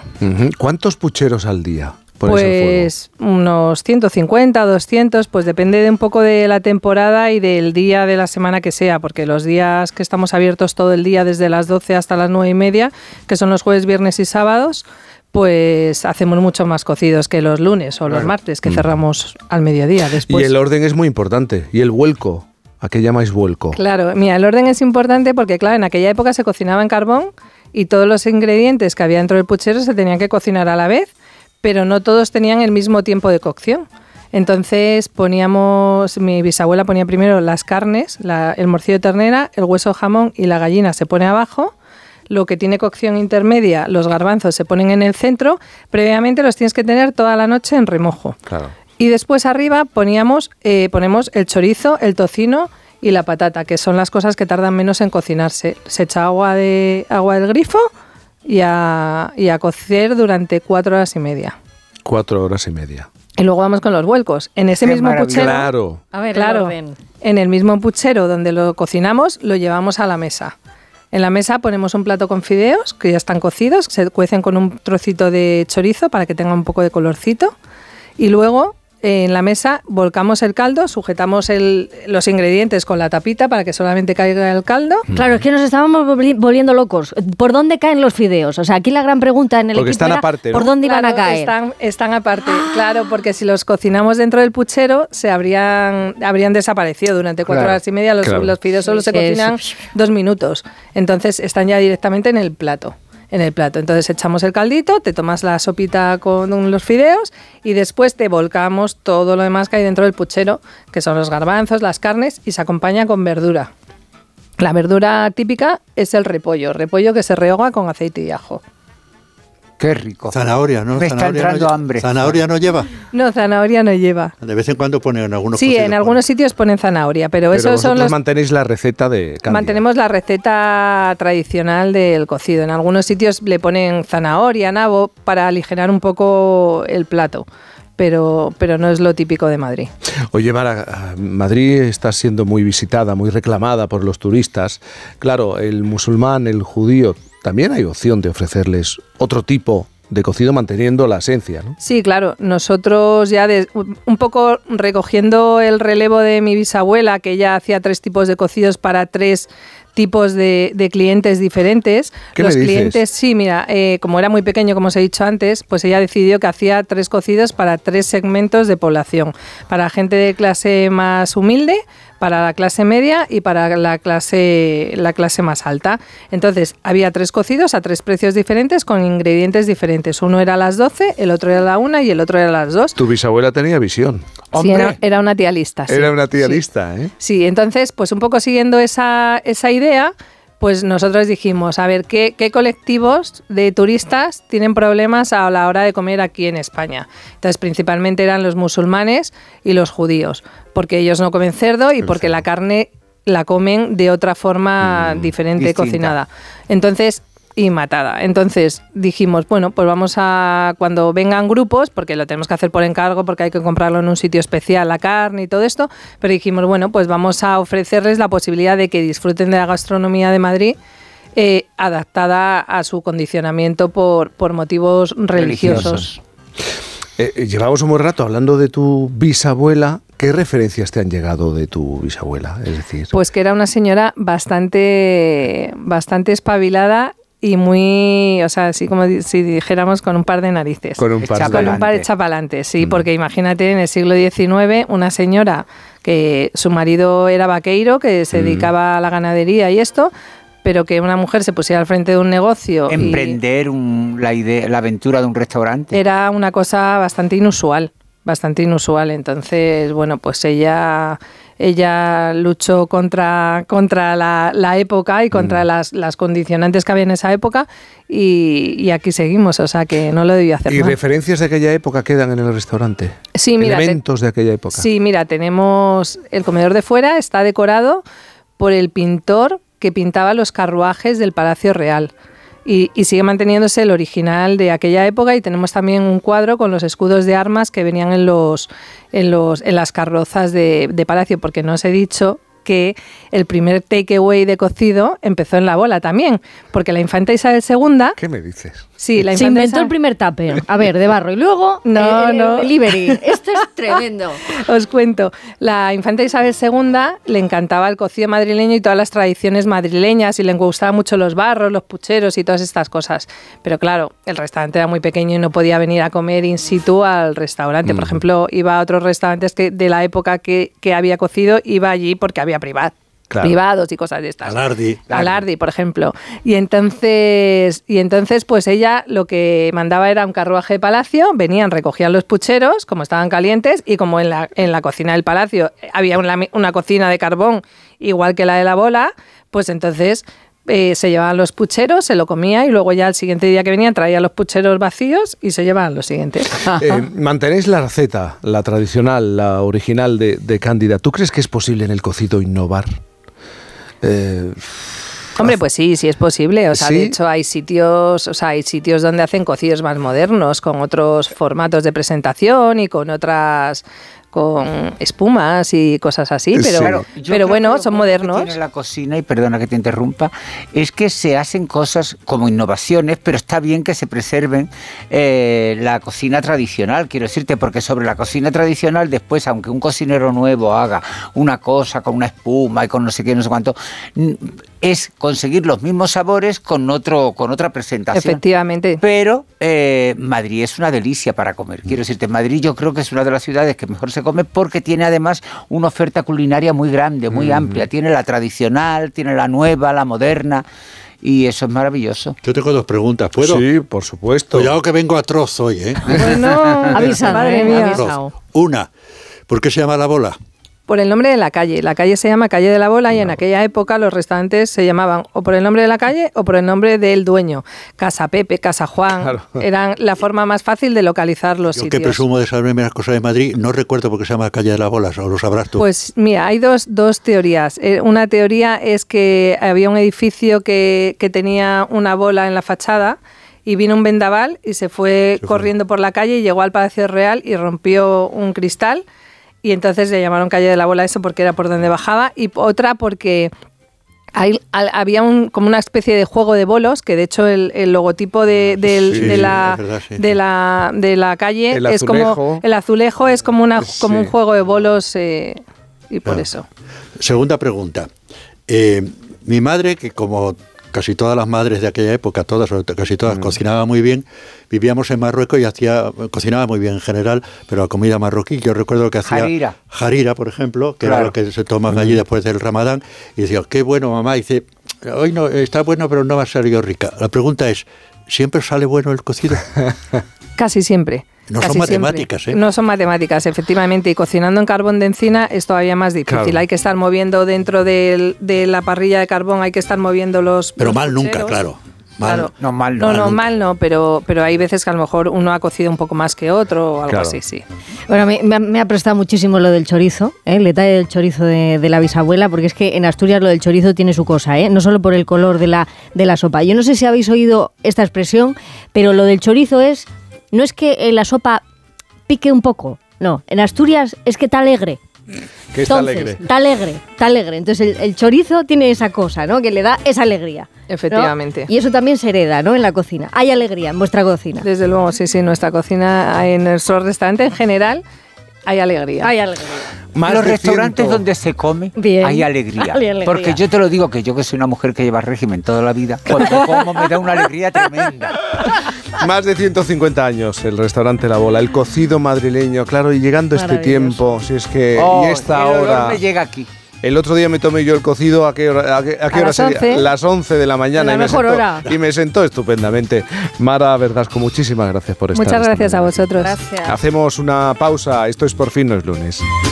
Por fin, no es lunes. Uf, vaya atasco. Va, vamos a jugar a imaginar cosas increíbles. Em, que nos abduce un ovni y nos deja en la oficina. Que ahorramos con cada repostaje. Pero eso ya lo hacen los iluminados. Esas personas corrientes que al contratar la luz con Repsol empiezan a ahorrar hasta 300 euros al año en carburante y en sus facturas de luz y gas con los planes energías. ¿Y tú? ¿A qué esperas para hacerte iluminado? Contrata la luz con Repsol en el 950-5250 y empieza a ahorrar. Mira, cariño, los de la casa de enfrente también se han puesto alarma. Ya, desde que entraron a robar en casa de Laura se la han puesto todos los vecinos. Deberíamos hacer lo mismo, porque no estoy tranquila, siendo los únicos sin alarma. Pues esta misma tarde llamo a Securitas Direct para que nos la pongan. Protege tu hogar frente a robos y ocupaciones con la alarma de Securitas Direct. Y este mes, al instalar tu alarma, te regalamos el servicio botón SOS en tu móvil para que toda tu familia esté protegida ante cualquier emergencia. Llama ahora al 900-272-272. Si ya hacías buenas fotos, imagínate qué podrás hacer ahora con la cámara principal de 48 megapíxeles del iPhone 15 y su teleobjetivo de dos aumentos. Fotos increíbles. Como increíbles esta super oferta. Un iPhone 15 desde 3 euros al mes si nos traes un iPhone 10 o superior a una tienda Movistar. Y ahorrarás hasta 804 euros. Te mereces un Black Friday mejor. Ven a tu tienda Movistar. ¿Sientes que se te cae el pelo? ¿Quieres recuperar su densidad? Descubre VR6, una gama de productos anticaída que aporta grosor, volumen y brillo a tu cabello gracias a su fórmula 100% natural. Prueba VR6, ya a la venta en vr6.es y en farmacias y para farmacias. VR6, recupera mucho más que tu cabello. Sí. Oye, Antonio. Hombre, Emilio. ¿Estás en casa? Sí. Me paso a verte. Tendrás jamón, ¿no? El jamón sí, el de siempre. Sí. Legado ibérico del pozo. Siempre sale bueno. Buah, Qué, qué- qué maravilla. O sea, ¿cómo, cómo apetece un bocata de, de legado ibérico? Mejor que sean dos, ¿no? Que sean dos, sí. Papá Noel, Papá Noel. Hemos leído la carta del pequeño Juan. Quiere un barco pirata, una alfombra voladora, superpoderes y una nave espacial. No sabemos si va a entrar todo esto en tu saco. Cabe algo mucho más mágico. ¿El qué, Papá Noel? ¡Oh, oh, oh! ¡Un viaje a Disneyland París! El regalo más mágico para estas navidades. Reserva ahora en Viajes El Corte Inglés. Podrás modificar o cancelar tu reserva sin gastos hasta 7 días antes de tu llegada. Consulta condiciones. Ven a Disneyland París con Viajes El Corte Inglés volando con Iberia. La salud es indispensable en nuestras vidas. Una buena salud bucal se refleja en la salud general. Por eso el primer paso es la prevención con Vitis. Protege y cuida la salud de tus encías con la gama específicamente diseñada y formulada de cepillos, pastas y colutorios con CPC de Vitis Encías. De venta en farmacias y para farmacias. Vitis, más que una boca, es salud. ¡María! ¡Ya traigo la cesta a la empresa! Trae para acá, a ver qué viene. Mira, mira. Mm, ron fuera, peladilla fuera, que no las quiere nadie, no sé para qué hay. Champán. ¿Pero qué buscas? ¿Dónde está? Pues está haciendo todo. ¡Ay, señor, señor, que aquí está! Ni peladilla ni turrón. Tujamondirecto.com 984-1028, tujamondirecto.com. Ahora sí que es Navidad. ¿A un precio que... ¿Cómo? Las ofertas Black Friday de Costa solo tienen un efecto secundario. Te dejan sin palabras. ¡Wow! Viaja con las ofertas Black Friday desde 399 euros. Reserva tu crucero con viajes el corte inglés y consigue más ventajas. Descúbrelas en tu agencia hasta el 30 de noviembre.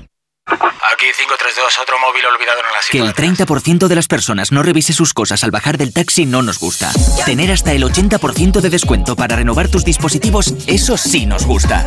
Black Friday de Vodafone, hasta un 80% en todo eso que quieres. Ven a la web a tu tienda o llama al 1444. Vodafone, Together We Can.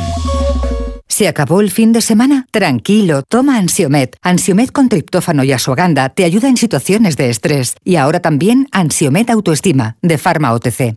Noche de tos. Respira. Toma Herbetón Respir. Herbetón jarabe con extractos de pino y eucalipto es expectorante natural y antiinflamatorio pulmonar. Herbetón Respir. Consulte a su farmacéutico o dietista. En CEPSA todos nuestros clientes son de 10, pero de 10 de 10. Por eso seas particular o profesional, tenemos una promo de 10 para ti. Ahora si eres de CEPSA Go o de Starresa, ahorras 10 céntimos por litro en tus repostajes. Y si aún no lo eres, únete ya en cepsa.es y te damos 10 euros de regalo de bienvenida. Ven a CEPSA y disfruta de una promo de 10. Crea, haz magia con tus fotos, diviértete. Haz más de lo que creías posible con los nuevos Chromebook Plus. Con las aplicaciones y la inteligencia artificial de Google para hacer todo lo que te gusta. Y ahora tu Chromebook Plus con hasta un 20% de descuento en el corte inglés. Y con las tecnoventajas de los tecnoprecios en tienda web y app del corte inglés. Compartir nuestra vida con mascotas nos llena de experiencias maravillosas, pero debemos ser responsables de su bienestar. El Ayuntamiento de Almería te invita a descubrir el Centro Zoosanitario Municipal, a conocer todos los detalles del proceso de adopción y muchas cosas más en el programa Como el perro y el gato, que se hará este fin de semana en directo desde el Parque del Andarax de Almería. El sábado a las 3 y el domingo a las 2 y media de la tarde, Como el perro y el gato, patrocinado por Menforsan, los especialistas en cuidados, higiene y cosmética natural para las mascotas. Este fin de semana como el perro y el gato desde Almería con Carlos Rodríguez. Te mereces esta radio. Onda Cero, tu radio. En la Comunidad de Madrid tenemos un compromiso. Erradicar la violencia contra la mujer. Servicios de atención psicológica, profesionales de asistencia jurídica, recursos de atención social, atención a los menores, forman una amplia red de recursos con la que contamos para atender a todas las mujeres que sufren violencia. Pacto de Estado contra la Violencia de Género, Ministerio de Igualdad, Comunidad de Madrid.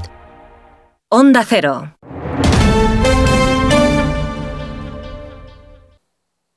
En Barajas. En Villa de Vallecas. En Carabanchel. En Centro. En Villaverde. En Hortaleza. Bicimad revoluciona tu movilidad en todos los distritos de Madrid. Tienes más de 600 estaciones repartidas en toda la ciudad. Ahora ya son tuyas. Cuídalas. Ayuntamiento de Madrid. En Ahorramás queremos estar con los que de verdad lo necesitan. Por eso, por un décimo año consecutivo, colaboramos del 24 de noviembre al 3 de diciembre con la gran recogida de Banco de Alimentos. Dona en caja y alimenta una vida mejor. Si te preocupas de buscar el mejor colegio para tus hijos y los mejores especialistas para tu salud, ¿por qué dejas la compra-venta de tu vivienda en manos de la suerte? Confía en Vivienda 2. Entra en vivienda2.com, la empresa inmobiliaria mejor valorada por los usuarios de Google. Con los ojos cerrados, Vivienda 2. El 2 con número. Clínica Oliver y Alcázar. Especialistas en implantes para pacientes con muy poco hueso. Cirugía mínimamente invasiva con prótesis definitiva en un mes como máximo. Diagnóstico gratuito y financiación. Consulte su caso en el 91 564 6686 o a través de la página web oliverialcázar.com. Más de 30 años de experiencia. Operación Stock Fuera en Ocasión Plus. Más de 8.000 coches con descuento y ahorro de hasta 6.000 euros. Liquidación de stock a precios imbatibles. Solo dos semanas. Corre y aprovecha esta oportunidad única. Ocasión Plus. 15 centros en Madrid, nuevas tiendas en Fuenlabrada, Arganda y Torrejón. Localiza tu centro más cercano en ocasiónplus.com. Abierto sábados y domingos. Si tienes problemas para calzarte o utilizas plantillas ortopédicas, en Pie y Salud te ofrecemos la solución. Pie y Salud, calzado especialmente cómodo sin renunciar a la moda. Pie y Salud. Cuidamos tus pies. Son tu medio de transporte más importante. Visita nuestras tiendas en Madrid y descubre nuestra colección. Toda la info en pieysalud.com. Pie y salud y que nada detenga tu ritmo. Onda Cero.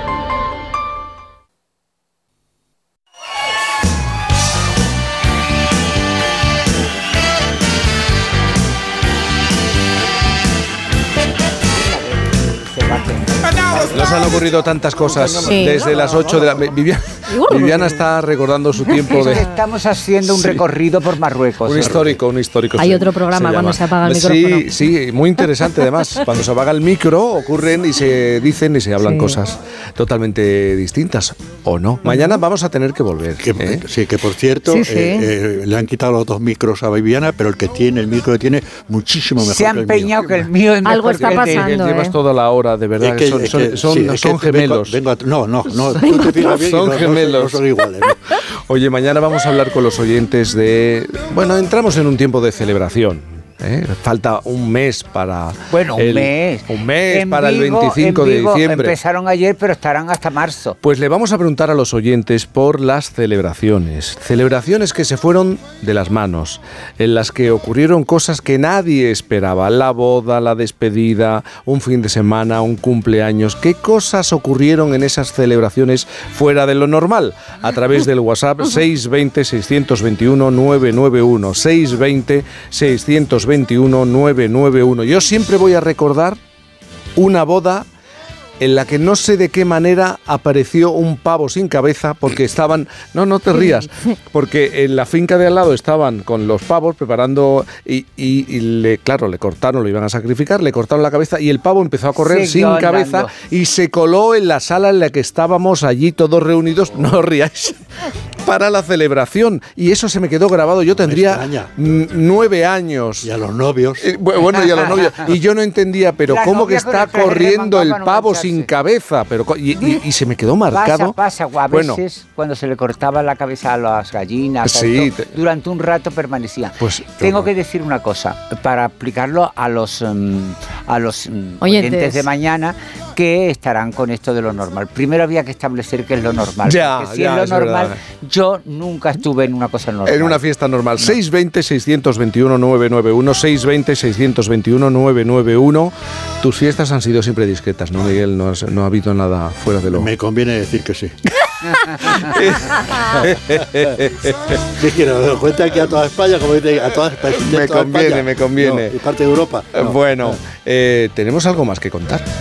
Compartir nuestra vida con mascotas nos llena de experiencias maravillosas, pero debemos ser responsables de su bienestar. El Ayuntamiento de Almería te invita a descubrir el Centro Zoosanitario Municipal, a conocer todos los detalles del proceso de adopción y muchas cosas más en el programa Como el perro y el gato, que se hará este fin de semana en directo desde el Parque del Andarax de Almería. El sábado a las 3 y el domingo a las 2 y media de la tarde, Como el perro y el gato, patrocinado por Menforsan, los especialistas en cuidados, higiene y cosmética natural para las mascotas. Este fin de semana como el perro y el gato desde Almería, con Carlos Rodríguez. Te mereces esta radio. Onda Cero, tu radio. Es ahorrar for you, ahorra eligiendo nuestro 3x2 en más de 3.500 productos, como en el atún claro en aceite de oliva Carrefour Classic Pack de 8. Comprando dos, el tercero te sale gratis. Hasta el 30 de noviembre en Carrefour y Carrefour.es. Carrefour, aquí poder elegir es poder ahorrar. ¿Guiso de alubias luengo? Like. ¿Trufas de lentejas luengo? Like. ¿Las fotos en plan influencer de tu primo? Ay. Ups. Las legumbres luengo te lo ponen muy fácil para gustarte. Se preparan de mil maneras y su sabor es único. Legumbres luengo, la nueva pasta. Este Black Friday en Movistar, nuestro equipo de campeones no para ni un minuto, porque siguen ayudando a que todo el mundo encuentre su smartphone. ¡No vamos a pagar! Pues claro, porque ahora con mi Movistar tienes un Samsung Galaxy Z Flip 5 desde 5 euros al mes y ahorras hasta 968 euros. Te mereces un Black Friday mejor. Infórmate en el 1004, en tiendas o en movistar.es. Comprometidos con el cuidado de los animales, con el medio ambiente, con nuestros pueblos y sus gentes y muy especialmente comprometidos contigo. Cientos de miles de hombres y mujeres trabajan a diario para que disfrutes de la carne y productos porcinos con todas las garantías. Interpor, interprofesional del porcino de capa blanca. ¿A un precio que... ¿Cómo? Las ofertas Black Friday de Costa solo tienen un efecto secundario. Te dejan sin palabras. ¡Wow! Viaja con las ofertas Black Friday desde 399 euros. Reserva tu crucero con viajes el corte inglés y consigue más ventajas. Descúbrelas en tu agencia hasta el 30 de noviembre. Si quieres hacer un viaje con descuentazo, estás pensando en el Black Friday total de viajes El Corte Inglés y TUI. Reserva tu viaje de TUI hasta el 27 de noviembre con hasta un 7% de descuento y disfruta al mejor precio de Costa Rica, Perú, Tailandia, Bali o un safari en África. Consulta condiciones en viajes El Corte Inglés. Solo hasta el domingo en el Black Friday total del Corte Inglés. Tienes un robot aspirador de alta potencia multisuperficie con cepillo para esquinas y bordes iRobot Rumba J7 con un precio irresistible. Antes 699 euros y ahora 399. Solo en el Black Friday total del Corte Inglés en tienda, web y app. ¿Necesitas relajarte y encontrar la calma? ¿Descansar mejor? Tenemos la solución. Tila Alpina Milbus te ayuda a combatir el estrés y a conciliar un sueño reparador. Descubre el poder de la naturaleza en cada sorbo. Relájate y disfruta de la vida con Tila Alpina Milbus. De venta en farmacias y para farmacias. Mira, cariño, los de la casa de enfrente también se han puesto alarma. Ya, desde que entraron a robar en casa de Laura se la han puesto todos los vecinos. Deberíamos hacer lo mismo, porque no estoy tranquila, siendo los únicos sin alarma. Pues esta misma tarde llamo a Securitas Direct para que nos la pongan. Protege tu hogar frente a robos y ocupaciones con la alarma de Securitas Direct. Y este mes, al instalar tu alarma, te regalamos el servicio botón SOS en tu móvil para que toda tu familia esté protegida ante cualquier emergencia. Llama ahora al 900-272-272. Aquí 532, otro móvil olvidado en la Que el 30% de las personas no revise sus cosas al bajar del taxi no nos gusta. Tener hasta el 80% de descuento para renovar tus dispositivos, eso sí nos gusta. Black Friday de Vodafone, hasta un 80% en todo eso que quieres. Ven a la web a tu tienda o llama al 1444. Vodafone, Together We Can. La vida es como un libro y cada capítulo es una nueva oportunidad de empezar de cero y vivir algo que nunca hubieras imaginado. Sea cual sea tu próximo capítulo, lo importante es que lo hagas realidad. Porque dentro de una vida hay muchas vidas y en Cofidis llevamos 30 años ayudándote a vivirlas todas. Entra en cofidis.es y cuenta con nosotros. Antes no podía ni moverme, que si la espalda, las rodillas. Desde que tomo Flexium soy otra. Flexium contiene manganeso que ayuda a mantener mis huesos y eso con los años se nota. Flexium de Pharma OTC. Tantas horas delante del ordenador pueden pasar factura a tus ojos. Prueba el nuevo Devisión Lágrimas. Devisión alivia los síntomas de sequedad, irritación y cansancio ocular. Devisión Lágrimas. Este producto cumple con la normativa vigente de producto sanitario. En CEPSA todos nuestros clientes son de 10, pero de 10 de 10. Por eso seas particular o profesional, tenemos una promo de 10 para ti. Ahora si eres de Cepsa Go o de Starresa, ahorras 10 céntimos por litro en tus repostajes. Y si aún no lo eres, únete ya en cepsa.es y te damos 10 euros de regalo de bienvenida. Ven a Cepsa y disfruta de una promo de 10. A ver esa foto, decir patata. ¡Hijolusa! Es que decir patata es decir hijolusa. Entre nuestra gran variedad encontrarás la patata perfecta para tu plato, siempre con la misma calidad. Patatas hijolusa. Empresa colaboradora del Plan 2030 de apoyo al deporte de base. En cofidis.es puedes solicitar financiación 100% online y sin cambiar de banco. O llámanos al 900 84 12 15. Cofidis, cuenta con nosotros.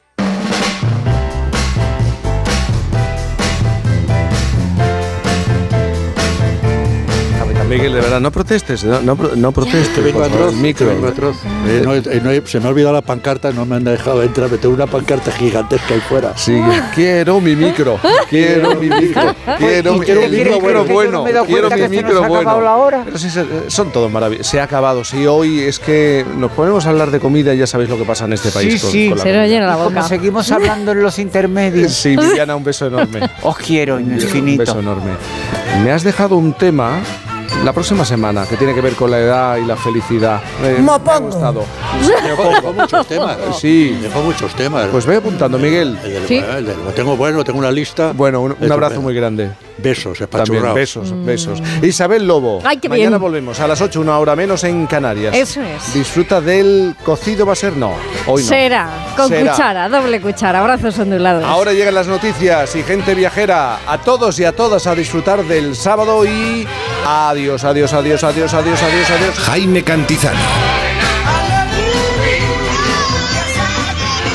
Onda Cero.